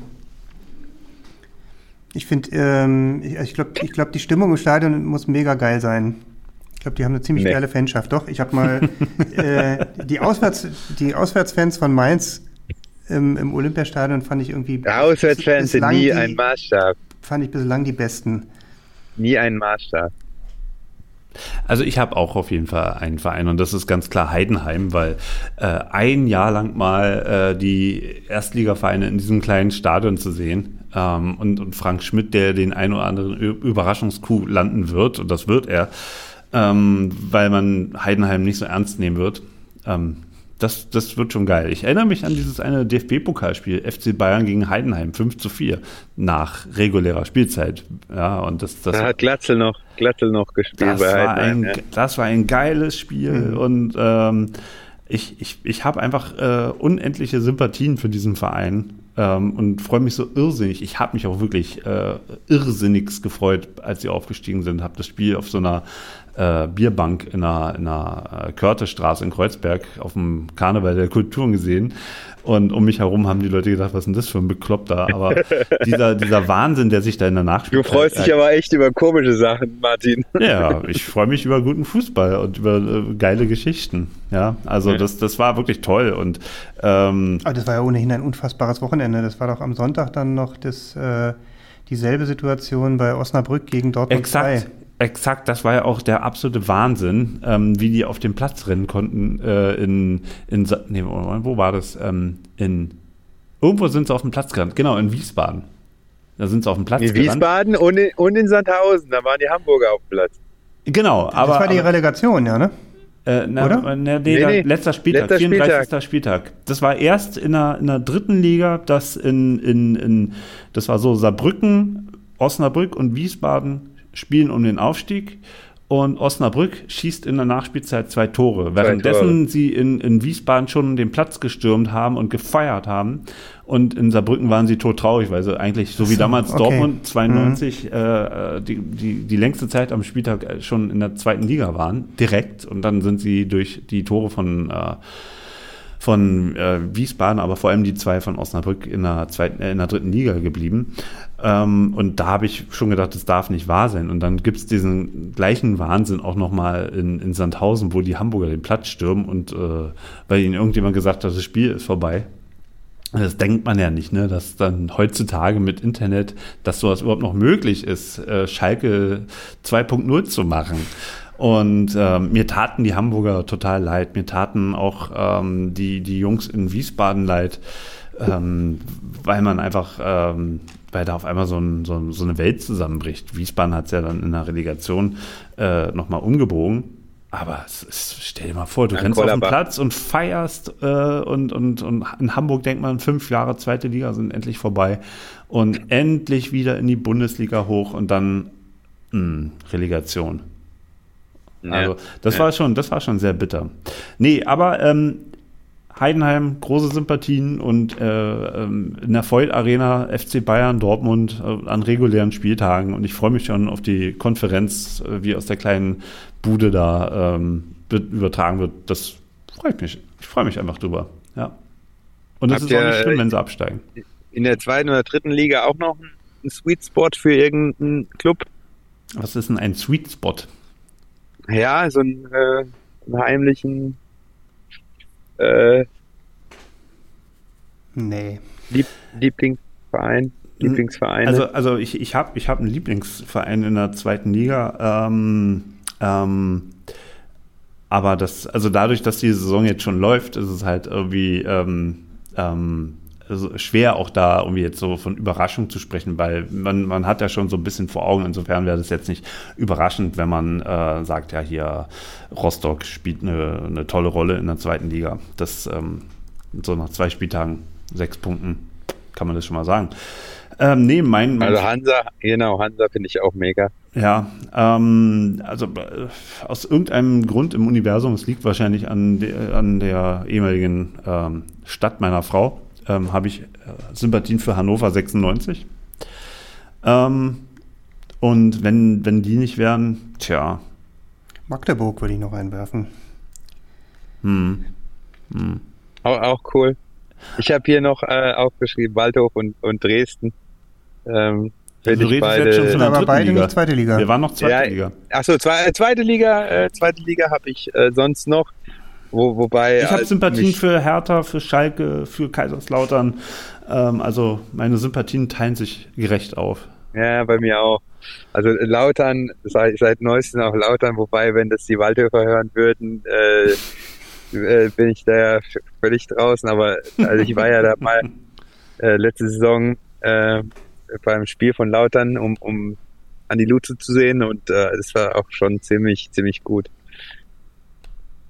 So, dritte Liga, Ja. wenn, wenn wir jetzt dann noch weitermachen. Also Ja, genau. Also Dresden, äh, Waldhof und Sandhausen. Sandhausen wegen des äh, Sponsors, da ist äh, Reichsrat von Buhl äh, Sponsor. Ja, genau. Das ist das und- beste Weingut auf jeden Fall. Ja, und ja, wirklich, wir- wirklich, es ist Ich habe sensationell. ich hab das Zeug früher verkauft und äh, ja. Ähm, aber nee, Dresden, sorry, bei, also diese, also mich machen ja auch ähm, Vereine ähm, wahnsinnig, die ihren äh, Verein, äh, ähm, deren Fans die, die, die, die Strafen äh, äh, in die Höhe schnellen lassen und Dresden ist dafür verantwortlich, äh, dass man sich vielleicht einen, einen einigermaßen guten Spieler für die dritte Liga nicht kaufen kann, weil irgendwelche Idioten mit irgendwelchen Pyros rumzündeln müssen und äh, da gibt es noch andere Beispiele, auch in der zweiten und in der ersten Liga. Also ich meine, was Union blechen musste für, für irgendwelche Pyros in irgendwelchen Stadien, weiß ich nicht, ähm, ob, ob man da seinem Verein wirklich äh, was Gutes tut, wenn man sich äh, eine schö schöne äh, Atmosphäre da im Stadion macht. Äh, die Diskussion brauchen wir auch nicht Nee, nö, nö, aber, aber deswegen, das ist auch so eine Sache, dass, dass, da geht bei mir bei Dresden der Arsch auf Grundeis. Ähm, Ich, ich, auch da habe ich wieder Freak-Vereine, wo du sagst, wieso die, wieso die? Ich mag Unterharing gerne. Ich mag Ulm gerne. Ähm, und ähm, wäre Meppen noch in der, in der dritten Liga, wäre definitiv Meppen meine absolute Nummer eins in der dritten Liga. Also ich habe da kein Team. Das Underdog Martin nenne ich. Ich nenne dich nur noch äh, Underdog Martin. Mach mal. Wenn du mich das nächste Mal mit einem Bayern-Trikot durch die Stadt laufen siehst, dann sagst du bitte Underdog, Martin. Nee, sehr gut. Wollen wir nicht mal zu den Trikots kommen? Sind wir sonst durch? Kurz und dirty, quick and dirty, ja, um Fußballkommentator Deutsch einzuführen, ja. Quick and dirty machen wir jetzt noch ähm, das Dessert und zwar, wir haben uns die Bundesliga-Trikots angeguckt und ähm, jeder hat so drei Tops und Flops und äh, Fabian, fang, fang an, dann bist du auch der Erste, der aufhören muss zu sprechen. Ähm, ich fange unten an, ja? Und arbeite mich dann nach, nach vorne. ich finde ehrlich gesagt, das Schönste ist, die hässlichsten Trikots zu wählen, aber Genau, ja, deswegen fange ich unten an. Mit Platz 18. also das äh, schönste Trikot. Nee, das schlechteste Trikot. Also ich will erst die schönen hören. Ah, du willst die schön hören? Ja, erst die schönen. Also Plätze 1 bis 3. Okay, also Platz 3 ist bei mir Borussia Mönchengladbach, ähm, weil ich, nicht nur weil ich Gladbach-Fan bin, sondern äh, ich finde es gelungen, weil es sich abhebt von den anderen durch diesen Polo-Shirt-Stil. Das sieht man nicht so häufig. Und ähm, ich finde es deswegen gut gelungen, weil es überwiegend weiß ist und nicht so viel Schnickschnack hat. Und, ähm, Kommt immer darauf an, woher man kommt. wir reden ne? nur für den Heimtrikots, ne? Also das müssen wir noch sagen. Ähm, ja, wo, wobei wir müssen auch von den Auswärtstrikots reden, weil das ist nämlich mein, mein Gewinner ist ein Auswärtstrikot. Ähm, ja, Also jedenfalls, sieht, da- äh, jedenfalls wirklich insge- aus insgesamt mit, Tennis. insgesamt mit, weißen, mit den weißen Hosen und den weißen Strümpfen finde ich sieht es sehr sehr edel aus. Ähm, Platz Du, du, du Golfer. ja, siehst du mal. Platz, Platz zwei ist ähm, bei mir Union Berlin. Ähm, wegen, ja, klassisch Rot, Adidas. Ich finde Adidas sowieso die stärkste Marke äh, von allen. Und, ähm, und ich finde, da hat man wieder mal irgendwie alles richtig gemacht, äh, indem man auf Schnickschnack verzichtet hat, sondern einfach äh, ein klassisches rotes, schönes, sattes, rotes ähm, Trikot ohne große Schnörkel. Ähm, und Platz 1 ist bei mir Werder Bremen. Und ähm, da insbesondere das Auswärtstrikot weiß mit, ähm, mit diesem türkisfarbenen, auch, auch sehr, sehr minimalistischen äh, Streifen. Der äh, Werbepartner ist auch nicht so aufdringlich. Das gefällt mir sehr gut. So, dann Holger, mach mal du deine drei liebsten Trikots. Ja, also mein Lieblingstrikot hier diese Saison ist, ist von Eintracht Frankfurt. Ähm, das, ich find, das, das, Schönste. Das Schönste, okay. das Schönste. Äh, ich ich finde diese Reminiszenz an diese Jahre äh, aus den 80ern äh, so geil. Das hat mich sofort daran erinnert. Ähm, und, äh, äh, und die Farben, also dieses Schwarz, Rot, Weiß, äh, das, das gefällt mir sowieso von jeher. Und in dem Zusammenhang auch das, Aus, das schwarze Auswärtstrikot mit diesem weiß-roten äh, Kragen, also dieses Frankfurt-Trikot finde ich, finde ich sehr geil. Ähm, Nummer zwei ist, ist Union. Ähm, alles, was, äh, was Fabian schon gesagt hat, mit Abzug ähm, dieser, dieser, diesen Knopf da oben, das mag ich, mag ich generell nicht. Aber das ist Geschmackssache und das, das fällt auch äh, kaum ins Gewicht. Äh, ist jetzt nicht so ein richtiger Kragen oder so, sondern einfach so, so eine Knopfleiste. Äh, was ich besonders gut finde, schön finde, dass, ähm, dass dieses JD-Logo äh, so weiß, also äh, am Ärmel so weiß äh, geblieben ist und, und rot und nicht diese Originalfarbe äh, hat wie auf dem Auswärtstrikot, nämlich schwarz-weiß. Und dass Paramount ähm, auch in äh, diese, diese, diese Brustwerbung auch in, in weiß gehalten ist. Also ein super, super geiles Trikot. Ein kleines Detail, wenn man, wenn man diesen Werbetext dazu liest, ist, dass da auch noch diese Wellenbrecher aus der alten Försterei abgebildet sein sollen im, im Hintergrund. Ähm, das ist mein, mein Platz zwei. Und Platz drei äh, teilen sich bei mir äh, Bochum und Köln. Finde ich beide äh, ziemlich schön für Fußballtrikots. Okay.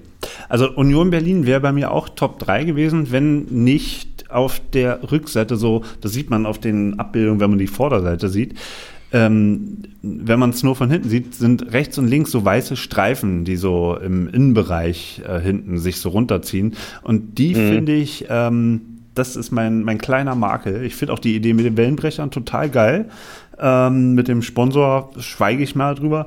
Ähm, aber, aber wenn, wenn ich nur das Trikot so an sich sehe, von vorne toll, aber hinten, äh, das gefällt mir nicht. Also so ein richtig schön sattes, durchgehend rotes Trikot mit weißen Adidas-Streifen, das wäre richtig Schockgesell gewesen. Was, aber was, es ist, was, hast, was spricht gegen den Sponsor? Ja, was, was hast du jetzt schon wieder gegen den Sponsor? Das, ja. das ist doch super.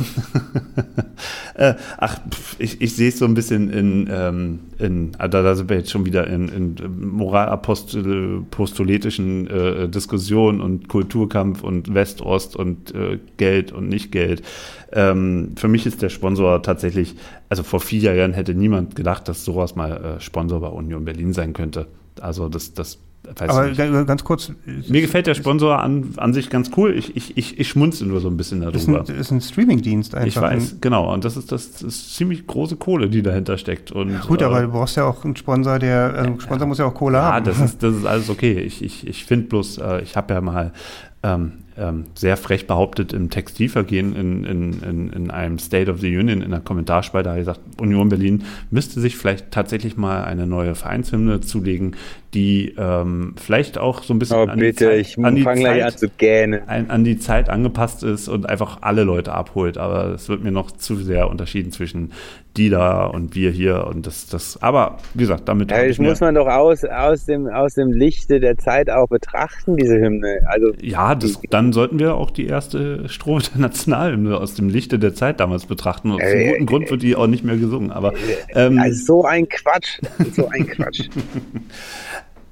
Hoffmann von Fallersleben auf Helgoland, ich sag's nur. Ja, der, der hatte noch von Nazis noch, noch nie was gehört, als er das geschrieben hat. Ähm, so, aber jetzt mal ernsthaft. Also das dritte Trikot auf Platz drei äh, ist bei mir ähm, das Trikot von Bochum weil es mit diesen quer-diagonalen ähm, Streifen ähm, mich stark an Trikots aus den 80er Jahren erinnert. Vorhin hatten wir uns im Vorgespräch das Trikot von Gladbach angeguckt, von 86, 87 oder so. Und das gefällt mir sehr gut.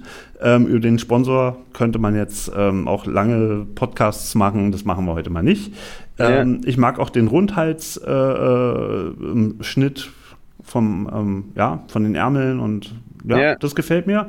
Platz ja. Nummer zwei ist bei mir ähm, Darmstadt 98. Ich finde das Trikot richtig, richtig schick. Es ist so ein End-70er Jahre Bundesliga-Trikot ähm, mit, den, mit den Linien, die sich auf der Vorderseite als auch auf der Rückseite fortführen. Hat auch ein bisschen was von DDR-Fußball in den 80ern. Nee, es hat was von Basketball. Äh, wenn die Ärmel nicht wären, würde es aussehen wie ein Basketball-Shirt. Das äh, stimmt, aber gefällt mir trotzdem. Gefällt mir. So. Okay. Und auf Platz 1, äh, un unangefochten die Emotionen, die dieses Trikot beim ersten Blick ausgelöst hat, hat kein anderes Trikot ausgelöst, ist Werder Bremen, das Heimtrikot. Das ist mega geil. Ich finde ähm, diese Reminiszenz an das Dänemark 1986 Trikot äh, von Hummel, bloß halt jetzt in, in, in grün statt in rot, finde ich sensationell. Und ich finde es auch kleine Fußnote schön, dass da eben nicht mehr dieser äh, Hühner-Dings, äh, dieser Hühnerverein da vorne drauf ist. Ist jetzt, glaube ich, ein, Bauunternehmen, äh, ja. Mattei. Und ich finde es einfach ähm, ähm, für das, was es bei mir ausgelöst hat ähm, und, und wie ich es auch, ich würde ich es mir wirklich kaufen, ja, obwohl ich kein Bremen-Fan bin. Also äh, absolute Nummer eins. Aber was ihr gesagt habt, zweite Trikot von Bremen finde ich auch toll. Ich finde das Köln-Trikot auch toll, weil es einfach schlicht ist mit einer weißen Hose, weißen Stutzen. Super. Und ja, aber das waren meine Top 3. Jetzt die Flop 3, Fabian. Flop 3 drittletzter ist der SC Freiburg. Ähm, Finde ich ganz fürchterlich in die Hose gegangen. Ich glaube, gut gemeint, aber äh, da ist nichts Schönes draus geworden. So brutal. Mich, so brutal. mich erinnert das so ein bisschen an irgendwie Spider-Man äh, Outfit, aber auch, auch das irgendwie nicht wirklich geglückt äh, oder so Scherbenhaufen. Ähm, nicht, dass das symptomatisch ist für die Saison, die sie spielen. Also man Aber kann Freiburg nur wünschen, dass sie nur am Ausweichtrikot spielen dürfen. Auch nicht ja, besser. Das Ausweichtrikot sieht doch genauso aus. Das ist dann nur schwarz. Nee, nee, nee, nee, nee. Äh, das äh, ganz, ah. das weiße. Ach so, das okay. Ausweichtrikot. Ja, Ausweichtrikot. Was bei Union grün ist dieses Jahr. Genau, genau. Okay. Hm. Ähm, Gebe ich dir recht. Vorletzter Platz Borussia Dortmund. Sieht für mich aus wie so ein billiges Fanutensil, ähm, was irgendwie im Online-Shop auf Platz 36 kommt. Äh, wenn, wenn, wenn Fan wenn bei, Red bei Redbubble sein eigenes Design macht. So sieht's aus. Ja, ja. Also, also, ganz schlimm. Ich, ich, ich muss sowieso sagen, die Dortmund-Trikots äh, finde ich fast jede Saison unterirdisch. Äh, also wenn man mal irgendwie anknüpfen würde an früher und einfach so ein bisschen klassisches Design, vielleicht auch mal einen anderen Gelbton nehmen würde, einen, einen satteren Gelbton, mehr so ein Postgelb oder so, ähm, könnte man mal äh, irgendwie, ein, ja, weiß ich nicht, ein, ein Zeichen setzen. Äh, ansonsten habe ich das Gefühl, dass Dortmund irgendwie jedes Jahr nicht genau weiß, wie machen wir denn unser Trikot und nimmt dann das vom letzten Jahr und, und äh, versucht das irgendwie ein bisschen aufzupeppen. Also finde ich jedenfalls ähm, eine große Enttäuschung, auch als Nicht-Dortmund-Fan. Und den letzten Platz belegt bei mir abgeschlagen der VfB Stuttgart äh, mit einem auch völlig in die Hose gegangenen Trikot. Ähm, also klassisch natürlich mit, mit dem roten Brustreifen, aber dann fällt mir erstmal negativ auf, ähm, diese, diese komischen Streifen oder, oder Striche da auf dem ähm, auf dem weißen Teil des Trikots, die mich so ein bisschen an Knastkleidung erinnern.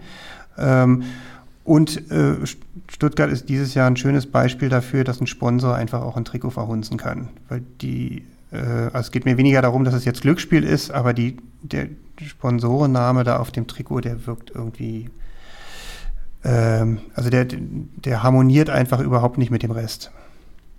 Ja. So, Holger, jetzt bist du dann. Ja, also äh, der drittletzte Platz äh, teilen sich bei mir Stuttgart mit äh, Gladbach, äh, Mainz und ähm, und Heidenheim. Bei Heidenheim noch äh, vielleicht ein Satz, also sieht äh, wirklich so aus, als hätte sich äh, derjenige, der das Trikot anhatte, gegen Maschendrahtzaun gedrückt. Ähm, also ich, ich, wirklich, es ist, un, es ist unglaublich, wie man sich sowas ausdenken kann. Ähm, zweitletzter Platz ist äh, Dortmund. Äh, also das Einzige, was man daran noch einigermaßen gut finden kann, ist, ist wahrscheinlich diese Silhouette von diesem berühmten ähm, Mast äh, des Westfalenstadions. Das finde ich ganz nett, aber also diese, diese Umsetzung ist schlimm. Äh, und ach so, äh, den letzten Platz habe ich auch äh, doppelt vergeben an Freiburg und an Wolfsburg. Ich, ich weiß nicht, bei Wolfsburg äh, auch die letzten Jahre immer ganz, ganz schlimme Trikots und ich verstehe es wirklich nicht. Da muss doch jemand da sitzen und der sagt, ja, das ist jetzt das Trikot, äh, das wollen wir haben. Und ich, und ich kann diese Entscheidung nicht nachvollziehen, wie man sich für, für, diese, äh, für, für dieses Design entscheiden kann. Es ist für mich ein Rätsel. Hm. Das, das ist Wahnsinn.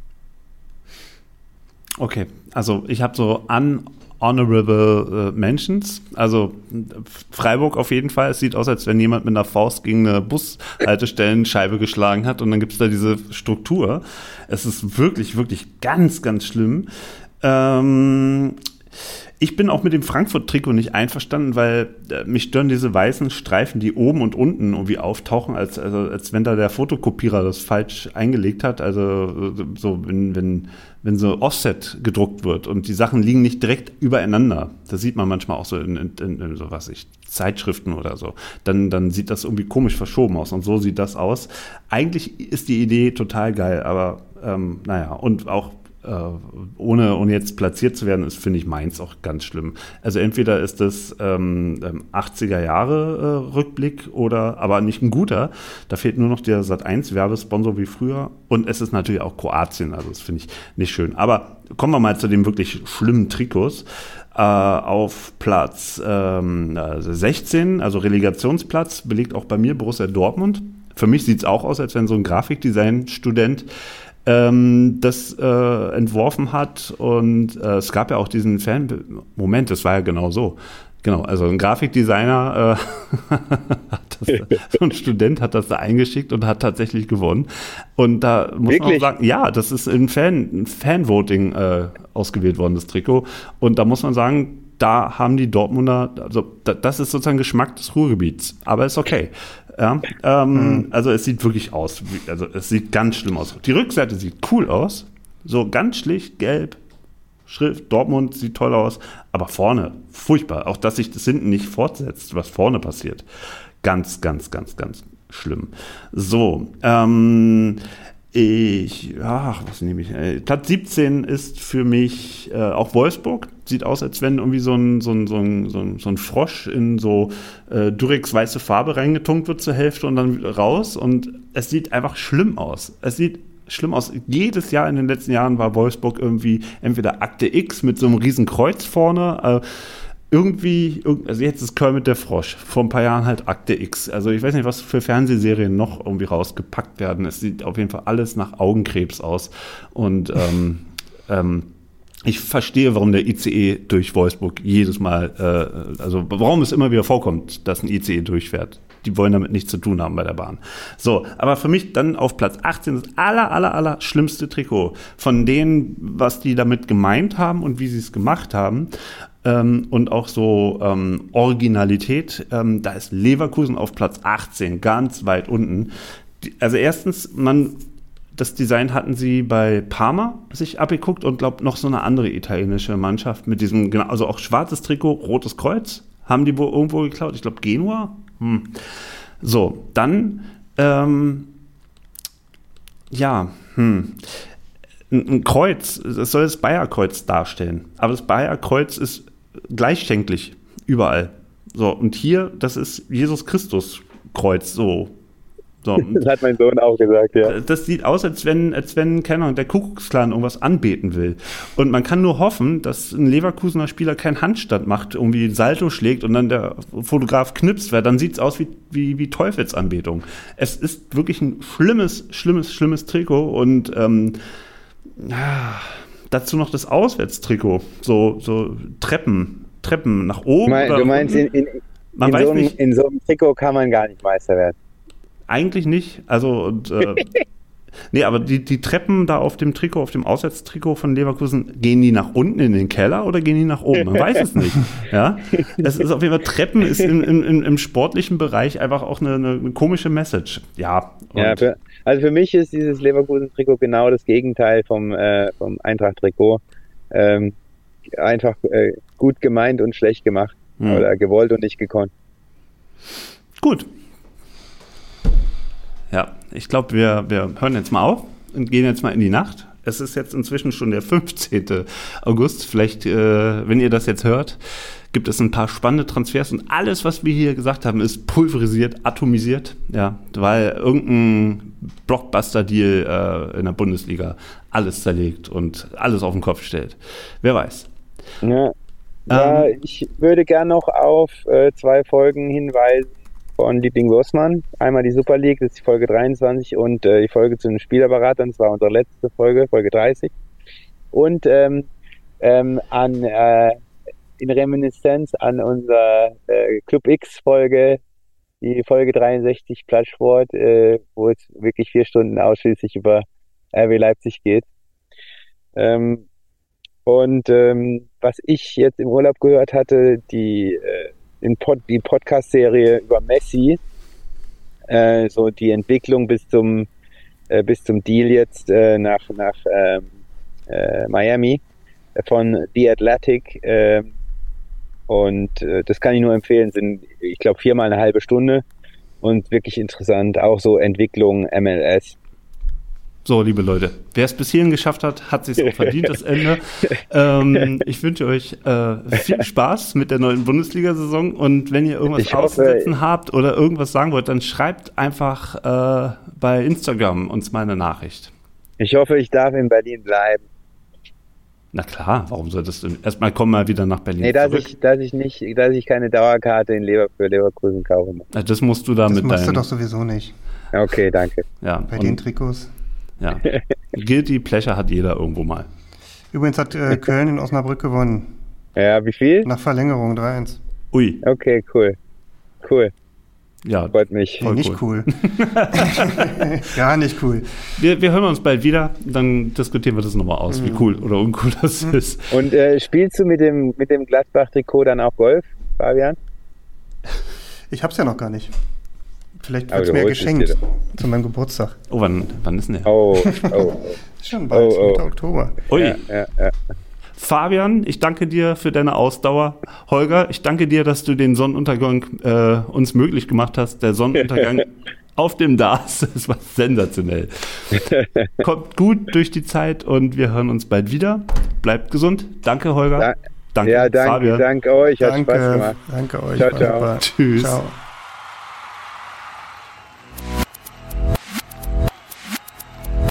Plattsport. Der Sportpodcast.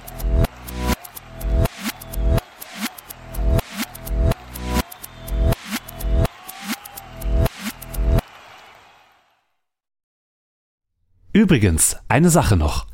Besucht Plattsport bei Instagram, Facebook und plattsport.de, abonniert unseren Podcast und hinterlasst uns gerne bei Apple Podcast oder Spotify eine Bewertung.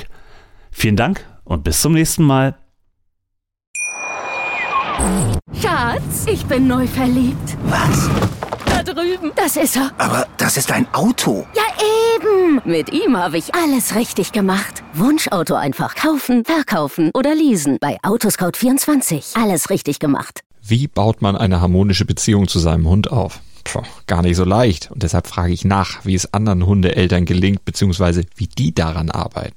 Bei Iswas Dog reden wir dann drüber. Alle 14 Tage neu mit mir, Malte Asmus und unserer Expertin für eine harmonische Mensch-Hund-Beziehung, Melanie Lippisch.